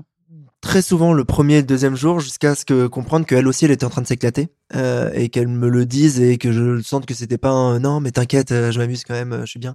Non non c'était pas ça. Je sentais qu'il y avait un réel elle traversait aussi le désert d'Atacama. Et au final c'était c'était pas c'était je préfère dire le mot crew parce que ça me permet au moins de pas de pas utiliser le mot assistance qui est péjoratif en France en tout cas non, euh, ouais, j'ai l'impression qu'elle a vécu euh, aussi un truc qui est euh, tout aussi, voire plus intense que moi, parce que elle, elle a en plus tout son cerveau à ce moment-là pour réaliser ce qui est en train de se passer. Donc c'est très différent. Et d'ailleurs, j'en reviens à la pool party, mais à la pool party, donc on a une cérémonie de remise de prix, si tu veux, de finisher. Et le, le premier truc qu'on remet au solo, c'est on te remet un prix que tu peux remettre aux personnes de ton crew. Donc euh, c'est euh, d'abord tu commences par ça, tu commences à, à féliciter les mecs qui sont tapés bah, pour moi trois avions, 27 heures de transport, des nuits en décalage horaire au Chili, des flips à Iquique, euh, cinq jours dans le désert parce que coup de bol on en a fait que cinq, de la galère de devoir gérer un mec euh, qui s'est pris 500 bornes et qui est relativement fatigué pendant 24 heures après. Euh, ouais, clairement. Enfin, j'aime pas dire merci parce que je déteste me sentir redevable et elle m'a fait sentir que je n'ai pas à être redevable, donc ça c'est formidable. Mais au fond de ma tête, c'est à charge de revanche. C'est bien évidemment, euh, Charlotte, tu le sais, bien évidemment que le prochain TSP, si c'est pas le prochain, celui d'après, c'est moi qui fais le crew, quoi. Parce que moi aussi, j'ai envie, euh, j'ai envie de voir ce que c'est, de, voir ce truc-là d'extérieur. Bon, faut juste peut-être que je reprenne la main sur la conduite, on est d'accord. Euh, que je, voilà, déjà j'ai peur de conduire à Paris un petit Twingo, donc un pick-up ça va faire particulier, mais je, je devrais pas et je pense qu'elle va pas être d'accord avec ça mais moi je considère que j'ai une dette d'avoir eu ce truc là quoi ce qui est un déséquilibre qui dans un couple est très dangereux monsieur ce qui est très dangereux J'ai l'impression que ça vous a bien soudé cette aventure aussi. Euh, mais oui bien évidemment tu n'imagines pas à quel point en plus c'est vraiment un truc de fou vivre ce truc en couple tu peux tout vivre après tu peux tout vivre On a de voir la suite. Alex, euh, on va clôturer ce thème-là sur Ouais. Charlotte avec une question qui pique, donc relative euh, à Intouchable. Assez simple, je pense. Euh, vrai, faux. Le film euh, est-il inspiré d'une histoire vraie? Vrai. Ouais, absolument. Euh, tu, tu sais quel accident a eu euh, Philippe Pozzo di Borgo Ah, Euh, on parle dans c'est un sale accident de bagnole avec une non rapport. Parapente. On l'a vu dans ah la oui, bande-annonce. c'est pour ça qu'il lui fait il lui fait faire des parapentes Donc voilà, Cluzet a passé pas mal de temps avec lui avant le film pour s'immerger pleinement dans son rôle. Et voilà, ils sont, ils sont liés d'amitié. Et voilà, il est mort il y a quelques années. Par ailleurs, il vit au Maroc. Euh, et ben c'est tout pour cette, euh, ce dixième thème, Alex. Je pense que j'ai plus rien à te faire piocher. Donc on va arriver euh, tranquillement mais sûrement à la conclusion de cet épisode. Tu sors comment de ce TSP Qu'est-ce que ça t'a révélé, fait redécouvrir, conforté? L'avant-après là? Et quelque chose qui est durable, là, qui reste encore aujourd'hui découvrir un nouveau truc que je ne connaissais pas encore dans ma passion qui est l'ultra. Arriver en disant aux autres, moi je suis un coureur d'ultra et même le terminer en leur disant, euh, en commençant à débriefer par, euh, moi je suis un coureur d'ultra et ce que j'aime c'est le 100 miles avec 10 000 mètres de dénivelé, de la concurrence. En leur disant ça, euh, me rendre compte que ben non, finalement, maintenant je suis aussi quelqu'un qui court des 500 bornes dans le désert d'Atacama et euh, je pense que je l'ai pas encore avalé ce truc-là. Je je, l'ai pas encore cette étiquette euh, dans mon classeur de petites étiquettes de ce que je pense de moi. Mais j'ai kiffé ce truc, donc il va falloir que j'en refasse parce que j'ai kiffé cette expérience pirate, parce que j'ai kiffé cette expérience de solitude et de doute d'or que je, je n'ai que très peu, à part quand je fais quelques off. Donc ça m'a renforcé dans l'idée que j'étais en train de me faire depuis quelques années que sincèrement partir sur euh, euh, moitié de ce que je fais off et moitié de ce que je fais en course, ça peut être euh, un bon équilibre. Après, ce que ça me fait surtout dire, ce mec, Nils, qui crée ce truc-là, en fait, c'est un peu comme les, les politiques ont créé l'UTMB, qui ont créé un espace d'expression pour Ultra Trailer, top. Euh, lui, il a créé aussi un truc qui, moi, me plaît parce que c'est un petit côté panache, Cyrano de Bergerac, fabuleux, et ça, me- fait dire que, ok, euh, si lui, il envoie euh, sept personnes plus leur crew, qu'il a vu sur Google Meet deux fois, il a entendu dire que les mecs courent à peu près traverser le désert d'Atacama, si lui se dit euh, euh, c'est possible et je vais le faire et ça va passer, ben pourquoi pas moi aussi organiser des trucs comme ça quoi. J'ai j'ai envie, je sais pas si j'y arriverai tout de suite, mais j'ai envie de réorganiser des trucs pirates. Il y avait un truc pirate que je réorganisais, que j'organisais, mais je me faisais plus passer pour officiel que pour pirate. Avant, euh, c'était l'UTMM, l'Ultra Trail Montmartre, et j'ai toujours cette carte. Donc là, je suis en train de le faire renaître dans ma tête, et il va renaître dans les faits aussi en 2024. Je sais pas encore tellement quand, mais il y aura très peu d'informations, ça c'est ce qui est sûr. Il y aura pas de site pour s'inscrire. Il y aura. Tu arrives ou pas? Euh, il y a- il y a- l'as- il a pas confirmé non, mais encore? Peut-être- que je pourrais me débrouiller pour, euh, pour demander aux gens à obliger. euh, Moi, moi c'est sûr qu'il y aura des règles. Par contre, il y aura des règles. Il y aura des règles euh, à l'inverse de liberticide. Je sais pas ce que c'est l'inverse de liberticide. Pousseront à l'extrême la, la possibilité d'avoir des libertés. Libertivores. hyper libertaires. Des règles libertaires, voilà. Libertariennes. Ah, ça c'est moche. Euh, mais non, mais, donc ça m'a donné envie de ça. Ça, c'est sur l'aspect euh, inspirationnel et mentor. Et après, fondamentalement, j'en garde, c'est l'envie d'en refaire. Et fondamentalement, ce que j'en garde, c'est le truc que je trouve dans l'ultra tout le temps, c'est que ça me permet de me rappeler que je suis vivant et que je suis pas enterré et que je suis pas sous terre et qu'il y a que en faisant des trucs fous de ce style-là que j'arrive à me sentir 100% vivant. Je sais pas si avant le TSP, je m'étais senti vivant, vivant comme ça, mais là, j'ai pris un shot de vie. Bah, à voir euh, à quel point j'aurais un very bad trip ou pas euh, euh, avec ce shot de vie. Et je pense que j'ai pas encore basculé. J'aurais pu basculer complètement taré et rester vivre à traverser que le désert et continuer. Pas, non, je reviendrai pas en France avec toi, Charlotte. Je vais continuer à marcher seul dans le désert. Ma vie est ici. Non, mais j'ai que 32 ans. Ma crise de la quarantaine risque d'être phénoménale. Une des dernières questions que j'ai envie de te poser, Alex, est-ce que tu peux encore t'enthousiasmer pour des courses plus conventionnelles? Est-ce que tu peux encore y trouver du plaisir? On sait que tu aimes retourner sur les courses que tu connais, etc. Est-ce que là, maintenant que tu as connu ça, est-ce que tu vas pouvoir y trouver euh, encore des choses? Je me suis beaucoup posé la question juste en revenant, forcément. Et la question, elle était vite répondue. euh, la question, elle était vite répondue parce que, euh, en fait, ce que je me suis rendu compte, c'est que j'aime courir et que j'avoue que quand j'ai parlé aux autres concurrents et que eux, ils connaissaient pas l'UTMB, ils connaissaient pas la diagonale des fous, ils connaissaient pas le système européen de course, alors que c'était euh, certains des Américains, ils connaissaient pas la hard rock et la western. Ça m'a, fait bizarre. Euh, moi, je les connais, euh, j'ai la chance de les connaître, que ce soit Notre-Dame de la Gorge ou que ce soit les 14 premières bornes de la diagonale.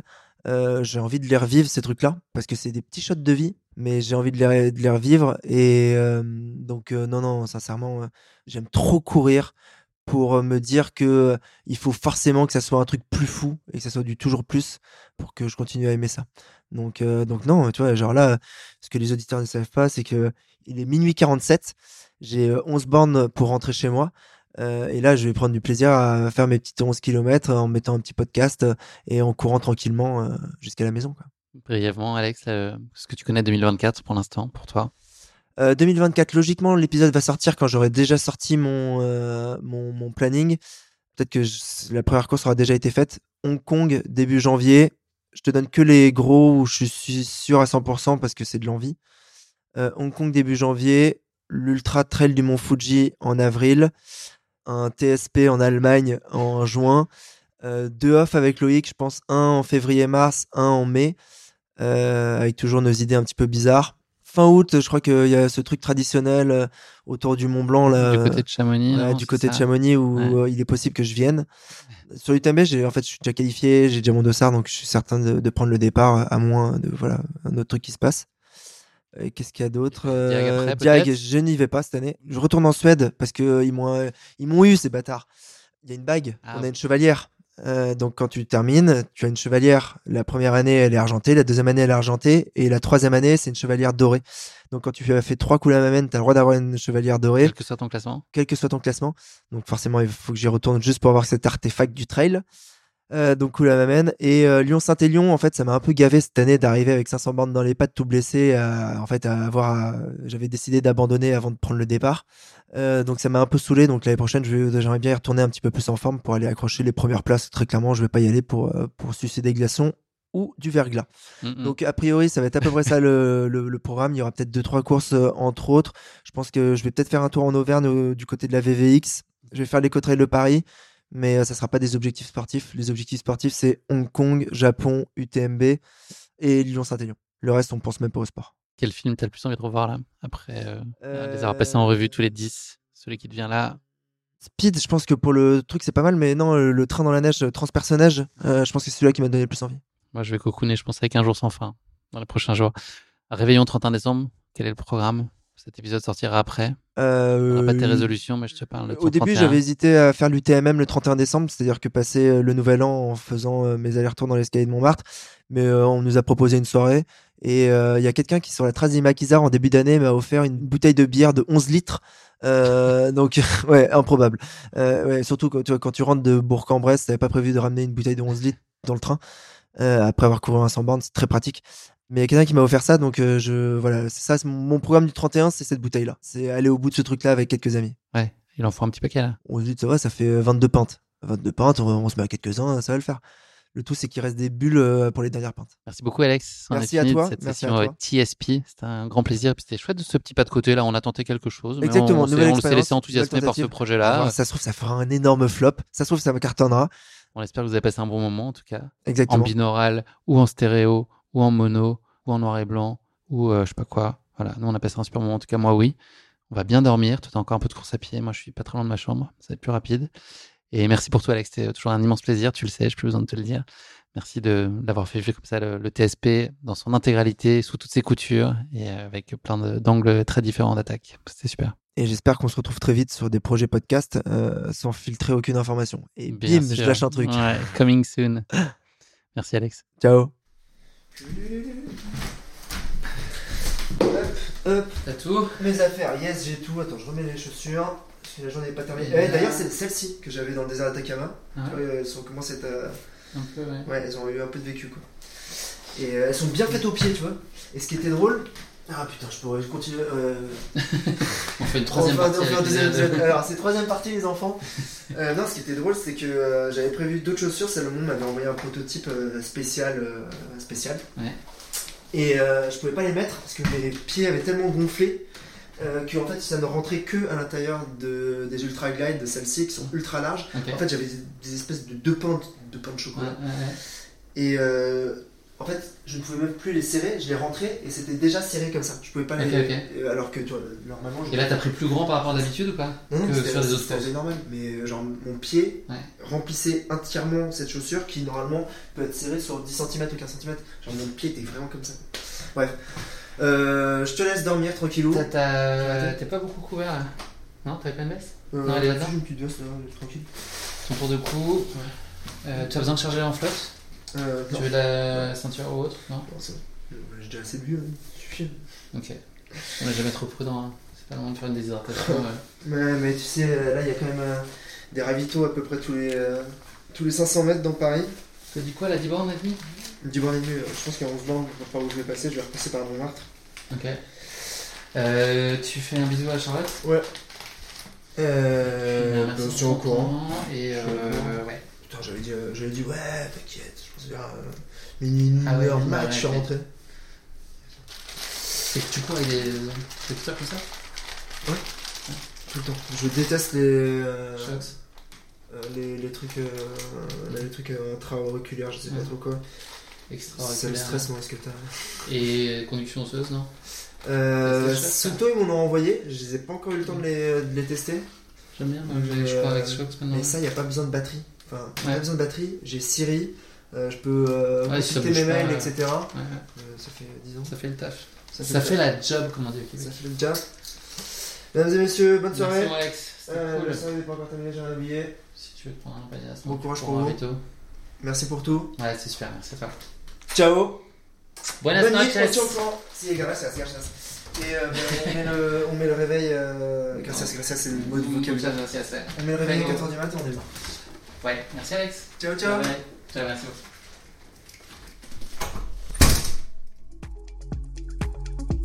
Merci d'avoir écouté cet épisode. Si vous l'avez écouté jusqu'ici, c'est qu'il vous a probablement plu. Alors n'hésitez pas à noter le podcast et rédiger un avis sur votre plateforme d'écoute favorite. C'est essentiel pour soutenir ce travail indépendant. Cela ne vous prendra que quelques secondes et ça change beaucoup de choses pour le podcast. Et pour être sûr de ne manquer aucune course épique à venir, n'oubliez pas de vous abonner sur votre plateforme d'écoute. Merci encore infiniment pour votre soutien, votre fidélité et vos chaleureux messages que je lis et auxquels je réponds avec un immense plaisir. S'il vous plaît, continuez. À très bientôt pour une nouvelle course épique, évidemment.